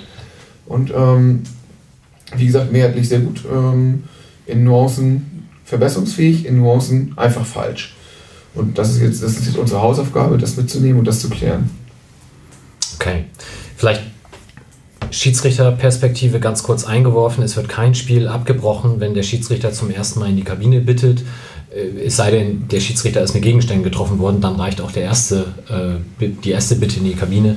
Ansonsten ist das immer ein, eine Maßnahme, die der Schiedsrichter trifft und definitiv dann nochmal ist versucht, bevor er abbricht. Ich glaube, das war ein Also schimpfen die alle auf den Schiedsrichter. Ne? Hat das ja hat ganz gut gemacht. Ja, hat er gut gemacht, sehe ich auch so. Denn der hat ja viel laufen lassen. Und ich finde auch wirklich, äh, der Schiedsrichter hat die Aufgabe, das Spiel zu führen und das Sportliche zu organisieren. Und wenn da in den Kurven links und rechts Bengalos brennen oder Rauchtöpfe abgefackelt werden, einfach weil das gut in die, in die Stimmung der Kurve passt, dann fand ich das eigentlich ganz souverän, dass er sich um viele Sachen einfach nicht gekümmert hat, weil es meiner Wahrnehmung auch das Spiel überhaupt gar nicht beeinflusst hat. Ähm, ich fand, dass der das am Ende souverän über die Bühne gebracht hat. Also der hat dann irgendwann gesagt, Leute, pass mal auf, auch recht unaufgeregt, jetzt reicht's bald mal, weil also gerade das Ding zur zweiten Halbzeit war, das kann man ja nicht ignorieren. Das war auch wenn der Rauch jetzt nicht aufs Spielfeld gezogen ist, sondern nur der Rauch von den HSV-Pyro-Sachen, ähm, war das natürlich massiv und dass ein Schiedsrichter dann das Spiel unterbricht, das kann ich schon verstehen. Äh, und der hat ja auch am Ende gesagt, jetzt schickt die Spieler rein und hat ja dann auch tatsächlich beim nächsten Mal nicht gleich abgebrochen. Und ich fand das eigentlich, ja, man kann jetzt diskutieren, ob da jetzt in, in der, im, über Stadionsprecher hatten ja viele jetzt den Eindruck, dass da unnötig viel Panik gemacht worden ist. Das hat sich aber jetzt in der Beurteilung revidiert, weil die haben sich wohl streng nach Vorschrift verhalten. Fein soweit. Und der Schiedsrichter hat das ganz gut über die Bühne gebracht. Also ich fand das jetzt nicht sehr kritikabel, was da passiert ist. Ja. Eine Frage, die ich noch stellen soll, ähm, A, von meinem Sohn, aber auch von ein paar anderen. Was hat denn Sami Alagui gesagt, als er da rauskam zu euch? Sammy, Mike. Sammy Alagui, Entschuldigung. Marvin, warst du da überhaupt Ich da? glaube, er, ich Nee, glaub, er fragt, ob er auch einzünden Nein, also ich, ich denke, wahrscheinlich hat er das Übliche gesagt, ähm, beim nächsten Mal brechen wir ab und das war's, oder kam da noch mehr? Habe nur Bruchteile verstanden von dem, was er gesagt hat. Ähm, aber es war nur ganz kurz. Ich bin der Meinung, irgendwie, äh, es muss jetzt aufhören oder irgendwie so. Eher pro forma, ich muss da jetzt raus und mal so Genau. tun, als wenn ich was sage. Okay. Genau. Tim, nee, Johnny. Sehr schön fand ich auch den, den, äh, die Videoleinwand, die dann sagte, Pyrotechnikzünden ist wirklich untersagt. Und um das auch nochmal wirklich, wirklich deutlich zu machen, war wirklich fett geschrieben und unterstrichen. In dem Moment, ich wollte auch nicht mehr rauchen oder irgendwas. In dem Moment habe ich gesagt, kein Feuer mehr hier. Wirklich. Was sagen eigentlich die, die Rauchfrei-Initiativ? äh, Du musst bis zur nächsten JTV warten, da kommt ein neuer Wenn das Antrag. aber auf, wenn dieser, dieser AfD-Typ nochmal kommt und äh, einen Antrag stellen. Haken wir Pyro ab, kommen wir zu Thema Support. Vielleicht da erstmal auch die Südperspektive. Und wenn wir den Vorsänger schon da haben, Marvin, erzähl doch mal, wie es war. Ui. Ähm, der Support lässt sich natürlich jetzt so ein bisschen in vor dem ersten Gegentor und nach dem ersten Gegentor dann wahrscheinlich unterteilen. Ähm, ich fand, dass die ähm, ersten 30 Minuten ziemlich brachial waren, gerade von der Süd aus. Und man einen sehr, sehr, sehr, sehr lautstarken Support abgegeben hat. Ähm, und das jetzt auch gerade so in dem Bereich war ja auch teilweise Pyrotechnik schon ähm, im Einsatz, wo ich mir so dachte, oh, das passt jetzt hier ganz gut zusammen, dieses Setting, ähm, dass man drei, vier wirklich laute Gesänge hatte und da immer wieder mal eine Fackel dazu anging. Ähm, was wirklich ein bisschen irritierend war, ähm, ich hatte mir Äh, irgendwann hatten wir uns vorgenommen, so einen Wechselgesang mit der Gegengrade zu initialisieren und dieses We Love St. Pauli mit denen zu machen, weil ich dachte, oh, das kommt heute an diesem Tag jetzt richtig, richtig, richtig. Und da war ich stark verwundert, wie leise das eigentlich war im Stadion. Also wie, wie emotionslos das schon an dem Punkt rübergekommen ist. Ähm, ja, weil ich da völlig von meiner Enttäuschung, also wirklich von meiner Erwartung abgewichen, also ist die Realität ganz stark abgewichen, wie es am Ende rausgekommen ist. Ich dachte, das wird heute das Ding, aber war scheinbar nicht. Ich muss dir vorstellen, in der 30. Minute oder 32. Minute ähm, habe ich Flo gehört, der zwei oder drei Reihen hinter mir stand und das ist schon relativ ungewöhnlich, der im Prinzip die hinter sich stehenden 200 Leute angeschrien hat, dass es das Spiel ist, auf das alle zugearbeitet haben und jetzt hält jeder die Fresse. Und das war,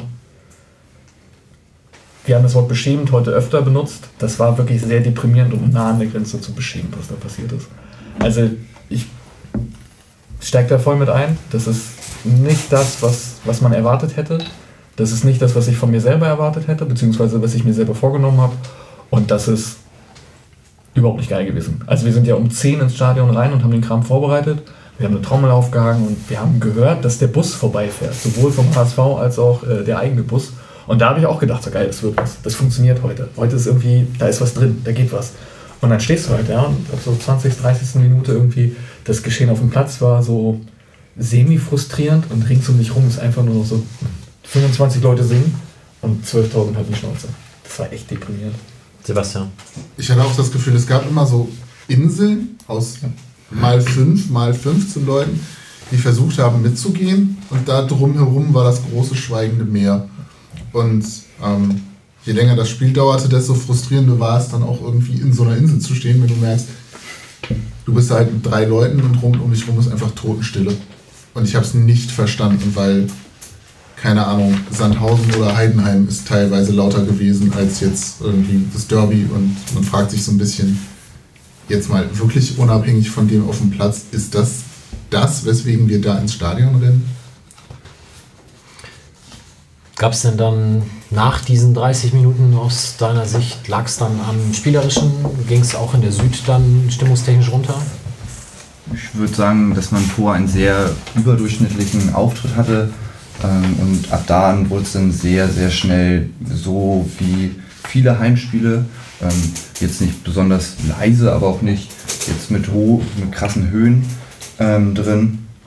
Tatsächlich hatte ich das Gefühl, dass dann ab der zweiten Halbzeit nochmal ein bisschen mehr äh, Stimmung im Stadion herrschte und auch gerade von der Südkurve aus, was dann aber durch den relativ schnellen Gegentreffer auch, glaube ich, gelähmt hat.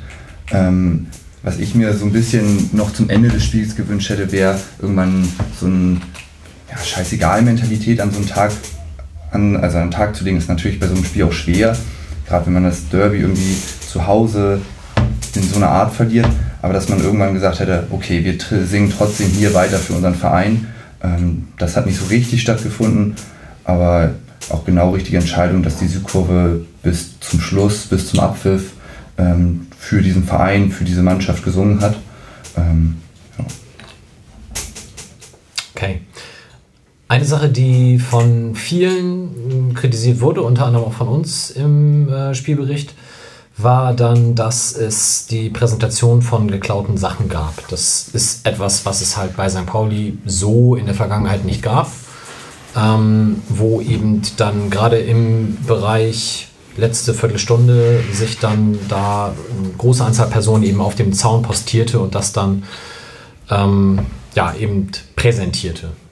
Wie habt ihr das wahrgenommen? Wie kam es dazu? Wie habt ihr das dann auch im Nachhinein besprochen? Naja, wir haben, ähm, man hat sich ja ganz bewusst dazu entschieden, ähm, an dem Spieltag Material vom HSV zu präsentieren. Ähm, dass sowas noch nicht stattgefunden hat, liegt ja auch nicht daran, dass es irgendwie nichts gäbe, sondern eher, dass man nie so wirklich den Anlass dazu gesehen hat, ähm, so, so, so eine Art Stilmittel zu nutzen, sag ich mal.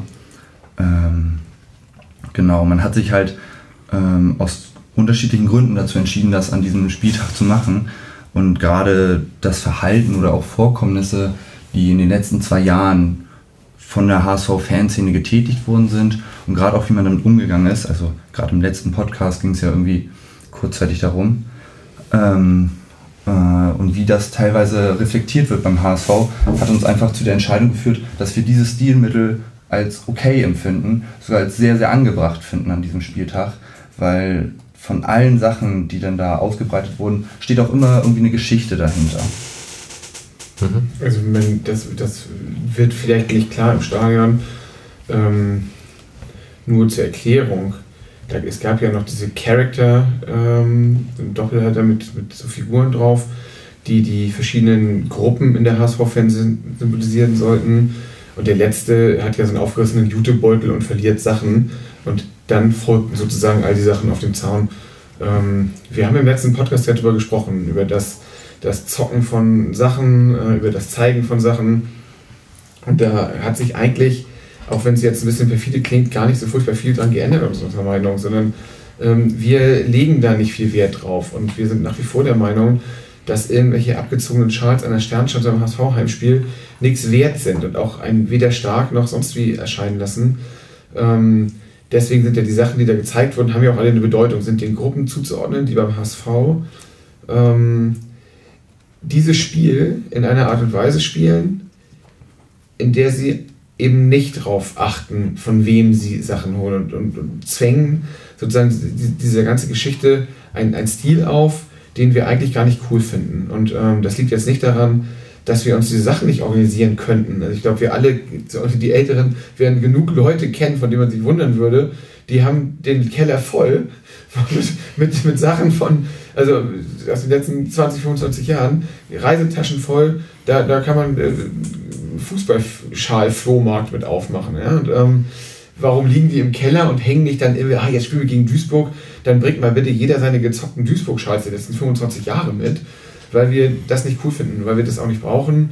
Ähm, in diesem Fall ähm, wurde die Feststellung getroffen, dass das angemessen wäre, im, im Hintergrund auch, es wurde der letzte Podcast ja schon erwähnt, äh, der letzten zweieinhalb Jahre mit einem sehr eskalierten Verhältnis mit äh, der HSV-Fanszene, mit Dingen, die so räudig und schlimm sind, dass man sich entschieden hat, einmal dieses Spiel mitzuspielen und äh, die Dinge zu zeigen, die alle für die beteiligten Personen ja auch eine Geschichte haben.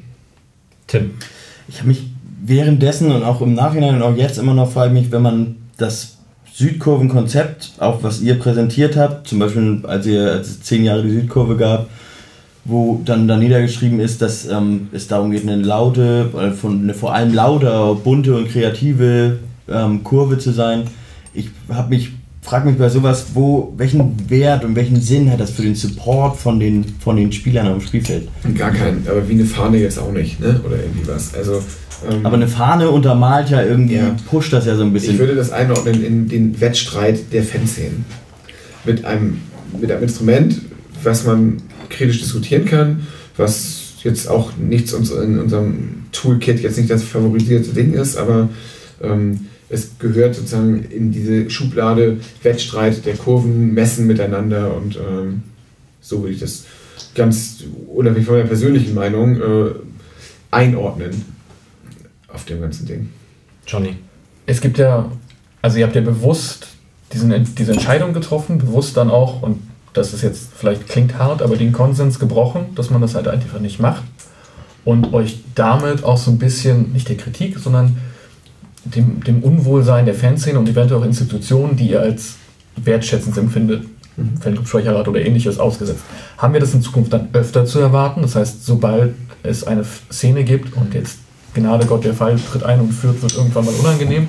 Aber wenn dann irgendwann der Fall kommt, das, haben wir dann irgendwann Kleeblätter auf dem Zaun zu erwarten? Oder ist das jetzt etwas, von dem er sagt, das ist halt wirklich so dieses, die ultimative Eskalationsstufe? Einsatz vorweg. Ähm, es wurde auch schon auf die Frage, wo ist denn das mal konsensual festgehalten worden, dass das nicht gemacht wird? Wo, wo, wo kann ich das nachlesen sozusagen? Also jetzt, ich, genau ich, polemis ich, ich, polemisiere jetzt, ne? aber wo, wurde, wo, wo muss jetzt allen klar sein, wo stand mal geschrieben, das Zeigen von gegnerischem Fanmaterial ist äh, verboten oder ist, wollen wir nicht oder wer ist denn wir, ist auch die Frage. Ne? Aber wie, wo ist das mal kodifiziert? also ich sehe total den Punkt, ich will da jetzt gar nicht so gegen argumentieren und wir beantworten auch gleich die Frage, aber ähm, äh, das, das war sich, waren sich alle einig, wird bei St. Pauli nicht gemacht. Hm. Also wir können sagen, wir haben es nicht gemacht, weil wir es als Stilmittel nicht cool finden. Ähm, und jetzt haben wir es mal aus was für Gründen auch immer als passend empfunden und haben es gemacht. Also ähm, dass, dass das Feld als Konsens empfunden wird, liegt ja auch hochgradig daran, dass außer organisierten Fans oder Südkurvenkosmos und niemals jemand damit in Kontakt kommt. Also wenn mein, mein Vater hat auch noch keine geklauten Sachen gezeigt auf der Gegengrade, der hat aber vielleicht auch gar keine. Doch eins hat er. Weiß ich sogar. Keine Details, keine Details. Aber, aber ähm, dann, also ja, da äußern sich jetzt Leute zu Dingen, die sie überhaupt gar nicht betreffen, weil sie sie selber weder in der einen Richtung noch in der anderen Richtung äh, jemals erlebt haben. Ich frage mich nur, wo kommt die, die straffe Wertung daher? Also uns muss keiner davon überzeugen, dass das jetzt äh, kein Alltag werden soll, oder dass das ein cooles Stilmittel per se ist. Aber dass das so kodifiziert irgendwo schon mal abgelehnt wurde, ist mir jetzt persönlich nicht bekannt. Also will ich gleich auch noch was zu sagen, aber Marvin erstmal. Mm, Es ist ja ein bisschen so gewesen, dass bis jetzt einfach noch nicht der Anlass gegeben wurde, dass man gesagt hat, ey, man muss auf dieses Stilmittel jetzt zurückgreifen oder dieses Stilmittel wäre jetzt sehr, sehr naheliegend zu nutzen. Und daher rührt, glaube ich, eigentlich dieses, dass es nie passiert ist. Und natürlich wollen wir auch so weiterverfahren, dass wir jedes Mal genauestens analysieren, ob das überhaupt angemessen ist.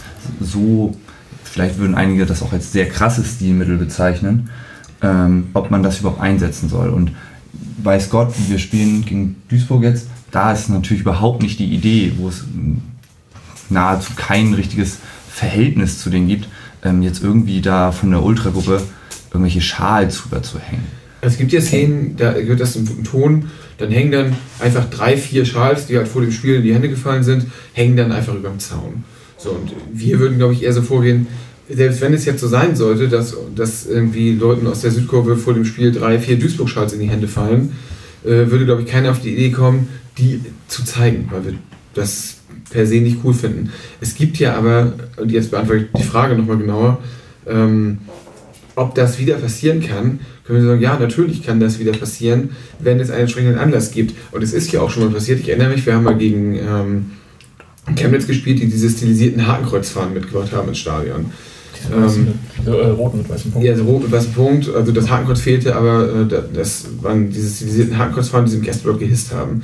So, und ähm, wie das eben so spielt, äh, am Ende sind ein paar davon auf St. Pauli geblieben und eine wurde auch beim nächsten Heimspiel äh, in der Gegend gerade damals noch aufgehängt und verbrannt. Und das ist ja auch so eine Art Trophäe, sozusagen. Wir sagen, hier war so eine Hardcore-Nazi-Bande bei uns im Stadion. Und wir haben am Ende versucht, den in die Schnauze zu hauen und haben ein paar von ihren Fahnen genommen. Und das ist sozusagen die Trophäe davon. Ja? So, das ist ja die Aussage, die dahinter steht.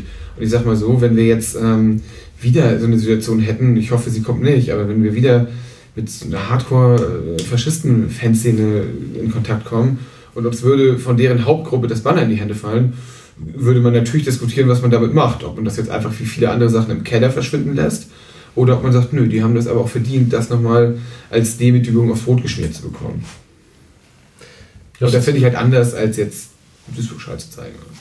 Genau, aber das finde ich auch noch ein bisschen anders als die Präsentation der zusammengesuchten äh, HSV-Fan-Utensilien zu sagen, das ist jetzt das, also was du jetzt gesagt hast, entweder diese, diese Chemnitz-Fahne vor, weiß ich nicht mehr, wie viele Jahren das war, oder das Hauptbanner einer irgendwie einer Nazi-Gruppe zu zeigen, zu sagen, hier, das waren ja auch schon stinknormale Klamotten teilweise.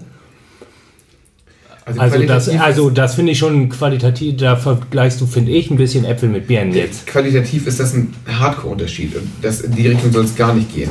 Das hat nichts mit Fascho zu tun, HSV oder sowas, das, darum geht es überhaupt nicht. Ähm, das war die strukturelle Antwort sozusagen darauf, würde das wieder passieren? Könnte sowas wieder passieren, dass Fahnen gezeigt werden oder dass andere Sachen gezeigt werden? Und ähm, das hat inhaltlich nichts damit zu tun, dass wir den HSV-Kram jetzt in eine Nazi-Ecke rücken wollen. Und das darum geht es gar nicht. Aber ähm, ich weiß es ja nicht, aber dem, was man so im Flurfunk hört, sind doch alle Sachen, die da hängen, ähm, sehr klar zuordbar zu Vorfällen in der letzten Zeit und ähm, auch die Sachen, die da, die werden ja auch erkannt von denen, die es verloren haben. Und das wäre so ein bisschen die Herleitung. Also auch da verraten wir, glaube ich, auch kein Geheimnis, wenn dann natürlich wird auch das äh, diskutiert und äh, da gibt es auch keine einhellige Meinung zu. Aber am Ende ist die Entscheidung gewesen, das zu zeigen und ähm, eben eher mit der Argumentation, guck mal die letzten zweieinhalb Jahre, was die sich alles für räudige Aktionen, für schlimme, schlimme, schlimme Sachen geleistet haben. Ähm, deswegen erschien das angemessener als andere Dinge. Sebastian. Ich glaube, ein Stück weit ist es auch ein Problem in der Kommunikation, weil auf einer Ebene oder auf der einen Ebene kommunizieren, ja eigentlich Ultragruppen im weitesten Sinne miteinander. Das heißt, die Gruppen, deren Utensilien ihr da am Zaun hängt, werden sich schon wieder erkennen, während Otto normal Gegengradensteher halt drauf guckt und denkt, was soll denn dieser HSV-Schal da? Also so, das hat natürlich für uns von da oben eine komplett andere Bedeutung. Und ich glaube, das ist halt auch ähm, strukturell einfach so ein Ding, dass man im Stadion nicht auflösen kann, dass halt unterschiedliche Zielgruppen einfach angesprochen werden von bestimmten Kommunikationsutensilien. Und das sind halt auch Schals, die am Zaun hängen. Ähm, von daher ist es dann natürlich auch irgendwie schwierig, äh, sag ich mal, diese Erwartungshaltung, ich muss jetzt aber die komplette Geschichte hinter dem Schal, der da hängt, verstehen, weil ich irgendwo in diesem Stadion bin, obwohl ich nicht mal damit gemeint bin. Ähm, das macht das Ganze natürlich extrem vielschichtig eigentlich. Ja, ist natürlich ein Problem, dass halt so Aktionen, die einer bestimmten Personengruppe gelten, von allen gesehen werden. Ist ja ähnlich wie die Spruchbänder vom HSV im Hinspiel, die ja eigentlich allesamt Insider waren und für den Außenstehenden jetzt erstmal komplett überhaupt nicht zu verstehen. Vielleicht auch wie einige Spruchbänder von uns, aber ich glaube, das lässt sich halt nicht ganz auflösen. Ja, ist immer die Frage, für wen macht man das? Ne? Ja, die. HSV haben ihre Spruchbänder gemacht, um einen sehr überschaubaren Personenkreis anzufacken damit. Und ähm, das haben sie irgendwie auf eine charmante Art und Weise sogar gemacht. Äh, hat ja, war ja auch on point. Ähm, natürlich ist jedes Thema immer noch ein bisschen vielschichtiger und alles, aber ich kann mir jetzt sagen, ja, habe ich irgendwie Gedanken gemacht und haben da einen Punkt erkannt und sind draufgegangen. Und das ist, glaube ich, das, das ist so auch Teil des Battles irgendwie, äh, was so die Fanszenen, das ich jetzt schon ein paar Mal schon erwähnt hatte, so genannt habe. Und ich glaube nicht, dass jemand den Anspruch hat, mein Spruchband wird von allen verstanden, weil dann müsste man ja, könnte man nur was machen wie Forza St. Pauli oder sowas. Ja, dann da weiß jeder, was gemeint ist. Ich würde mich jetzt wundern, wenn nennenswert Leute im Stadion gedacht hätten, oh, da sind jetzt auch viele HSV in der Südkurve, die hängen da gerade ihre Fahne auf. Ähm, das glaube ich nicht, aber ja, wird es sicherlich auch gegeben haben. Es gibt ja überall richtig verschallerte Leute und ähm, ja, da- da- das kann sein, aber das ist dann für mich so ein bisschen Rauschen links und rechts, äh, was man dann ganz gut in Kauf nehmen kann.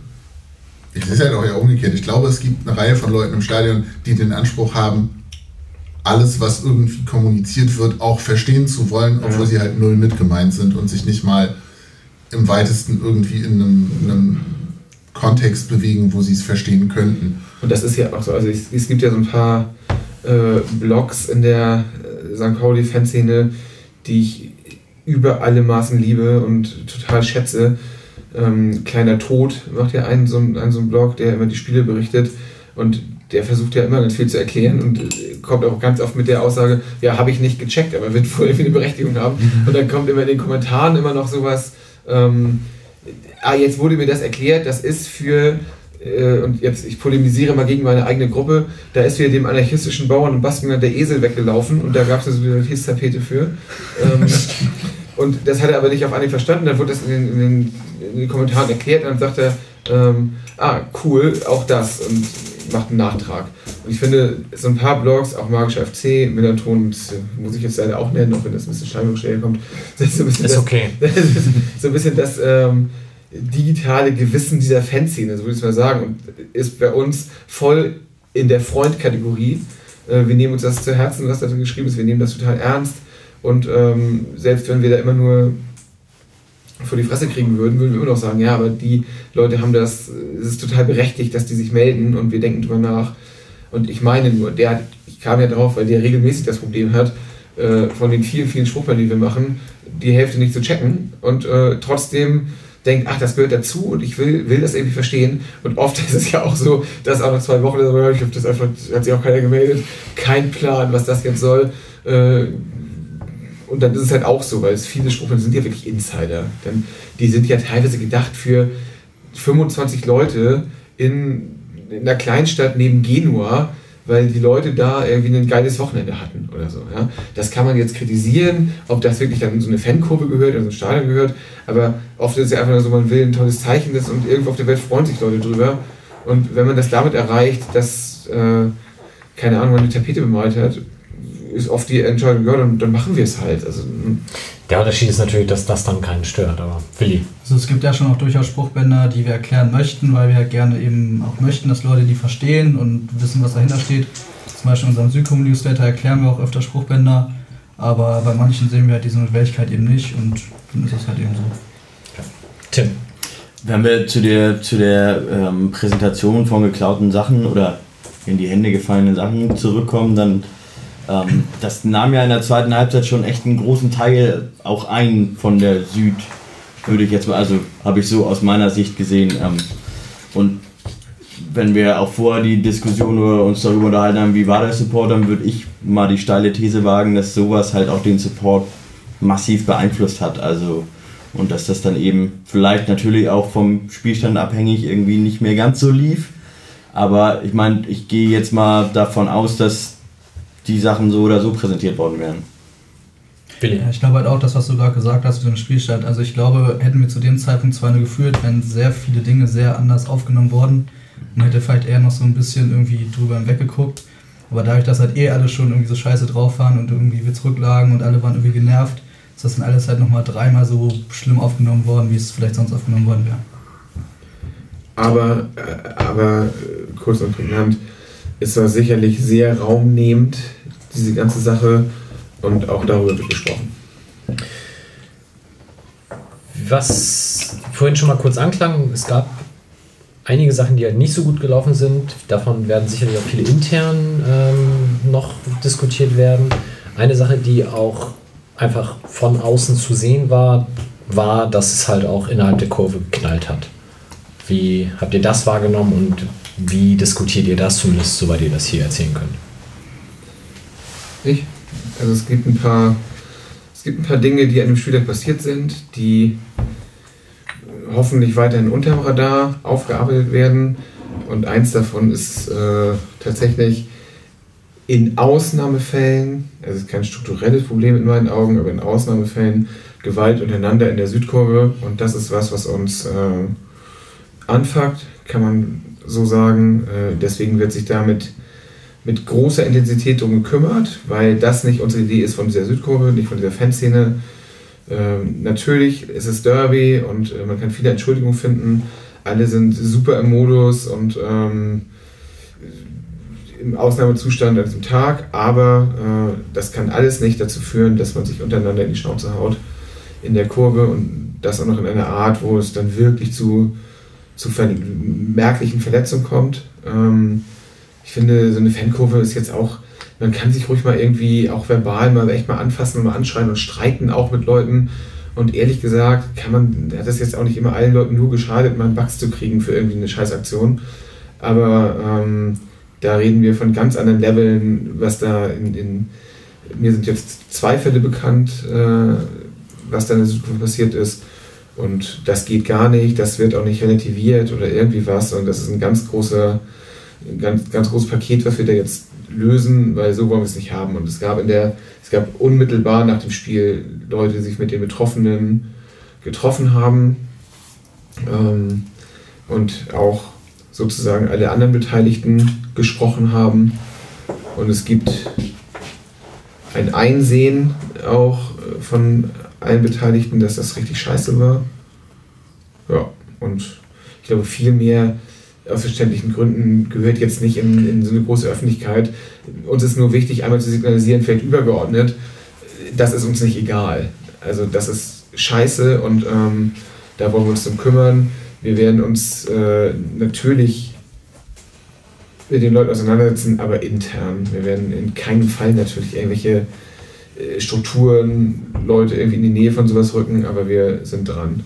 Und das ist jetzt im Grunde wie so viele Sachen. Wir haben jetzt ein paar Mal gesagt, wir klären das intern wir, wir arbeiten das auf. Natürlich kann sich die restliche Welt die Vertrauensfrage stellen, ob man uns das glaubt. Ich kann ja auch sagen, hier sitzen irgendwie vier Leute und erzählen irgendeine Scheiße, einfach nur damit die Wogen sich glätten. Und, ähm, und finden das in, insgeheim irgendwie gut oder kümmern sich einfach nicht drum. das ist jedem natürlich jedem Hörer und jeder Hörerin jetzt selbst überlassen. Wir können nur unsere Einstellung dazu kundtun und tun das auch gerne in großer Öffentlichkeit, wie in diesem Fall. Aber das ist es dann auch.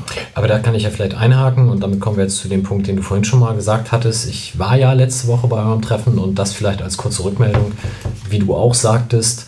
Ich glaube, viele Leute, die direkt nach diesem Spiel zu diesen Treffen gegangen wären, hätten etwas ganz anderes erwartet als das, was ich da erlebt habe. Ähm, nämlich, wie ihr sagt, es ist eine sehr differenzierte Aufarbeitung dessen passiert, was da an diesem Tag geschehen ist. Und da gab es eben auch wirklich Meinungen von A bis Z. Und die sagt ihr euch da ganz unaufgeregt und auch, wie ich finde, wirklich sehr konstruktiv in den allermeisten Fällen. Und von daher könnt ihr jetzt gerne lachen, aber das wirkte auf mich als extern dann tatsächlich. Allermeiste Fälle ist das schon ganz gut. Ja.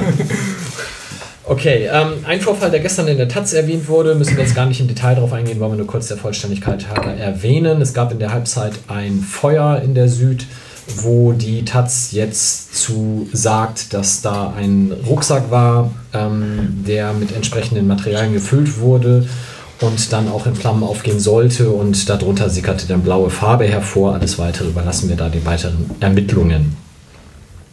Kommen wir zu dem Punkt, der vielleicht hier auch noch etwas länger ähm, diskutiert werden wird, nämlich den Reaktionen der Gegengrade.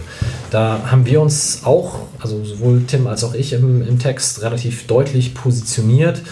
Ähm, und das, was da passiert ist auf der Gegengrade, Rufe wie ihr seid scheiße wie der HSV, wir sind St. Pauli und ihr nicht, Five-Konzert etc.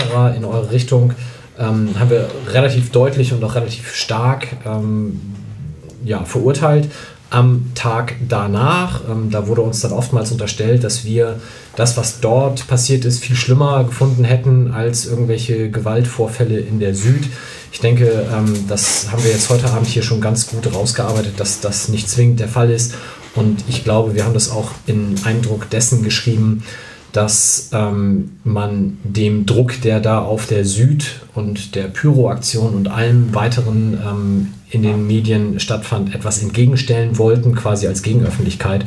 Und wir haben es dann ja auch nochmal ein bisschen ergänzt und gesagt, natürlich ähm, ist Gewalt, die passiert immer schlimmer als Rufe, aber ähm, wir wollten das natürlich so ein bisschen eingrenzen. Aber jetzt vielleicht zur Sache, wie habt ihr denn in dem Moment das Ganze wahrgenommen und was waren denn eure Gedanken, als die Gegend gerade entsprechend reagiert hat? Wer auch immer da jetzt antworten möchte. Marvin, oder? Also mein, mein, ich werde da ein paar Sachen zu sagen, das ist aber eher genereller und betrifft ähm, das Verhältnis Südkurve Gegengrade, Ultras, restliche Fans und so weiter und so fort. Äh, du fragst jetzt ja ganz konkret nach der Reaktion in der Situation. Was, will einer was zu sagen? Sonst Denn man, man kann ja erstmal sagen, dass ich relativ irritiert war über die Lautstärke. Ne? Wir haben das vorhin gehört, äh, dass eher so war, Mensch, irgendwie war es Derby und die Gegengrade war nicht wirklich on fire. Ähm, und ähm, dass dann der, der lauteste Gesang nicht der Mannschaft gilt an dem Derby-Spieltag, sondern irgendwie den eigenen Leuten, ist schon sehr verwunderlich. Und ähm, dann auch so eine Tugend, die auch irgendwie so an der so festgehalten wird, dass man sehr, sehr selten oder bis gar nicht die Mannschaft auspfeift, aber gegen die eigenen Mitstreiter praktisch, gegen die eigenen Fan, also die eigenen Leute praktisch, das sofort als legitimes Mittel wahrnimmt und dann auch praktisch in einer sehr, sehr großen Anzahl macht, das hat schon irgendwie zu ein bisschen Irritierung geführt.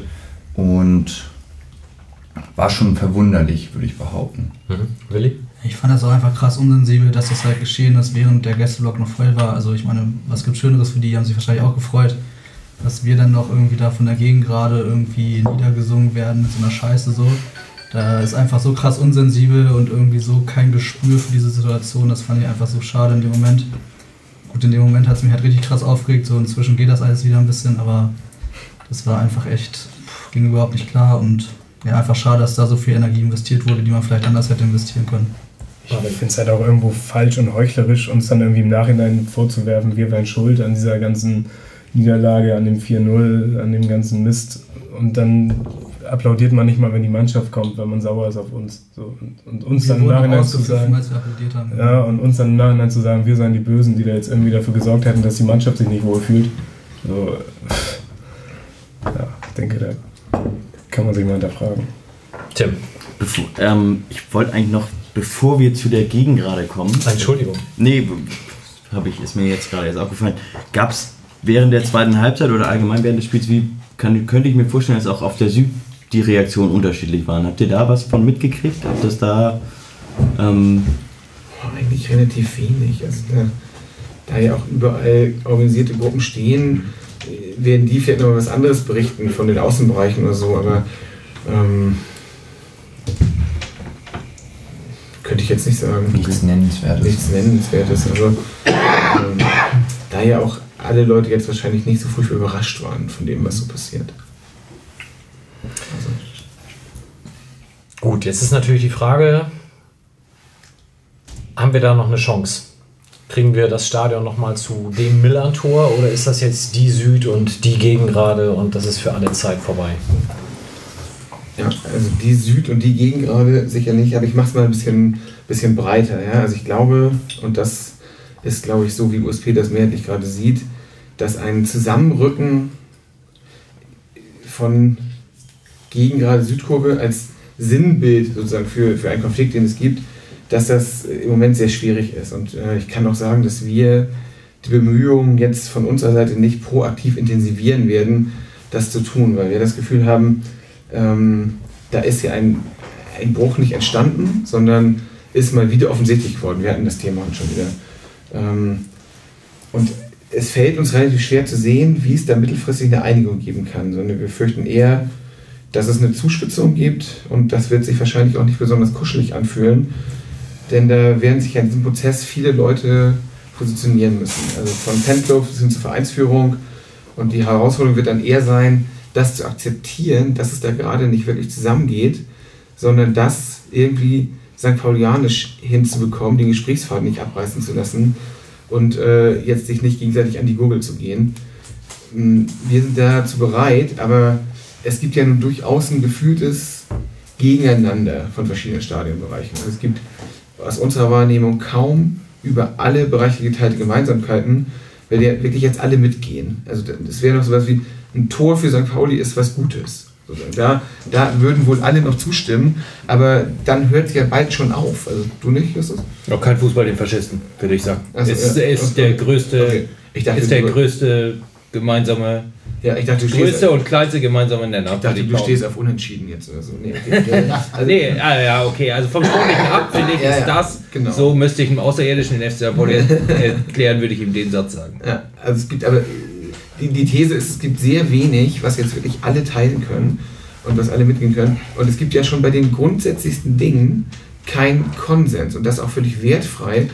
Für mich muss da keiner im Stadion singen oder sowas. Ich habe meine Art, wie ich Fußballfan verstehe, da haben andere offenbar eine ganz andere Art, ein ganz anderes Verständnis von. Aber schon Unterstützung der Mannschaft und Support der eigenen Mannschaft ist ja ganz offenbar und völlig wertfrei überhaupt nicht geteilt. Wenn ich mir die Gegend gerade angucke mit einer, äh, hat doch, irgendwer hat doch mal eine Netto-Singzeit gemessen bei der Gegner von, von vier Minuten pro Spiel oder so, keine Ahnung. Aber selbst das ist ja nicht geteilt, was man eigentlich in einer, für eine, für eine Stehplatztribüne, die mit dieser Historie kommt, mit dem Selbstverständnis kommt, ja eigentlich anders erwarten könnte. Also nicht mal da gibt es einen gemeinsamen Konsens. Und für mich ist das auch kein Thema Südkurve gegen den Rest, denn es gibt ja gute Zusammenarbeit über alle Bereiche hinweg, von Loge bis Nordkurve, über äh, Haupttribüne bis Business Süd und Gegengrade und Block 1, wie auch immer, was es, die Leute sind ja im Dialog, dann sind ja im Kontakt. Von daher ist diese Zuspitzung, wie sie gemacht wird, glaube ich, nicht ganz richtig. Mm. Und in dem Zuge müssen wir auch wirklich sagen, fetten Respekt an Support-Blog, Gruppen wie Ostblock, Nord-Support, wie auch immer, alle Leute, die irgendwie, die sich, die sich irgendwie rühren, die was erreichen wollen, die was machen wollen, die sich nicht aufgeben und die was reißen wollen, die bekommen von uns den fetten Respekt und mit denen sind wir auch in Kontakt. Unter anderem haben sich viele Leute aus der Gegend gerade nach dem Spiel bei uns gemeldet und gesagt, ich halte das nicht mehr aus, ich muss weg aus dieser Gegend gerade, ich kann einfach nicht mehr, ich muss weg da, können wir irgendwie was dealen und, und wie wollen wir damit umgehen? Und das waren jetzt nicht zwei, drei Leute, sondern äh, Dutzende, die sich da überhaupt nicht mehr wohlfühlen, weil sie den Style, den sie da leben wollen, Unterstützung der Mannschaft, man wenn, wenn, wenn so ein Tor ist kaputt gemacht, einfach so. ne? Also ähm, das, das empfinden die Leute als so schlimm und damit will ich nur herleiten, es gibt mit unterschiedlichsten Leuten gemeinsames Verständnis, mit vielen aber eben auch nicht. Und viele Leute haben ja immer über uns auch gelacht, sozusagen der Kindergarten Südkurve oder Ultras oder das verächtlich gemacht. Wir haben ehrlich gesagt nie so richtig verstanden, warum, aber es ist uns auch über die Zeit egaler geworden. Und ähm, das kommt jetzt mal, zu- ich möchte einen Punkt mal aufgreifen, was sind so die Bruchstellen? Warum haben wir die Situation, wie wir sie jetzt heute hier haben? Und da würde ich zum Beispiel nennen, ein ganz großes Ding war der, ähm, war das Spiel, als wir gegen Cottbus gespielt haben. Und äh, die Cottbusser hatten, ich meine aus T-Shirts oder irgendwie was, diesen Spruch aufgehängt, ein Sieg heilt alle Wunden. Und das Sieg heil war irgendwie hervorgehoben, bla. Irgend- Irgendwas war da los. So, Südkurve antwortet mit Nazi-Schweinerufe. Gegengrade pfeift Südkurve dafür aus. Mit diesem Habitus von, nicht, wir wollen andere Leute nicht beleidigen, das ist nicht der Ton, der hier vorherrschen soll und so weiter und so fort. Gibt es bestimmt tausend Interpretationen zu, was da auch noch passiert ist, aber so ist es angekommen. Ähm, dann so Sachen wie, wann immer wir mal auf die Gegend gerade gegangen sind, um für soziale Projekte oder für Antifaschisten in Minsk, die sich da irgendwie eine Scheißsituation finden, sammeln wollten, sind da irgendwie 7 Euro gesammelt worden in der Gegend gerade. Ähm, dann das Thema Stadionverbote. USP ist durch die Zeit gegangen, wo wir ähm, über 100 Stadionverbote hatten, was die Gruppe massiv beschäftigt hat. Und zwar über einen ganz gehörigen Zeitraum. Wa- Was war da eigentlich Thema in der Gegend gerade mit den Stadionverboten? Wie wurde das von den 12.000 Leuten eigentlich behandelt? Hat da mal jemand irgendwie gesagt, da, das geht mich auch irgendwie an. Ich kann zwar nichts daran ändern, aber ich nehme das zumindest wahr und ich solidarisiere mich mit den Leuten. Haben wir nicht gespürt. Meine, habe ich jetzt auf die Idee bin ich gekommen durch einen Mopo-Kommentar, da hat jemand geschrieben hat, man hätte die Südkurve jetzt beim Derby von Polizei räumen lassen müssen. Und äh, das wäre doch alles total geil gewesen. Hätten die endlich mal schön auf den Arsch gekriegt. Was liest du denn auch für Sachen da? Ich habe das mit diesem, mit diesem Pastor da auch gelesen, der gesagt hat, das ist wie die SA. ähm, äh, die, die Fußballfans der Ende äh, 1933. Also der sollte sich vielleicht mal ein Jahr in seiner Krypta einschließen und über Worte wie Geschichtsrevisionismus oder so nachdenken und nicht äh, im Boulevard sich äußern, aber geschenkt. Also in, aber in, im Zuge von solchen Freakshows habe ich eben auch dieses Ding gelesen. Ja? Ähm, aber Gedankenexperiment mal, was würde denn passieren, wenn, was wäre passiert, wenn das passiert wäre? Polizei stürmt die Südkurve. Wie hätte sich denn die Gegend gerade verhalten? Müssen wir das nicht beantworten, aber finde ich ein interessantes Gedankenexperiment, was dann passiert wäre. Ich glaube, es hätte tatsächlich so schlimm, was es ist. Ich glaube, es hätten Teile applaudiert. Genau, so. Ich das, würde nicht nur Teile sagen. Ja. Und das, das führt alles zu unserem Gefühl, ne? deswegen nenne ich die Punkte. Zum Beispiel auch, ich hatte das schon erwähnt, wir haben 25.000 Flyer verteilt, wo wir erzählt haben, was ist USP, wo wollen wir hin, wie kann man uns erreichen. Wir haben sehr viel von uns preisgegeben, was wir mit dem Stadion erreichen wollen. Wollten Verständnis schaffen, wollten Anknüpfungspunkte schaffen. Effekt gleich null. Wir machen seit 17 Jahren offenes Treffen. Äh, Gäste sehr selten. Wir publizieren unter anderem auch die Vereinsseite, haben Mitteilungen zu Dingen, von denen wir glauben, das Stadion sollte das wissen oder sozialen Projekten, wie auch immer was. Effekt gleich null. Und das ganze Stimmung, das ganze Thema Stimmung im Stadion, Unterstützung der Mannschaft mit uns gemeinsam St. Pauli unterstützen, ist jetzt hier noch gar nicht genannt. Ja? Und ähm, Marvin sagt das eben, jeder kann ja so seine Meinung zu einer Tribüne jetzt entwickeln, die am lautesten wird, wenn es darum geht, Scheiß St. Pauli zu rufen, um dem Gästeblock zu antworten. Das in den letzten Spielen, ich weiß nicht, gegen wen haben wir alles gespielt, keine Ahnung. Aber, die lautesten Rufe sind in der Regel, wenn die Gegend mit einsteigen kann, wenn der Gästeblock Scheiß St. Pauli ruft. So ein Ding, was in den 90er Jahren, wo wir alle uns mal irgendwie hart drüber haben, vor 20 Jahren als Reaktion auf äh, irgendwelche blöden, blöden Sprüche aus dem Gästeblock, das ist das, wenn es am lautesten wird, oder wenn man nach dem Spiel mit der Mannschaft feiern kann. Das ist eine totale Negierung des klassischen Modells im Sinne von St. Pauli-Fans unterstützen die Mannschaft und wollen, dass der Funke überspringt auf den Rasen und wir wollen für St. Pauli singen, wir wollen St. Pauli unterstützen. Hin zu einer totalen Konsumentenhaltung von ich gehe mal hin, ich habe ja Eintrittsgeld bezahlt und der Funke muss vom Rasen kommen. Wir belohnen sozusagen gute Leistung auf dem Feld, indem wir dann Party machen wie am Ballermann. Und äh, das klingt jetzt doof, aber Leute von uns, die oft in die Gegend gerade hier in Neukorius zu helfen, was die für Geschichten mitbringen, ist schon abenteuerlich. Also von ganzen Kombos, Junggesellenabschieden mit äh, Deutschland Fischerhüten oder dass die Leute, die da was organisieren, von den Umliegenden ange angegangen und bedroht werden und so weiter und so fort. Das ist ja auch Teil der Gegengrade. Jetzt glaube ich, wirst du hier wenig Widerspruch zu den einzelnen Punkten finden. Die Frage ist ja, kriegen wir da die Kuh noch vom Eis? Habt ihr da über Bock drauf? Oder Ja, also es gibt, war's das? es gibt Stimmen, die sagen, man soll den Bruch jetzt nicht mehr versuchen, krampfhaft zu kitten, weil im Moment gibt es ja relativ wenig Aktivitäten von Südkurve gegen, gegen gerade. So, also das, das ist ja bis jetzt immer nur andersrum gewesen. Aber ähm, warum ist das so? Also bisher war es uns relativ egal, weil wir gedacht haben, es beschädigt uns ja nicht. Also dann sollen sie es scheiße finden, was wir machen äh, und sollen es auch äußern, fair enough. Aber es war ganz interessant rund um das Derby, waren jetzt, ich sagte das ja, sehr, sehr viele ausländische Gäste hier und waren schon interessante Diskussionen darum, weil einer fragte mich zum Beispiel abends, warum wird das geduldet? Warum duldet USP das, dass diese Sachen so passieren? Und er sagt, ja, weil es uns im Grunde ähm, nicht so furchtbar wichtig wird. Also wir sind eher der Meinung, wir mit unserem Mikrokosmos Südkurve können da drüber stehen, warum sollen wir jetzt eskalieren? Aber man kann natürlich schon mal die Frage stellen, das entwickelt ja eine Wirkmächtigkeit. Jetzt schreiben Medien darüber, junge Leute kriegen das mit, können das vielleicht nochmal anders einordnen als ältere Leute, Leute in der Gegend gerade, dieses Ich trete auch nochmal rein, diese Mentalität ist ja, schwingt ja auch mit.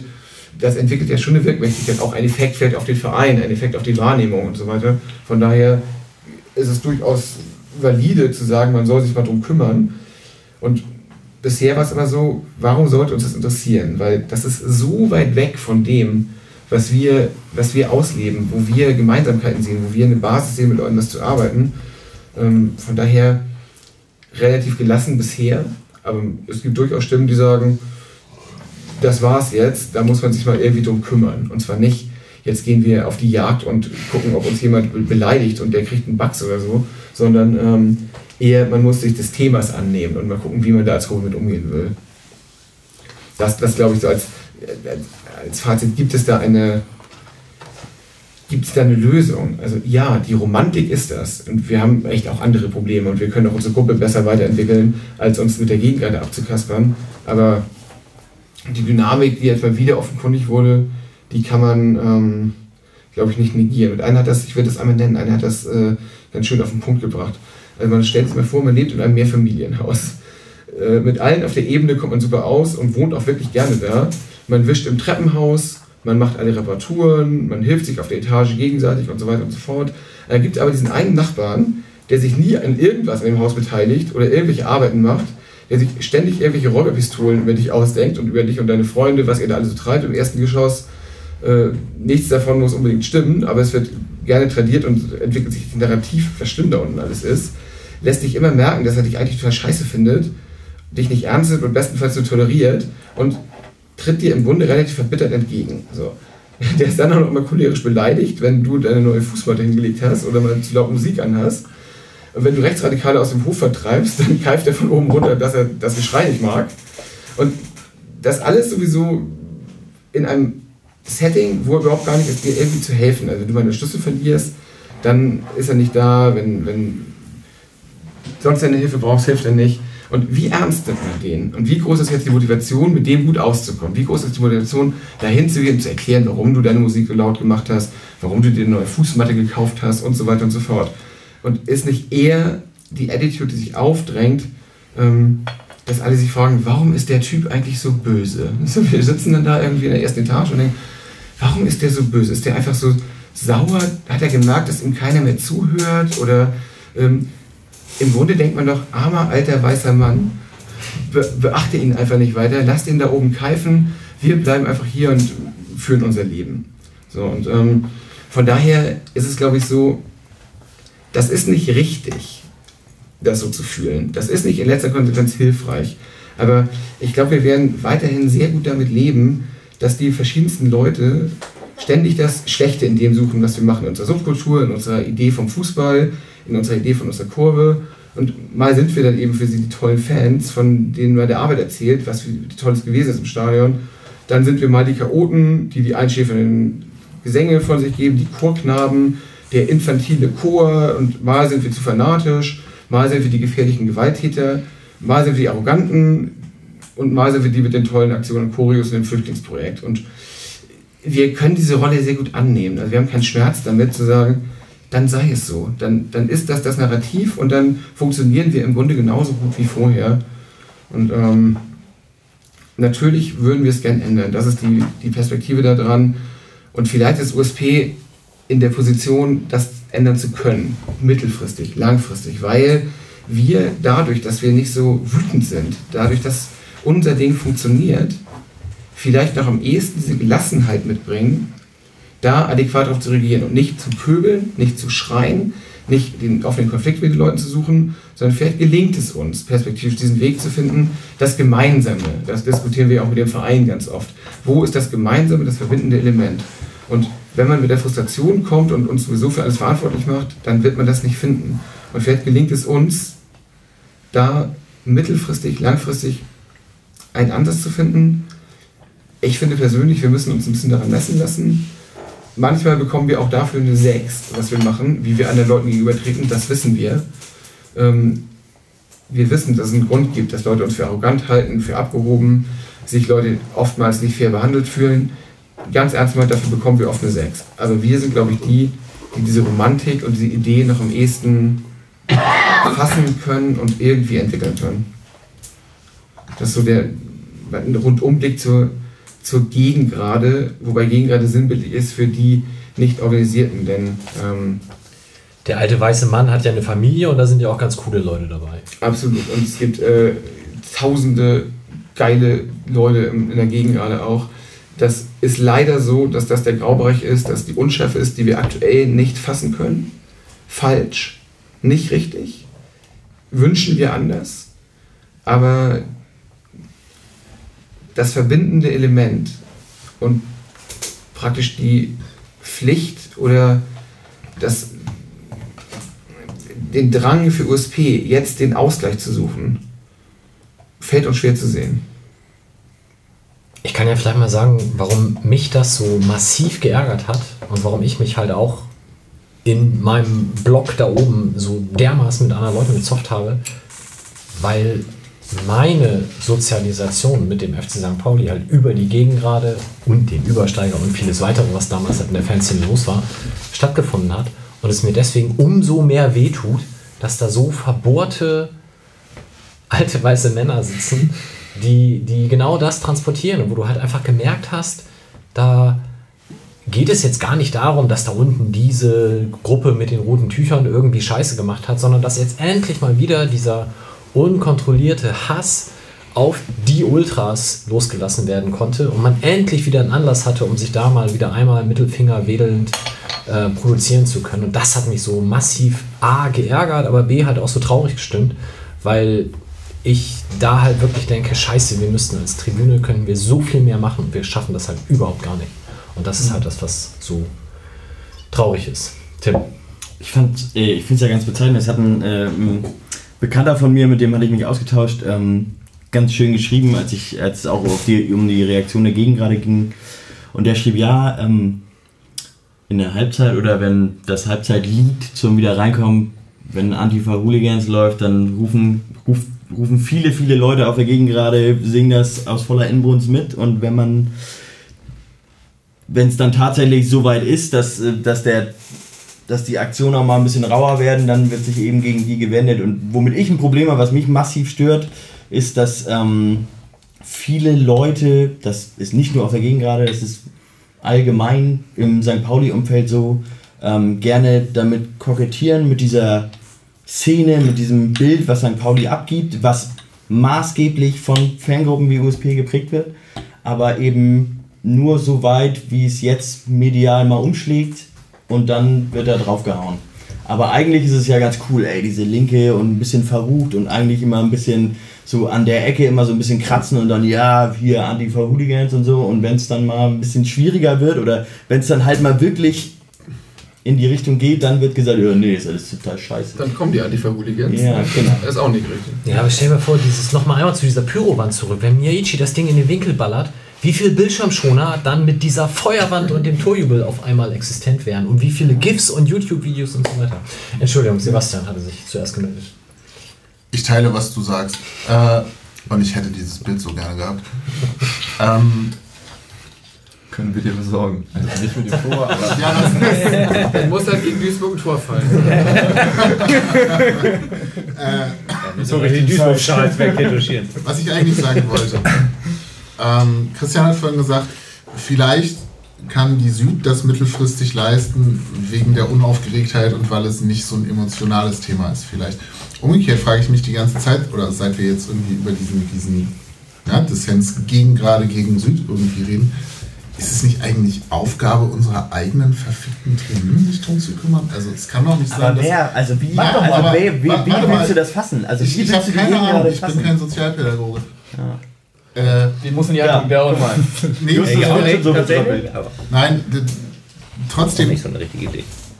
es kann doch nicht sein, dass im Prinzip der, der Mechanismus ist, wir haben eine Tribüne zu einem Teil aus alten, frustrierten weißen Männern, die alle sechs Monate mal das Maul aufkriegen, um USP zu beschimpfen und sonst irgendwie da sitzen und eine rauchen und keine Ahnung was machen.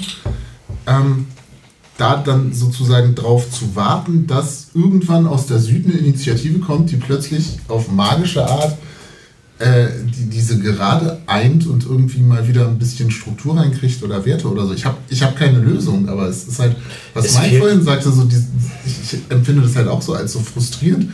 Du stehst da zwischen lauter Leuten und denkst so, hm, Es fehlt halt an Struktur, an einem Korrektiv, das die Südkurve durch mannigfaltige Treffen etc. hat. Jetzt, Johnny sagte ja vorhin, Support-Block-Treffen ist auch eher mangels Masse eingestellt. Ähm, sowas hat die Gegend gerade Ja, halt. ich glaube auch, so und ein Fanzine, was das vielleicht leisten könnte, gibt es in der Form auch nicht mehr. Und dann wird es natürlich schnell eng und die paar Blogs, äh, die da schreiben, die haben offensichtlich nicht die Wirkmacht, um das schöne Wort zu zitieren, um das herstellen zu können. Nee, und ich glaube auch ein Stück weit verstehen sich viele ja auch als hm, Individualisten und deswegen ist es natürlich auch wahrscheinlich ein Teil des Problems sozusagen, dass du aus einer Szene kommst, die sich vielleicht in Teilen als wir können das alle alleine und dadurch funktioniert es lösen und dann hast du gegenüber sozusagen eine sehr organisierte Kurve. Aber hm, ich gucke da nur noch hilflos drauf. Es ist immer noch das, was wir vorhin als kleinsten gemeinsamen Nenner benannt haben. Also selbst, also was mich halt stört, ist, dass wenn 13.000 Leute, die auf dieser Kurve stehen und sitzen, werden eingeladen zu einem Treffen, das kommt 12. Das, das funktioniert nicht. Jetzt kann man natürlich sagen, ja okay, das ist halt in Hamburg und das ist auf dem Mittwoch, das ist halt doof oder auf dem Dienstag. Ähm, aber wenn du jetzt sagst, das sind ganz viele Individualisten, die kommen ja trotzdem alle zum gleichen Zweck dahin. Die kommen ja nicht alle dahin, um Würstchen zu grillen, sondern die kommen ja alle dahin, um Fußball zu gucken und am besten noch ihre Mannschaft zu supporten und die gewinnen zu sehen. Das ist etwas, was mich mega stört. Was mich aber an dieser ganzen Diskussion, um mal wieder den, den Bogen, den weiten zu schließen, stört, ist halt dieses Wir gegen die denken. Das ist etwas, das mir halt fremd ist, das ich nicht verstehe. Weil wir letzten Endes ja irgendwie, wenn wir rausgehen, uns denselben Schal umhängen und dann ist es halt vollkommen egal, ob ich mich irgendwo hinsetze, ob ich irgendwo stehe, ob ich irgendwas anderes mache, sondern letzten Endes haben wir halt alle irgendwie so ein bisschen den kleinsten gemeinsamen Nenner, dieses kleine gemeinsame Ziel und ich hoffe halt immer noch auf dieses Utopia, in dem man halt durchaus zusammen das Ganze erreichen kann. Und das ist etwas, wo wir wieder hin müssen und wo wir äh, eine Lösung für finden müssen. Ja, ich habe ja versucht, so ein bisschen hinzuleiten, warum das so, warum das so kompliziert ist, warum das so knifflig ist und warum, warum die Anknüpfpunkte so schwer zu finden sind. Denn ich glaube, der kleinste gemeinsame Nenner, da muss ich jetzt, da habe ich eine leicht andere Meinung zu. Vielleicht meinst du das nicht, aber ich finde, nur weil jemand einen St. Pauli-Schal trägt, heißt das nicht, dass es eine coole Person ist. Ich mache nicht, Ähm, das, da bin ich nee, voll bei dir. Okay, und dann, ja, alle, das meinte ich ja, unter anderem ist einer der kleinsten gemeinsamen Nenner, alle wollen gerne, dass St. Pauli gewinnt oder wer weiß, ob das überhaupt so ist. Ja? Also vielleicht ist es einfach ein, ein cooler Spot, um, um sich auszutauschen und das geht im ganzen Stadion, dass man sagt, jetzt, wenn es nicht regnet, gehe ich halt rein. Also auch so die, die No-Show-Rate heißt das ja so schön, habe ich mal gesehen vom Verein, wie viele Leute auch zu normalen Heimspielen gar nicht kommen. Also, weil, und die Karten verfallen einfach, weil dann doch Essen im Park oder Grillen gehen mit der Family dann doch irgendwie schöner. Mm, Das, dieser gemeinsame Nenner, der ist nicht so, so, so furchtbar groß. Zumindest nicht so, dass er verhindert, dass man die anderen im Stadion als irgendwie sich selbst zugehörig fühlt oder dass man zumindest mal denkt, was denen passiert, das geht mich irgendwie was an. Also ich mache mir das Thema Stadionverbote nochmal, ne? dass man sagt, ja, da sind in der Kurve jetzt über 100 Leute, die dürfen nicht rein. So, ähm, da kann der Gegengeradsteher nichts dran machen. So, da, da konnten wir in der Südkurve auch nicht viel dran machen. Und, aber ähm, in der Südkurve gab es zumindest eine sehr, sehr starke Solidarität. Das war ein Thema. Die Südkurve hat sich mit den Stadionverboten beschäftigt, weil sie sich damit beschäftigen musste.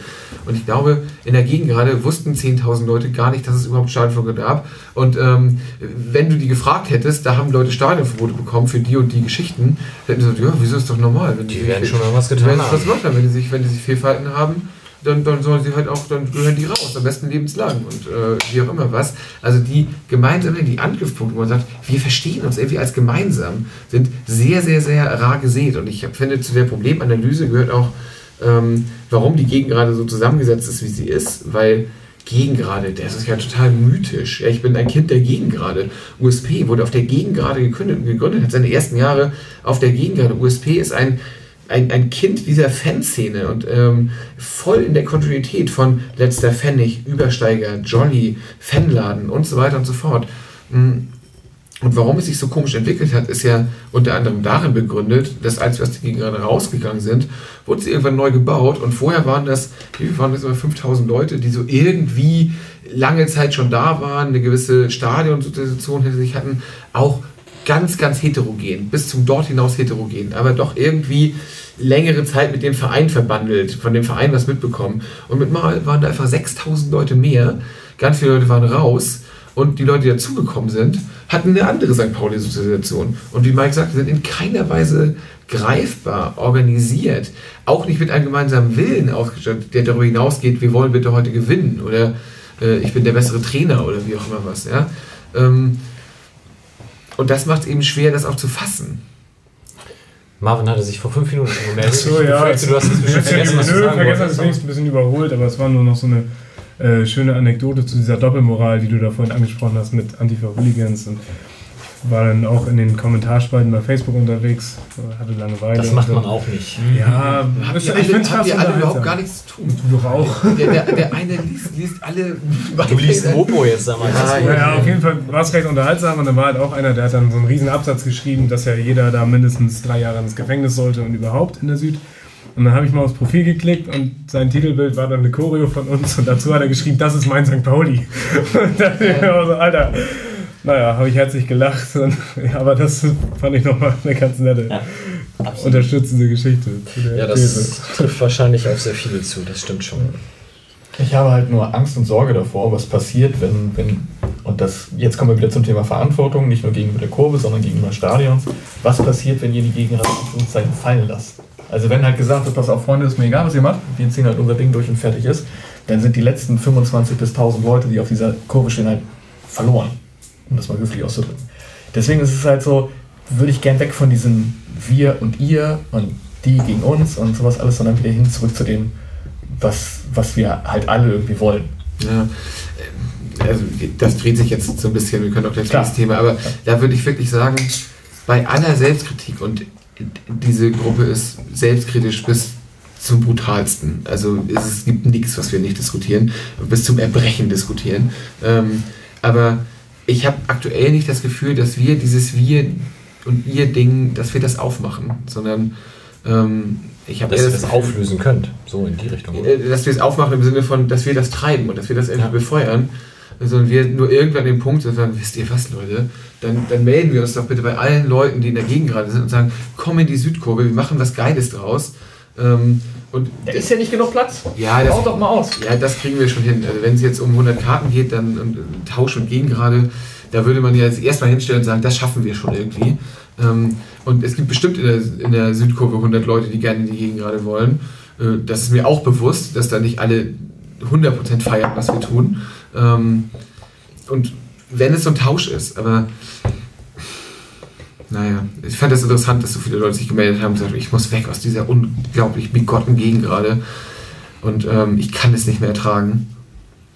Es ist, halt- es ist sehr schade, weil das ist ja auch ein Alleinstellungsmerkmal von St. Pauli, dass wir das Stadion, wie wir es mit vorfinden, dass wir Stehplätze an der Seite und dann gleich 12.000 Stück haben oder wie viel sind es? 11.000, 10.000? 10.000 Stehen. 10.000. Ähm, das ist ja eigentlich total geil. Und das ist ja, was ich sage. Ich glaube, wir haben diese Romantik irgendwie tief in uns. Wir sind nur ein bisschen verbittert jetzt, aber wir haben diese Romantik in uns, dass wir sagen, natürlich fänden wir das geil, wenn man sich mit allen gut verstehen würde und wenn das immer ein mega Raw geben würde und nicht nur einmal im Jahr. Also, ja, dann, das wäre cool. Und ähm, es gibt ja auch genug Leute, die äh, immer noch mal die Idee von außen, das kommt nicht aus USP zu der Zeit, die aufbringen, eigentlich gehört auch USP in die Gegend gerade. Und ähm, müsste, müsste doch eigentlich diesen Stehplatzbereich nutzen und das wäre doch irgendwie schweinegeil. Äh, ja, okay, das ist jetzt, äh, wird sicherlich zur nächsten Saison äh, nicht passieren. Also, These von mir erstmal. Aber ähm, ja, also. Wir haben ja auch keinen Platz. Ja, mir, mir, ist, mir ist nur wichtig, dass das. Mir ist wichtig, dass wir signalisieren, dass wir das durchaus differenzieren können. Da sind richtig, richtig tolle Leute und auf die passt kein Muster, auf die passt kein Filter, auf die es gibt nicht die Gegend gerade, sondern es ist ganz, ganz, ganz facettenreich. Da gibt es noch eher die Südkurve, aus dem Grund, dass alle Leute sich, ähm, die in der Südkurve stehen, bis auf, ich glaube, 225 Bestandssüdler, die noch Dauerkarten haben, mit ihrem Namen und ihrer Unterschrift bereit erklärt haben, ein Südkurvenkonzept mitzutragen, was ein Fankurvenkonzept ist und wo ganz klar Ansprüche auch an alle, die da stehen, postuliert sind, wo man äh, weiß, dass von einem erwartet wird, sich irgendwie daran zu beteiligen, was da passiert. Und äh, von daher ist es noch was anderes als dagegen gerade, wo wirklich jeder Individualist völlig zu Recht sagen kann, du Leute, mir ist das alles völlig scheißegal, ich komme hierher und freue mich, dass ich äh, mich über mein ähm, Physiologiestudium irgendwie hier noch, äh, was hast du noch, Mineralistik oder was? Mineralogie, bitte. Ach. Mineralogie, okay, das ist, das ist peinlich. Können wir das rausschneiden? ähm, ja, Geologie. Ne, aber sich darüber austauschen, das einfach als Happening begreifen und dann noch sagen, auch ich, ich will auch gar nicht supporten, mir ist das scheißegal. Wenn die gut leisten, dann feiere ich, wie auf dem Ballermann. Also, ja, das, da ist auch der Verein will unterhalten werden und dann ist es irgendwie geil. Und ähm, ansonsten bin ich auf nichts bereit. Das ist ja auch legitim irgendwo. Dann können wir nur sagen, wir können da gar nichts mit anfangen. Das ist so weit weg von unserer Welt. Und ähm, wir sehen da auch gar nichts zu gewinnen. Und das soll nicht in die Richtung Effizienzgedanke, Ökonomie oder so gehen. Dass wir, es lohnt sich nicht, die Arbeit zu investieren. Aber das ist so weit entfernt von allem, was wir glauben, was wir an, an, an Fankultur in uns tragen, wie wir diese Kurve, wie wir diesen Verein verstehen. Und dann sei es halt so. Vielleicht ändert sich das ja auch. Und vielleicht gibt es irgendwann äh, den Trigger, wo auch in der Gegend gerade Gruppen entstehen und sagen, jetzt wird es richtig geil, wir wollen uns das nicht mehr angucken. Vielleicht führt sowas ja auch dazu, dass so eine Frustration sich dergestalt Bahn bricht, dass man sagt, alle, die irgendwie Bock haben, sollen sich an der rechten Seite zur Südkurve sammeln oder sowas. Ja? Ich weiß, die Idee gab es schon mal, aber wenn dann da mal 200 Leute stehen würden von 10.000, vielleicht gibt es die ja doch und man hat sie eh noch nicht richtig organisieren können und da entsteht irgendwie was und dann haben immer mehr Leute Bock drauf, fänden wir es total cool. Also dann, das kann ja alles sein, aber aktuell ist es sehr, sehr schwer für uns, ähm, diese Ansatzpunkte irgendwie zu finden und zu sehen. Tim. Ich würde das nicht verloren geben. Also ich würde die Gegend gerade sozusagen nicht verloren geben, weil ich glaube, du, du hast es gerade eben noch ganz am Ende gesagt. Deswegen ist meine Wortmeldung, die ich hier getätigt habe, eigentlich schon wieder hinüber. Ich glaube, dass es nämlich doch einen beträchtlichen Teil an Leuten auf der Gegend gerade gibt, die eben Interesse daran haben ähm, und die man in gewisser Art und Weise abholen müsste, könnte. Ähm, und äh, die durchaus Interesse an, an Support haben und auch an mehr Support, die allerdings sich irgendwie nicht, nicht ganz einordnen können. Ähm, wenn ich allein gucke, dass äh, ich glaube, ja, vom Millanton sind hier, vom Team sind vier Fünftel auf der Gegengrade zugegen. Ja, Justus ist überall. Ist In der Gegengrade bin ich wirklich tatsächlich relativ Im selten. Gästebereich ist Vielleicht der. ist das Das, das merkt man, das merkt man. Vielen Dank, dass Ja. ihr uns so alleine lasst. Scheiße, mein Freund. Nee, ich bin Und allein für uns vier würde sich das lohnen. Und für Wilko. So. Ich glaube, ein Thema habe ich noch auf der Agenda gesehen, Marvin. Ne, eher was so nach dem Spiel passiert ist, also nach dem Spiel, wie Kontakt mit äh, anderen Gruppen, beziehungsweise auch wie das so abgelaufen ist. Ähm, jetzt hat Christian ja bei ganz vielen Themen gesagt, dass wir irgendwie in Aufarbeitung sind und viele Gespräche führen und uns um Sachen kümmern. Und so haben wir uns auch mit allen Gruppen auseinandergesetzt, die in dieser sehr heterogenen Kurve äh, vorhanden sind und da auch ihren Platz haben. Ähm, und auch mit Gruppen, die vielleicht äh, eher zur Gegengrade stehen, getroffen und auch Aufarbeitung mit denen geleistet. So. Ähm, und da auf einem recht guten Weg zurzeit sind, das alles in einen konstruktiven Rahmen einzubetten. Ähm, genau. Ja, also die Grundaussage ist nach wie vor, so begannen wir ja auch eigentlich, und das ist vielleicht auch ein Fazit für den Tag, wir haben jetzt sehr, sehr, sehr viel über das Derby gesprochen, ähm, war spannend für uns, waren geile Chaostage, ähm, waren sehr herzliche Tage mit vielen, vielen Gästen, persönlich toll, äh, war, glaube ich, für die St. Pauli-Fanszene ein, für die organisierte Szene zumindest ein Happening mit sau vielen Leuten auf den Beinen, mit viel, viel Vibe äh, am Anfang, mit wochenlang vorher schon Aktionen jeglicher Art, die, die das Derby irgendwie geprägt haben. Und ähm, von daher ist unser Fazit im Grunde positiv. Das Sportliche hat uns natürlich mit einer, muss man auch nicht verhehlen, sehr schmerzhaften Niederlage äh, das Gesamtbild kaputt gemacht. Aber wir übernehmen die Verantwortung für das, was in der Südkurve passiert ist. Das haben wir auch dem Verein schon mitgeteilt, das haben wir auch den Gruppen mitgeteilt. Denn ähm, USP sieht sich als führende Gruppe dieser Kurve und wir denken, dass wir Durchgriff haben auf alles, was da passiert. Wir denken, dass nichts äh, an uns vorbeigeht. Wir können auch so sagen, dass wir für alles einen Plan hatten und ähm, begreifen es nun eben eher als Hausaufgabe, auch das unaufgeregt in vielen Themen mit einer gewissen Gelassenheit, in einigen Themen mit wirklich Nachgehen und äh, klären wollen, weil es doch arg am Selbstverständnis kratzt und ähm, das aber so zu tun, mit dem, mit dem Ziel, das jetzt gar nicht als da ist irgendwie was aus dem Ruder gelaufen oder das, da ist was gescheitert oder da ist was, da ist was Schlimmes passiert, äh, nicht mit so einem Vibe daran zu gehen, sondern zu sagen, wow, war eine spannende Zeit und jetzt lernen wir sozusagen, was können wir besser machen, was auch in der Lage sein, Fehler auch mal vom Prozess zu trennen, ist ja auch ein schönes Führungsprinzip, ja, dass man sagt, ja, da hat jetzt jemand einen Fehler gemacht, aber warum konnte er den überhaupt machen? Nicht jetzt einem die Hände abzuhauen dafür, dass er, dass er Rauchtopf an der falschen Stelle gezündet hat, sondern sagen, wie konnte das eigentlich passieren? Warum, warum ist das passiert?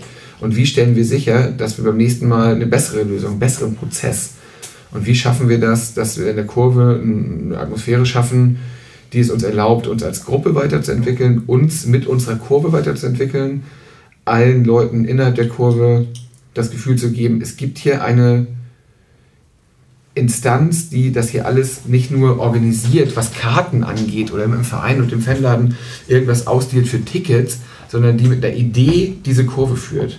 Und das ist unser Bestreben, dass das transportiert wird und dass wir das auch in der Kurve leben. Und ich glaube, in, in Summe sind wir da eigentlich auf einem ziemlich guten Weg und äh, würde sagen, der Erfolg gibt diesem, diesem Bestrebung auch irgendwie recht. Sehr schönes Schlusswort. Ich sehe eifriges Nicken. Ähm, ich denke, wir könnten wahrscheinlich noch drei Stunden weiterreden, aber irgendwann ist dann das meiste auch gesagt und die Tendenz ist, glaube ich, soweit klar. Ähm, vielen Dank für eure Zeit. Ich fand das super, dass ihr euch die genommen habt und euch hier doch sehr offen zu allen Themen geäußert habt. Vielen Dank für die Einladung. Und dann denke ich, in diesem Sinne holen wir jetzt einfach aus den restlichen Spielen alle Punkte, werden doch noch Zweiter und alles ist gut. Wie einfach das klingt. für uns. Ist, ist Ja. manchmal so. Super. In diesem Sinne, wir sprechen uns in ein paar Wochen. Wieso oh, du, ein paar Justus? mehr Bier getrunken auch. Von. Okay, schönen Abend, bis zum nächsten Mal. Adios. Auf Wiedersehen. When